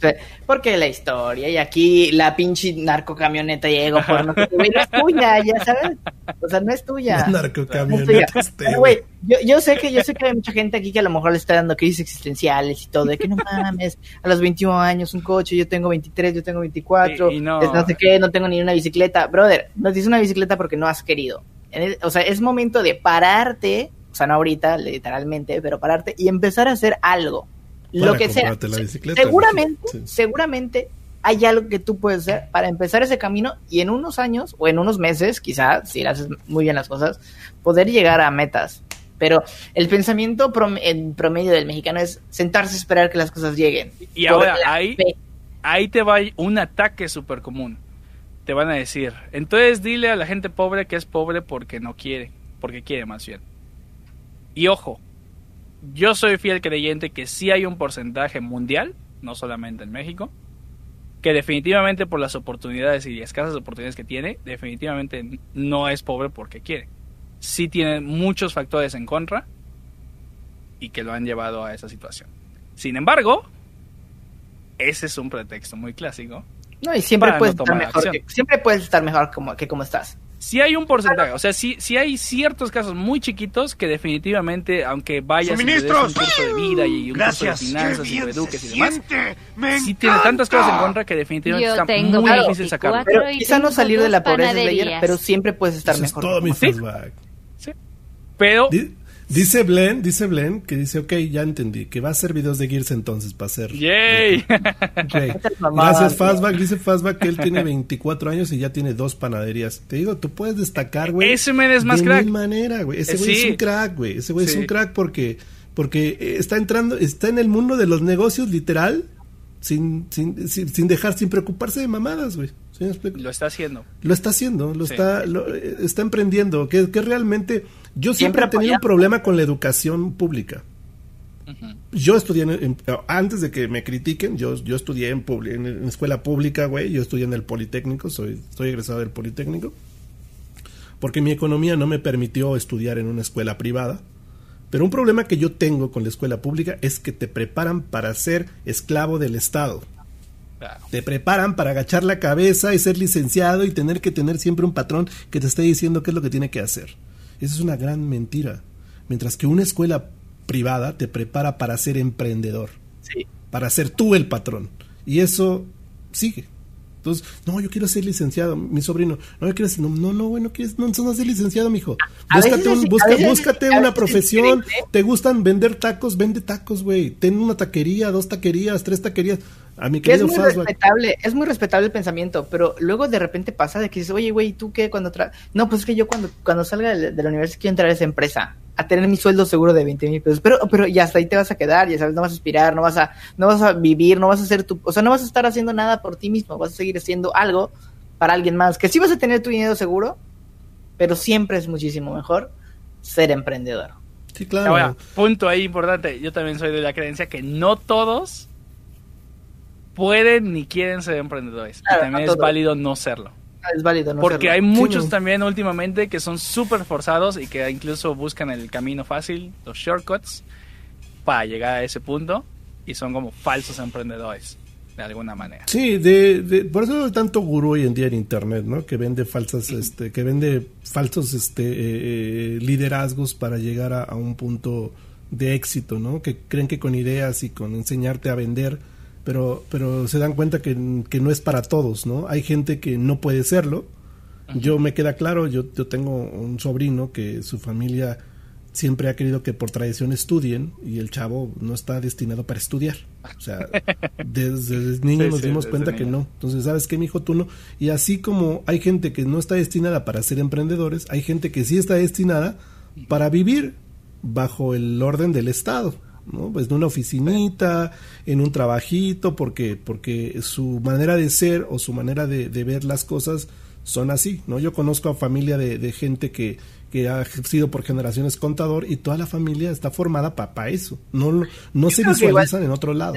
Depende mucho de uno mismo, ¿no? Igual, o sea, no quiere decir que tienes que ir a una escuela privada para ser emprendedor. O sea, puedes estudiar en una escuela pública y puedes luego absorber lo que tú quieras, pero es que es como, es como aquí en las escuelas, güey. Cualquier estudiante está esperando a que venga el profesor y te dé la información. O sea, y, en otros países ni siquiera van a la escuela a veces. O sea, son, ¿cómo se dice cuando tú estudias por sí solo? Eres como autodidacta. Autodidacta, sí. Entonces, y, y, hoy, hoy, hoy, gente, que la verdad, si están aquí es porque tienen internet. Es todo lo que necesitan para aprender a hacer cualquier cosa. Es, como dijo, como dijo Slayer, está YouTube. Puedes aprender a hacer cualquier cosa que tú quieras en YouTube, desde cocinar, desde arreglar un coche, desde eh, ser el mejor diseñador gráfico, editor de videos, o sea, todo, todo está en Internet. Simplemente es dedicarle tu tiempo, que es el que realmente vale. Sí, claro. Y si tienen internet y vienen aquí a decir que no están de acuerdo con que son pobres porque, porque quieren, ahí sí es una tontería. Va a empezar a haber una brecha muy interesante. Yo creo que la, la pobreza futura va a ser entre la gente que literal toda su vida consumió TikToks bailando y nunca hizo nada y nunca aprovechó el Internet, a la gente que sí tiene su entretenimiento en Internet, pero que además buscó tal tema, cómo solucionar esto, cómo destapar un baño, hasta algo muy sencillo. Va a haber esa brecha de gente que literal usó Internet para pura basura, full entretenimiento, y para gente que tiene entretenimiento, pero además aprovecha el internet para aprender algo nuevo. Yo que viví en los años 80, una vez un maestro me, me proyectó muy cabrón y me dijo, ¿sabes qué? En el futuro vas a tener la información en la punta de tus dedos. Yo decía entre mí, no mames, ese maestro está bien volado.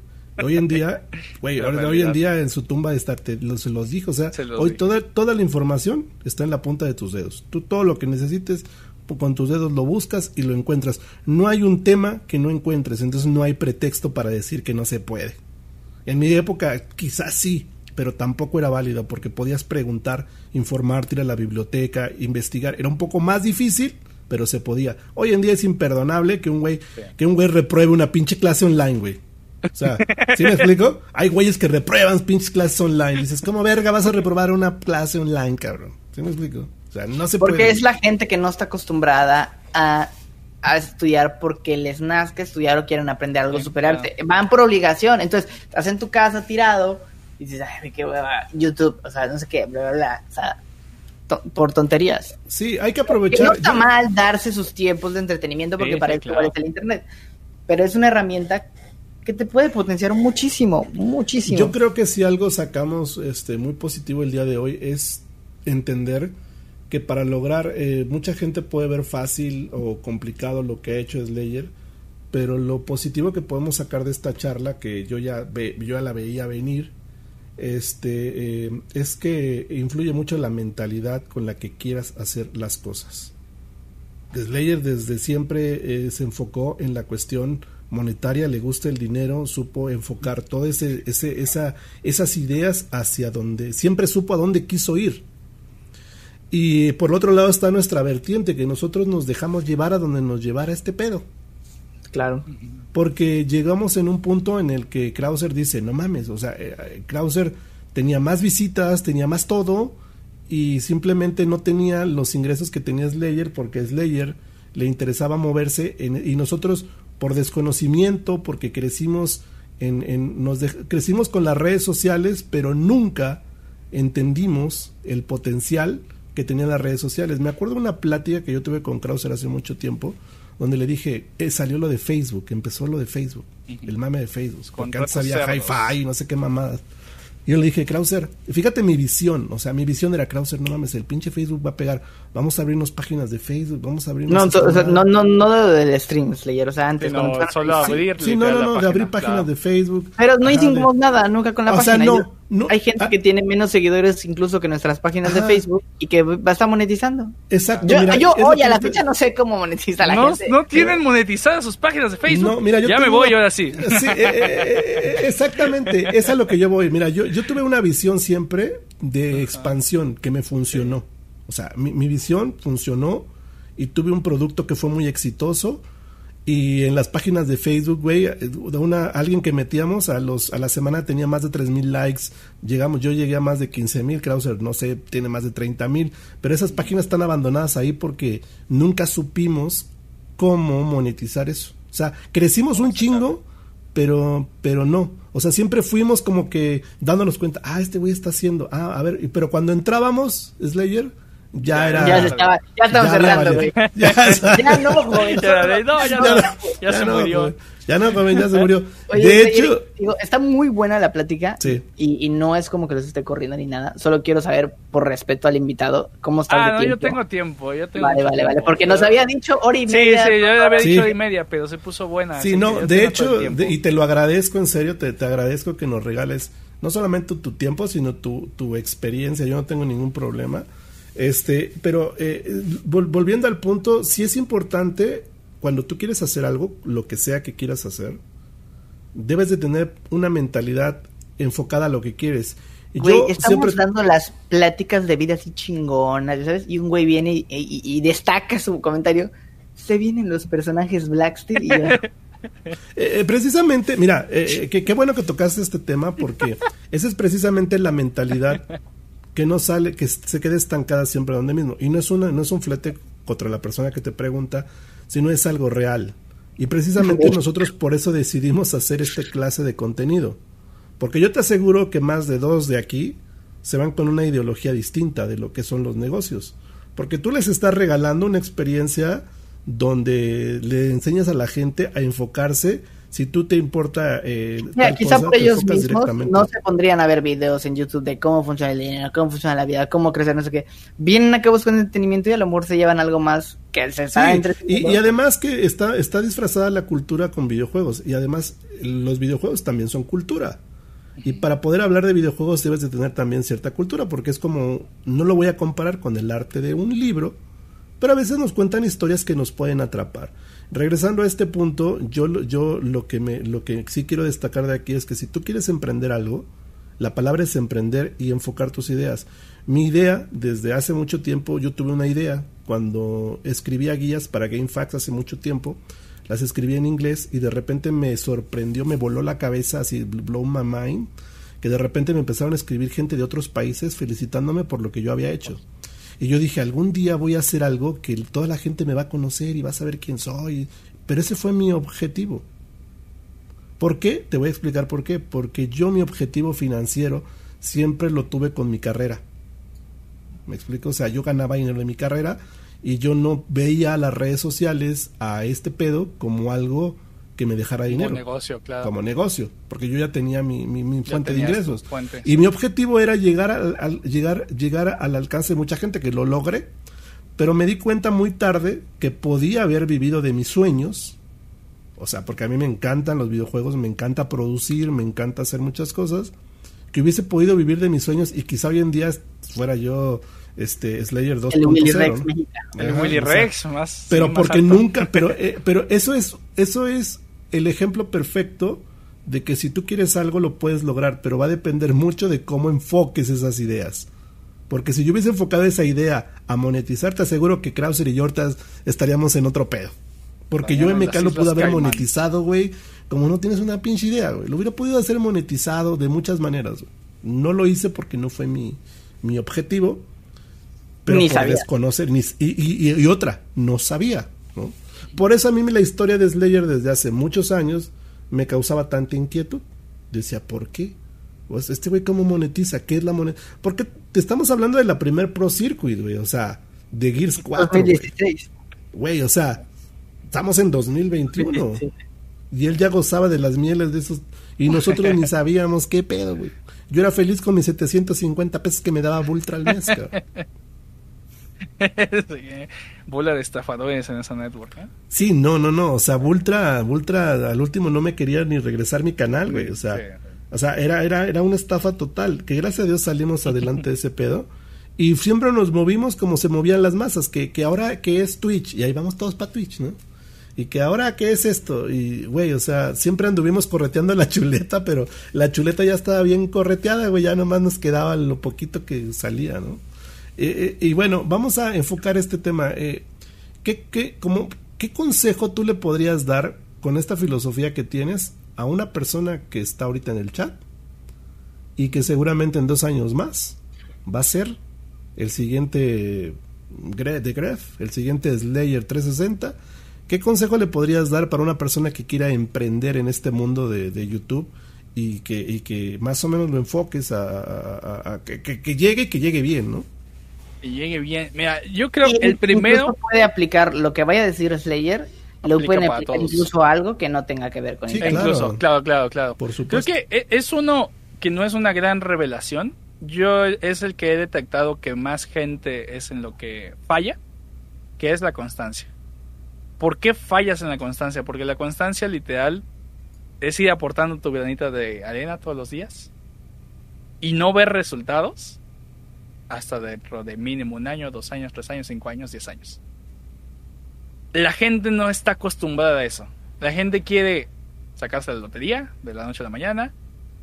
La gente quiere trabajar lo menos posible para ganar lo más posible.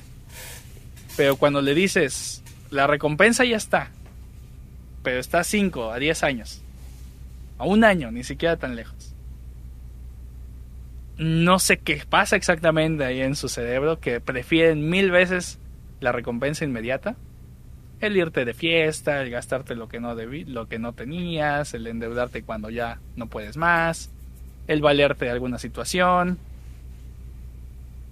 Y al final la constancia no es que trabajes como duro todos los días, sino es simplemente trabajar, hacer un acto enfocado todos los días, todos los días.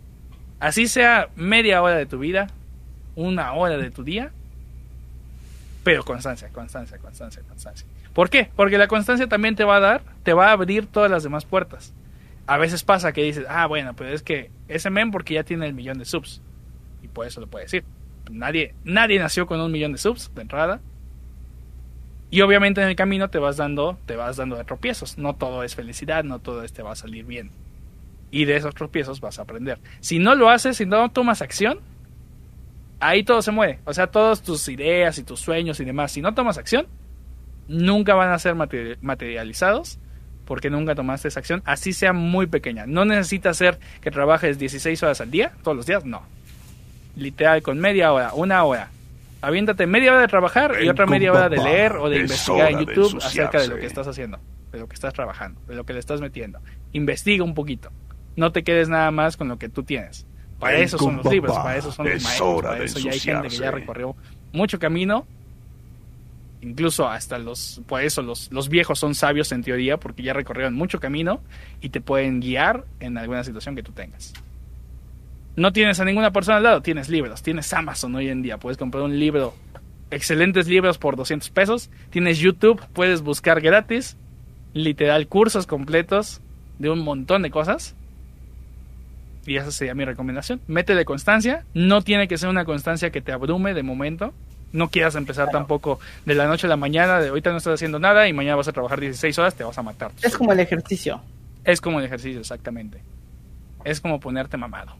Sí, claro. De hecho, de hecho, a mí una vez llegó un tipo. Por decir, acá hay, acá, hay, una persona que dice, no estoy no de acuerdo con lo que dice Slayer. Generalizo y no todos tenemos esa mentalidad. Pregúntale a qué hora se levanta a trabajar.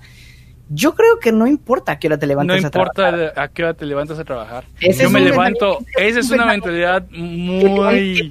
Que te han, metido la mentalidad de te tienes que levantar y al que madruga, Dios lo ayuda. Dios lo ayuda y, eso no. Yo me, puedo levantar a las 10 de la mañana Todavía con la, hueva, con la hueva del mundo, desayunar, no sé qué, y luego pum.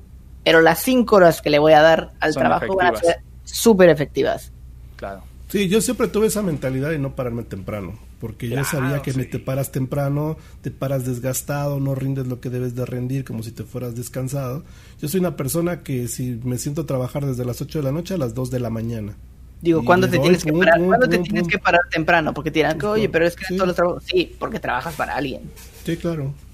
Cuando tú trabajas para ti, para ti mismo y tú eres tu propio jefe, tú organizas tu tú solito vas a saber. Normal, mira, hay te, te, lo voy a poner muy fácil. Y esto es algo que es real. Dicen que las mentes más brillantes y los genios son los que más duermen y son los que trabajan de noche. O sea, no trabajan de día, no trabajan en las madrugadas, siempre tienden a dormir mucho, porque siempre están ocupando sus horas productivas, que son los, las horas en las que más despierto estás, la, noche, y este y, no hablo de, gente que, invierte horas y que no gana nada, ¿no? O sea, hablo de gente que normalmente está pensando. Un, un, ejemplo muy claro, lo dijo Slayer 360, la constancia es algo que es verdad. Fíjate que, fíjate, una anécdota muy curiosa. Yo, la primera vez en mi vida que vi una página web, dije yo, güey, no mames, ¿qué es esto, cabrón? Y en esa página web, web, un cabrón vendía un suéter, que no sé de qué juego, no me acuerdo que yo dije, no mames, yo tengo que hacer una página que donde yo venda cosas. Mi primer página fue para vender cosas de computación. Y de repente yo llevaba meses, como dos, tres meses aprendiendo ASP, programación y su puta madre para hacer la tienda y el carrito y su puta madre, porque yo, yo programo, bueno, programaba me acuerdo, llegué un momento en que, que me, ponía yo a programar, hermano, y de repente veía yo que ya, me, ah, cabrón, ¿a qué hora son? Las 7 de la mañana. Y así me la pasaba yo, me dormía yo en el día y en la noche me paraba otra vez a hacer lo mismo hasta que dije, tanta constancia o tanto tiempo que tiene que rendir frutos. No me acuerdo cuánto tiempo pasó, pasó como tres meses, cuando de la nada un cuate me llama y me dice, te acabo de depositar para que me lleves una impresora, quiero tal impresora. Yo dije, ¿cómo un güey que no me conoce me acaba de depositar dinero para que yo le lleve una impresora? Eso dije, güey, aquí está el business. En este pedo está el business. Y yo mucho tiempo tuve una tienda en línea que vendía productos de computación y me fue muy bien. Pero todo en base a, a, la constancia de estar ahí, de estar ahí, de estar ahí, de estar ahí. A mí me valía verga levantarme a las 12 del día, 2 de la tarde, güey. Que ojo, una vez más, no es una generalización, no es, no es generalizar, no es como que te despiertas a las 2 de la tarde vas a ser exitoso. Igual te puedes despertar a las 6 de la mañana y ser exitoso. Simplemente que no hay una regla, simplemente es Cada quien debe buscar lo que le es como la ropa, hermano, busca lo que te quede. Busca lo que te lo que te Pero es que, es que sabes que eso eso responde la gente quiere siempre la fórmula, la formulita para todo. Sí. Quiere la respuesta inmediata para todo. Sí, no, no, no, no la hay. Y eso no lo hay, eso no lo existe. Sí, porque si no todos, todos seríamos, haríamos lo mismo que hace una persona y todos seguiríamos el mismo rumbo y no habría falla. Pero cada persona, cada persona es distinta, cada entorno es distinto. Hay, gente que dice, ok, va, sí le voy a dar todo el tiempo, pero dime cómo. O sea, no quieren, no quieren ese proceso de, de la prueba, del error. Lo, lo que yo te decía, un día vino un güey y me dijo, eh, no mames, güey, yo no sé por qué la gente te ve, güey, si no mames, vale verga, pinche viejo, ya sabes, ¿no? ¿O por qué, te, por qué te donan esto? ¿Por qué te dan esto si tú vales verga? Güey, yo tengo subiendo videos y tú te vas a mi canal, hay más de cuatro mil videos. O sea, échale cuentas cuántos videos tengo que subir diarios para llegar a este momento, ¿no? Creen que es fácil, o sea, creen que, ay, este güey le va bien, pero ah, le va bien porque, pues no sé, ¿no? Es una constancia de estar todos los chingados días, todos, los días subiendo videos. Una, tontería. todos subiendo videos, creando contenidos, creando ideas. Este, hoy están muy de moda los podcasts, por cierto, dices, ah, ya te subiste al mame del podcast. No, hermano, los podcasts los hacíamos desde, ¿qué fecha será, Krauser? ¿2014? No sé, ya tiene un chingo de años que hacíamos los podcasts y eran podcasts que, que, que, que pegaban un buen, simplemente los dejé de hacer porque, güey, o sea, le tomé un break a esa historia. Pero al final, creo yo que debemos de ser constante en lo que sea. No hay una fórmula mágica para el éxito. Lo único que es es que si a ti te gusta vender tacos, güey, pues sé constante, vende, levántate, este, inventa, busca la manera de, venderlos, dónde colocarlos. Una vez de tacos que me da hambre. No, a mí también, güey. no sé nada. Pero, ahí, ahí yo añadiría un punto muy importante. Que de momento, eh, sobre todo en redes sociales, estamos un poquito también inundados, ahora al revés, de mucho positivismo y que te dice la típica frase de sigue tus sueños y tú puedes y todo es lo máximo. Creo que ahí también hay que ser muy como humildes y muy críticos con nosotros mismos. De que, por ejemplo, el claro ejemplo de siempre le doy conmigo. A mí me gusta, por ejemplo, mucho tocar la guitarra.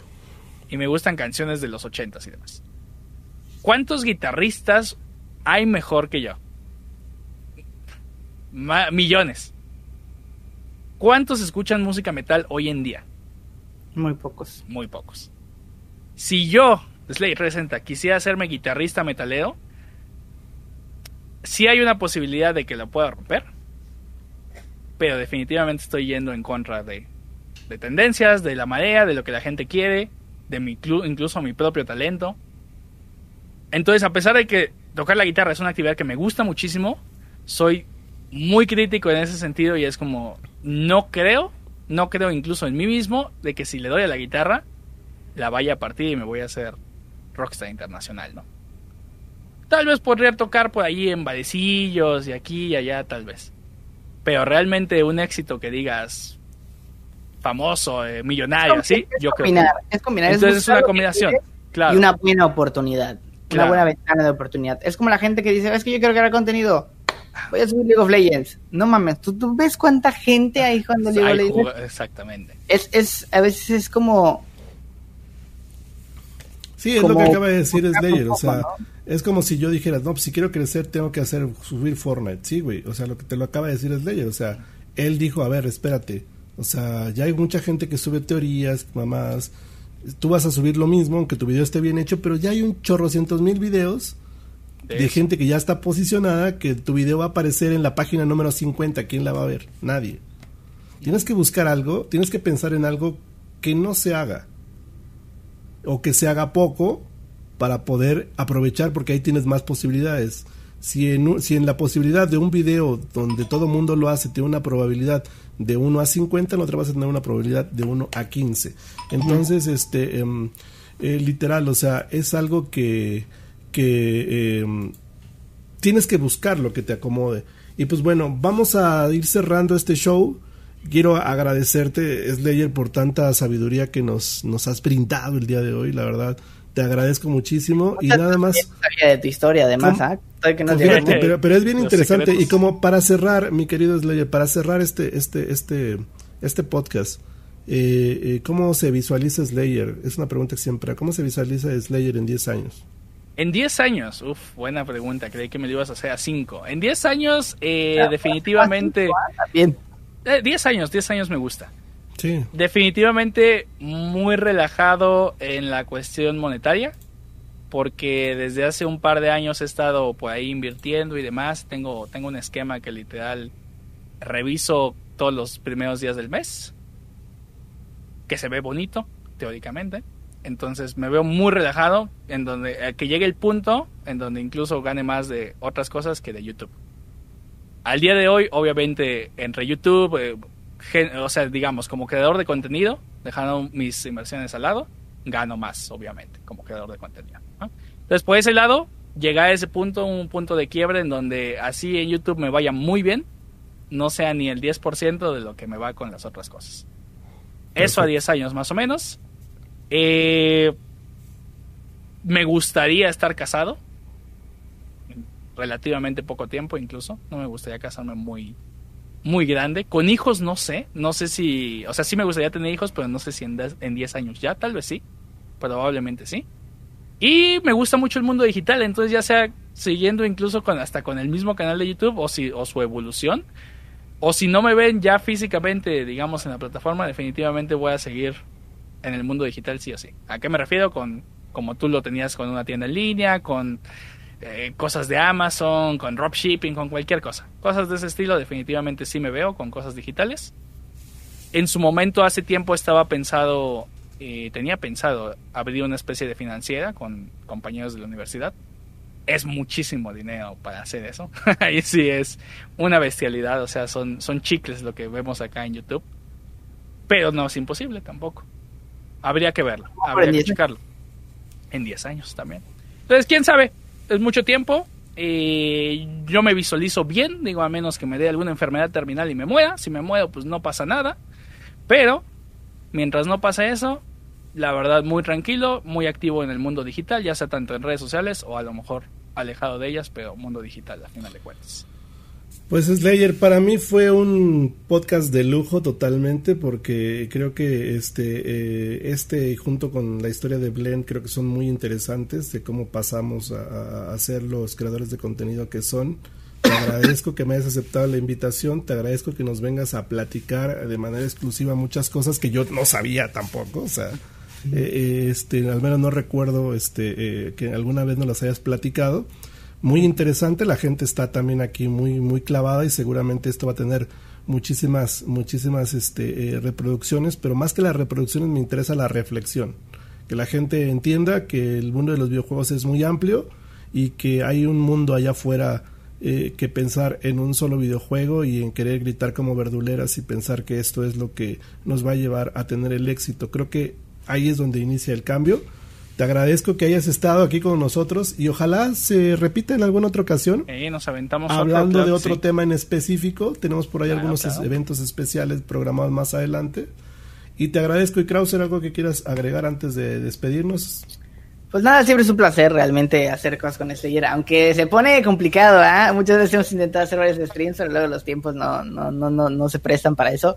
Este, mm, pero gran plática, digo, a veces son pláticas que de repente tenemos entre nosotros, eh, ya sea por Skype, no sé qué, de repente ahí pasando Sí, de, hecho, ahí, me gustaría agregar, es que siempre a Krauser, siempre que lo veo, yo le hago como una especie de broma, le digo, del grupito con el que convencionalmente nos contamos. siempre le digo que a, que a Krauser yo lo respeto porque es de los pocos youtubers con carrera. Así le digo. Mele también tiene su carrera, nada más que con Mele no hablamos tanto. tiene tres carreras. Casi tengo pero tres, pero casi no nos juntamos. casi no nos juntamos. es que no coincidimos porque ellos son así más, sí, somos más, visivos. bueno, tú igual tienes tu carrera. Sí, sí, sí, tiene tres carreras. No, ah, sí, sí, sí. Y, no es por la carrera en sí, o sea, eso es como de parte del chiste, pero a lo que voy es que yo en Krauser, desde las primeras veces que siempre platiqué con él, me gustó mucho como, como su idea que eh, de, trabajo, de trabajo como tal, tiene su carrera, es arquitecto, sabe lo que hace, le gusta hacer lo que hace, es jefe, no es, no es, no es cualquier recluta. Entonces como que siempre me gusta, siempre me ha gustado la compañía justo de Krauser, porque va más allá de lo que decían hace rato, ¿no? De, oye, ya salieron las skins de Black no sé qué, o sea, eh, pues para eso está YouTube, ¿no? O sea, para eso pues buscas un video y se acabó. Hermano, tienes Slayer 360 que te está enseñando cómo ser rico y tú vienes a cagarla con las Black Steel. Y, y, en general como que siempre tenemos pláticas, o sea, fuera de, del podcast, digamos, siempre tenemos pláticas bastante interesantes en donde aprendemos de todos. Y qué padre que esas pláticas nunca la habíamos traído, porque luego de repente creemos que este medio nada más es para echar coto y la bala fría y los muritos de Fortnite y cerruchar a gente. Y qué padre que, nos hayas acompañado este, en este podcast y que la gente haya podido aprender de repente de esas pláticas que, que, estamos por ahí, que estamos por ahí y luego la gente se niega de repente a veces, ah, vas a platicar de cosas, o sea, como que me está dando la pálida, no sé qué, güey, güey.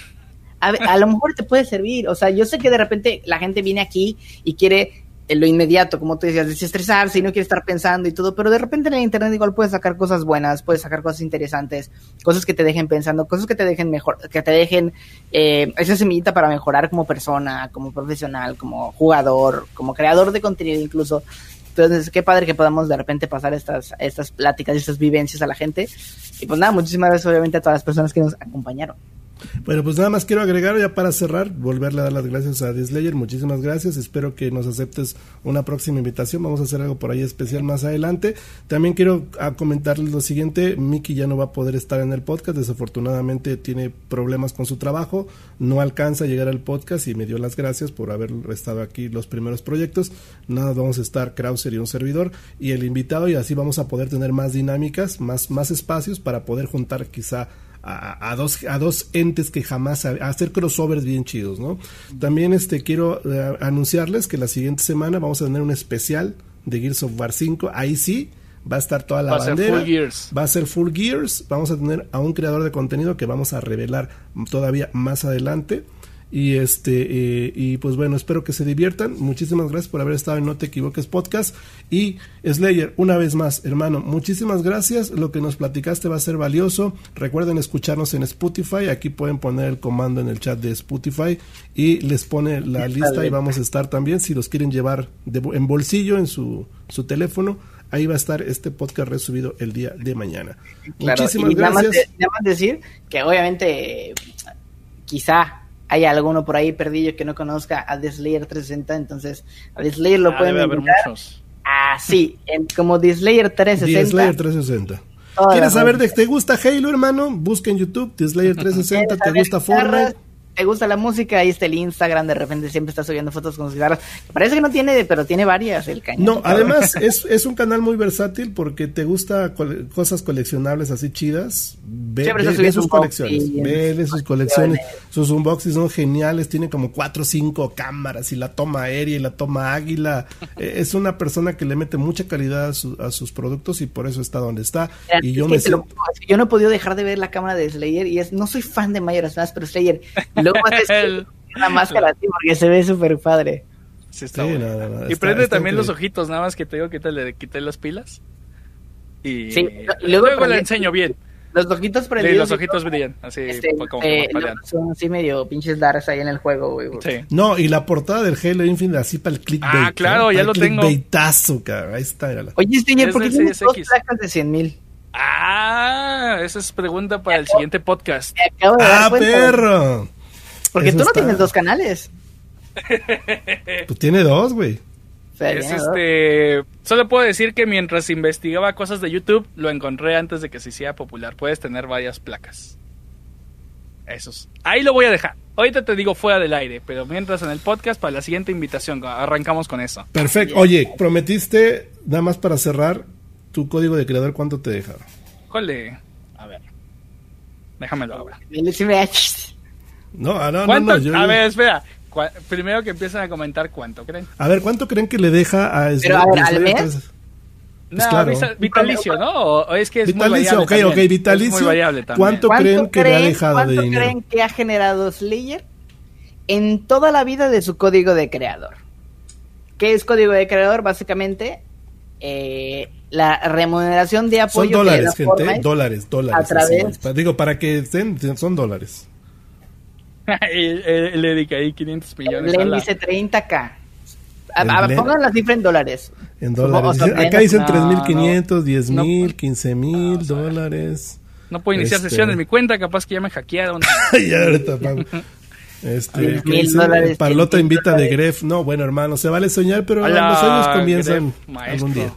Algún día. Sí, ¿eh? Sí, sí te... O sea, la gente ya está tirando números acá. Fue de broma, no pude iniciar sesión. A ver, denme un segundo, déjame iniciar sesión con la otra cuenta.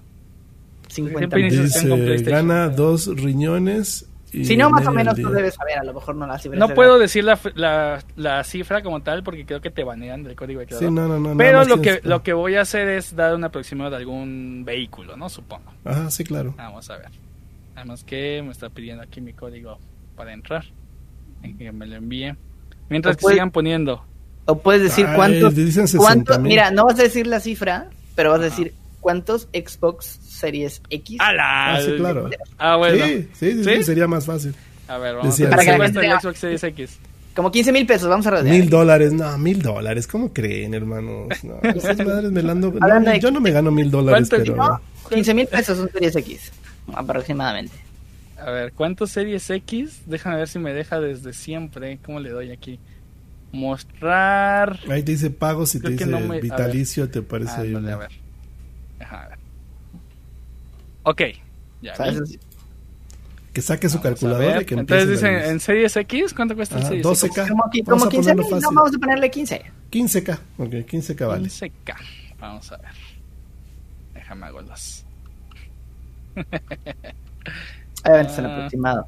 Es poquito, es Es aproximado, no es exacto. Que, o sea, no, no. Okay. 15 mil entonces. Ajá, 15 mil. ¿Para cuántos Xbox Series X? La consola más potente del mercado. Exactamente. ¿Cuánto se lleva? ¿Cuánto le damos? Son poquitas, mira. 28. 28. Ok.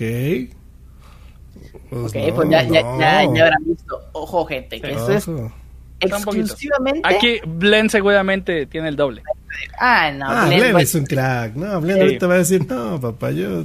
Sí, no, 15. Y no es que más. Sí, no es que más. No, no, no. Sí, no, no, no, Hay muchas altas y bajas. Últimamente no han usado mucho el código de creador. Eh, la mejor fue cuando. En Apex, cuando metí una promoción de Apex ese mes fue una bestialidad. Ese mes, la leyenda cuenta que Willy Rex hizo un millón de dólares. No mames. Solo del código de creador. No, Pero ¿qué tiene que ver Apex?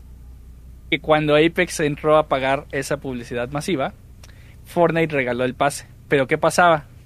Si la gente tenía tu código de creador, ese pase te contaba a ti. Y además, y además había, había un multiplicador. sí, no sé qué. Había multiplicador. Un millón de dólares. Saludos, Willy. ¿Cuándo chavos? Eh, no, Willy, Willy es un dios. Pronto tendremos a Willy Rex, ¿no? Sí, sí. De hecho, una vez me hicieron una pregunta. ¿Con qué youtuber te juntarías? O sea, ¿te gustaría platicar?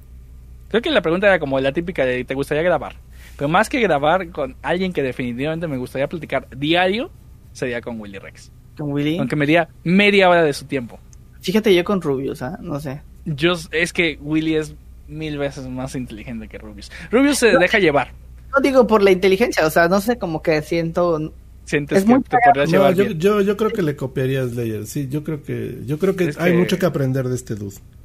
Es que Willy Rex es hay mucho que aprender. Sí, sí, sí, sí, sí. Willy pues bueno, podrá ser millonario. no vamos a quemar temas, no vamos a quemar temas porque tenemos otro podcast pendiente aquí con 10 Layer 360. 10 Layer, muchísimas gracias a toda la gente que nos acompañó. Gracias por estar. No te equivoques, podcast. podcast. Nos vemos el próximo jueves para hablar full de Gears of War. Ahí sí vamos a hablar de todo. Ya va a salir la operación. Eh, bueno, el segundo drop de la operación. Vamos a hablar de cosas bien intensas. Vamos a tener un creador de contenido enfocado en Gears, por supuesto. Y, ojalá que les divierta la, el siguiente podcast próximo, próximo jueves en punto de las 9 de la noche.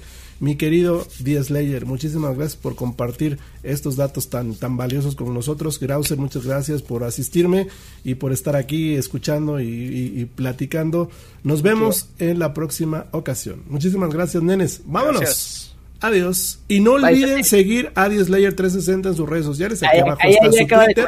igual está haciendo streams. los amo. Está haciendo también en, en, Twitch. En, ¿En Twitch estás también? No. Sí, sí. Twitch. No me va bien, pero sí.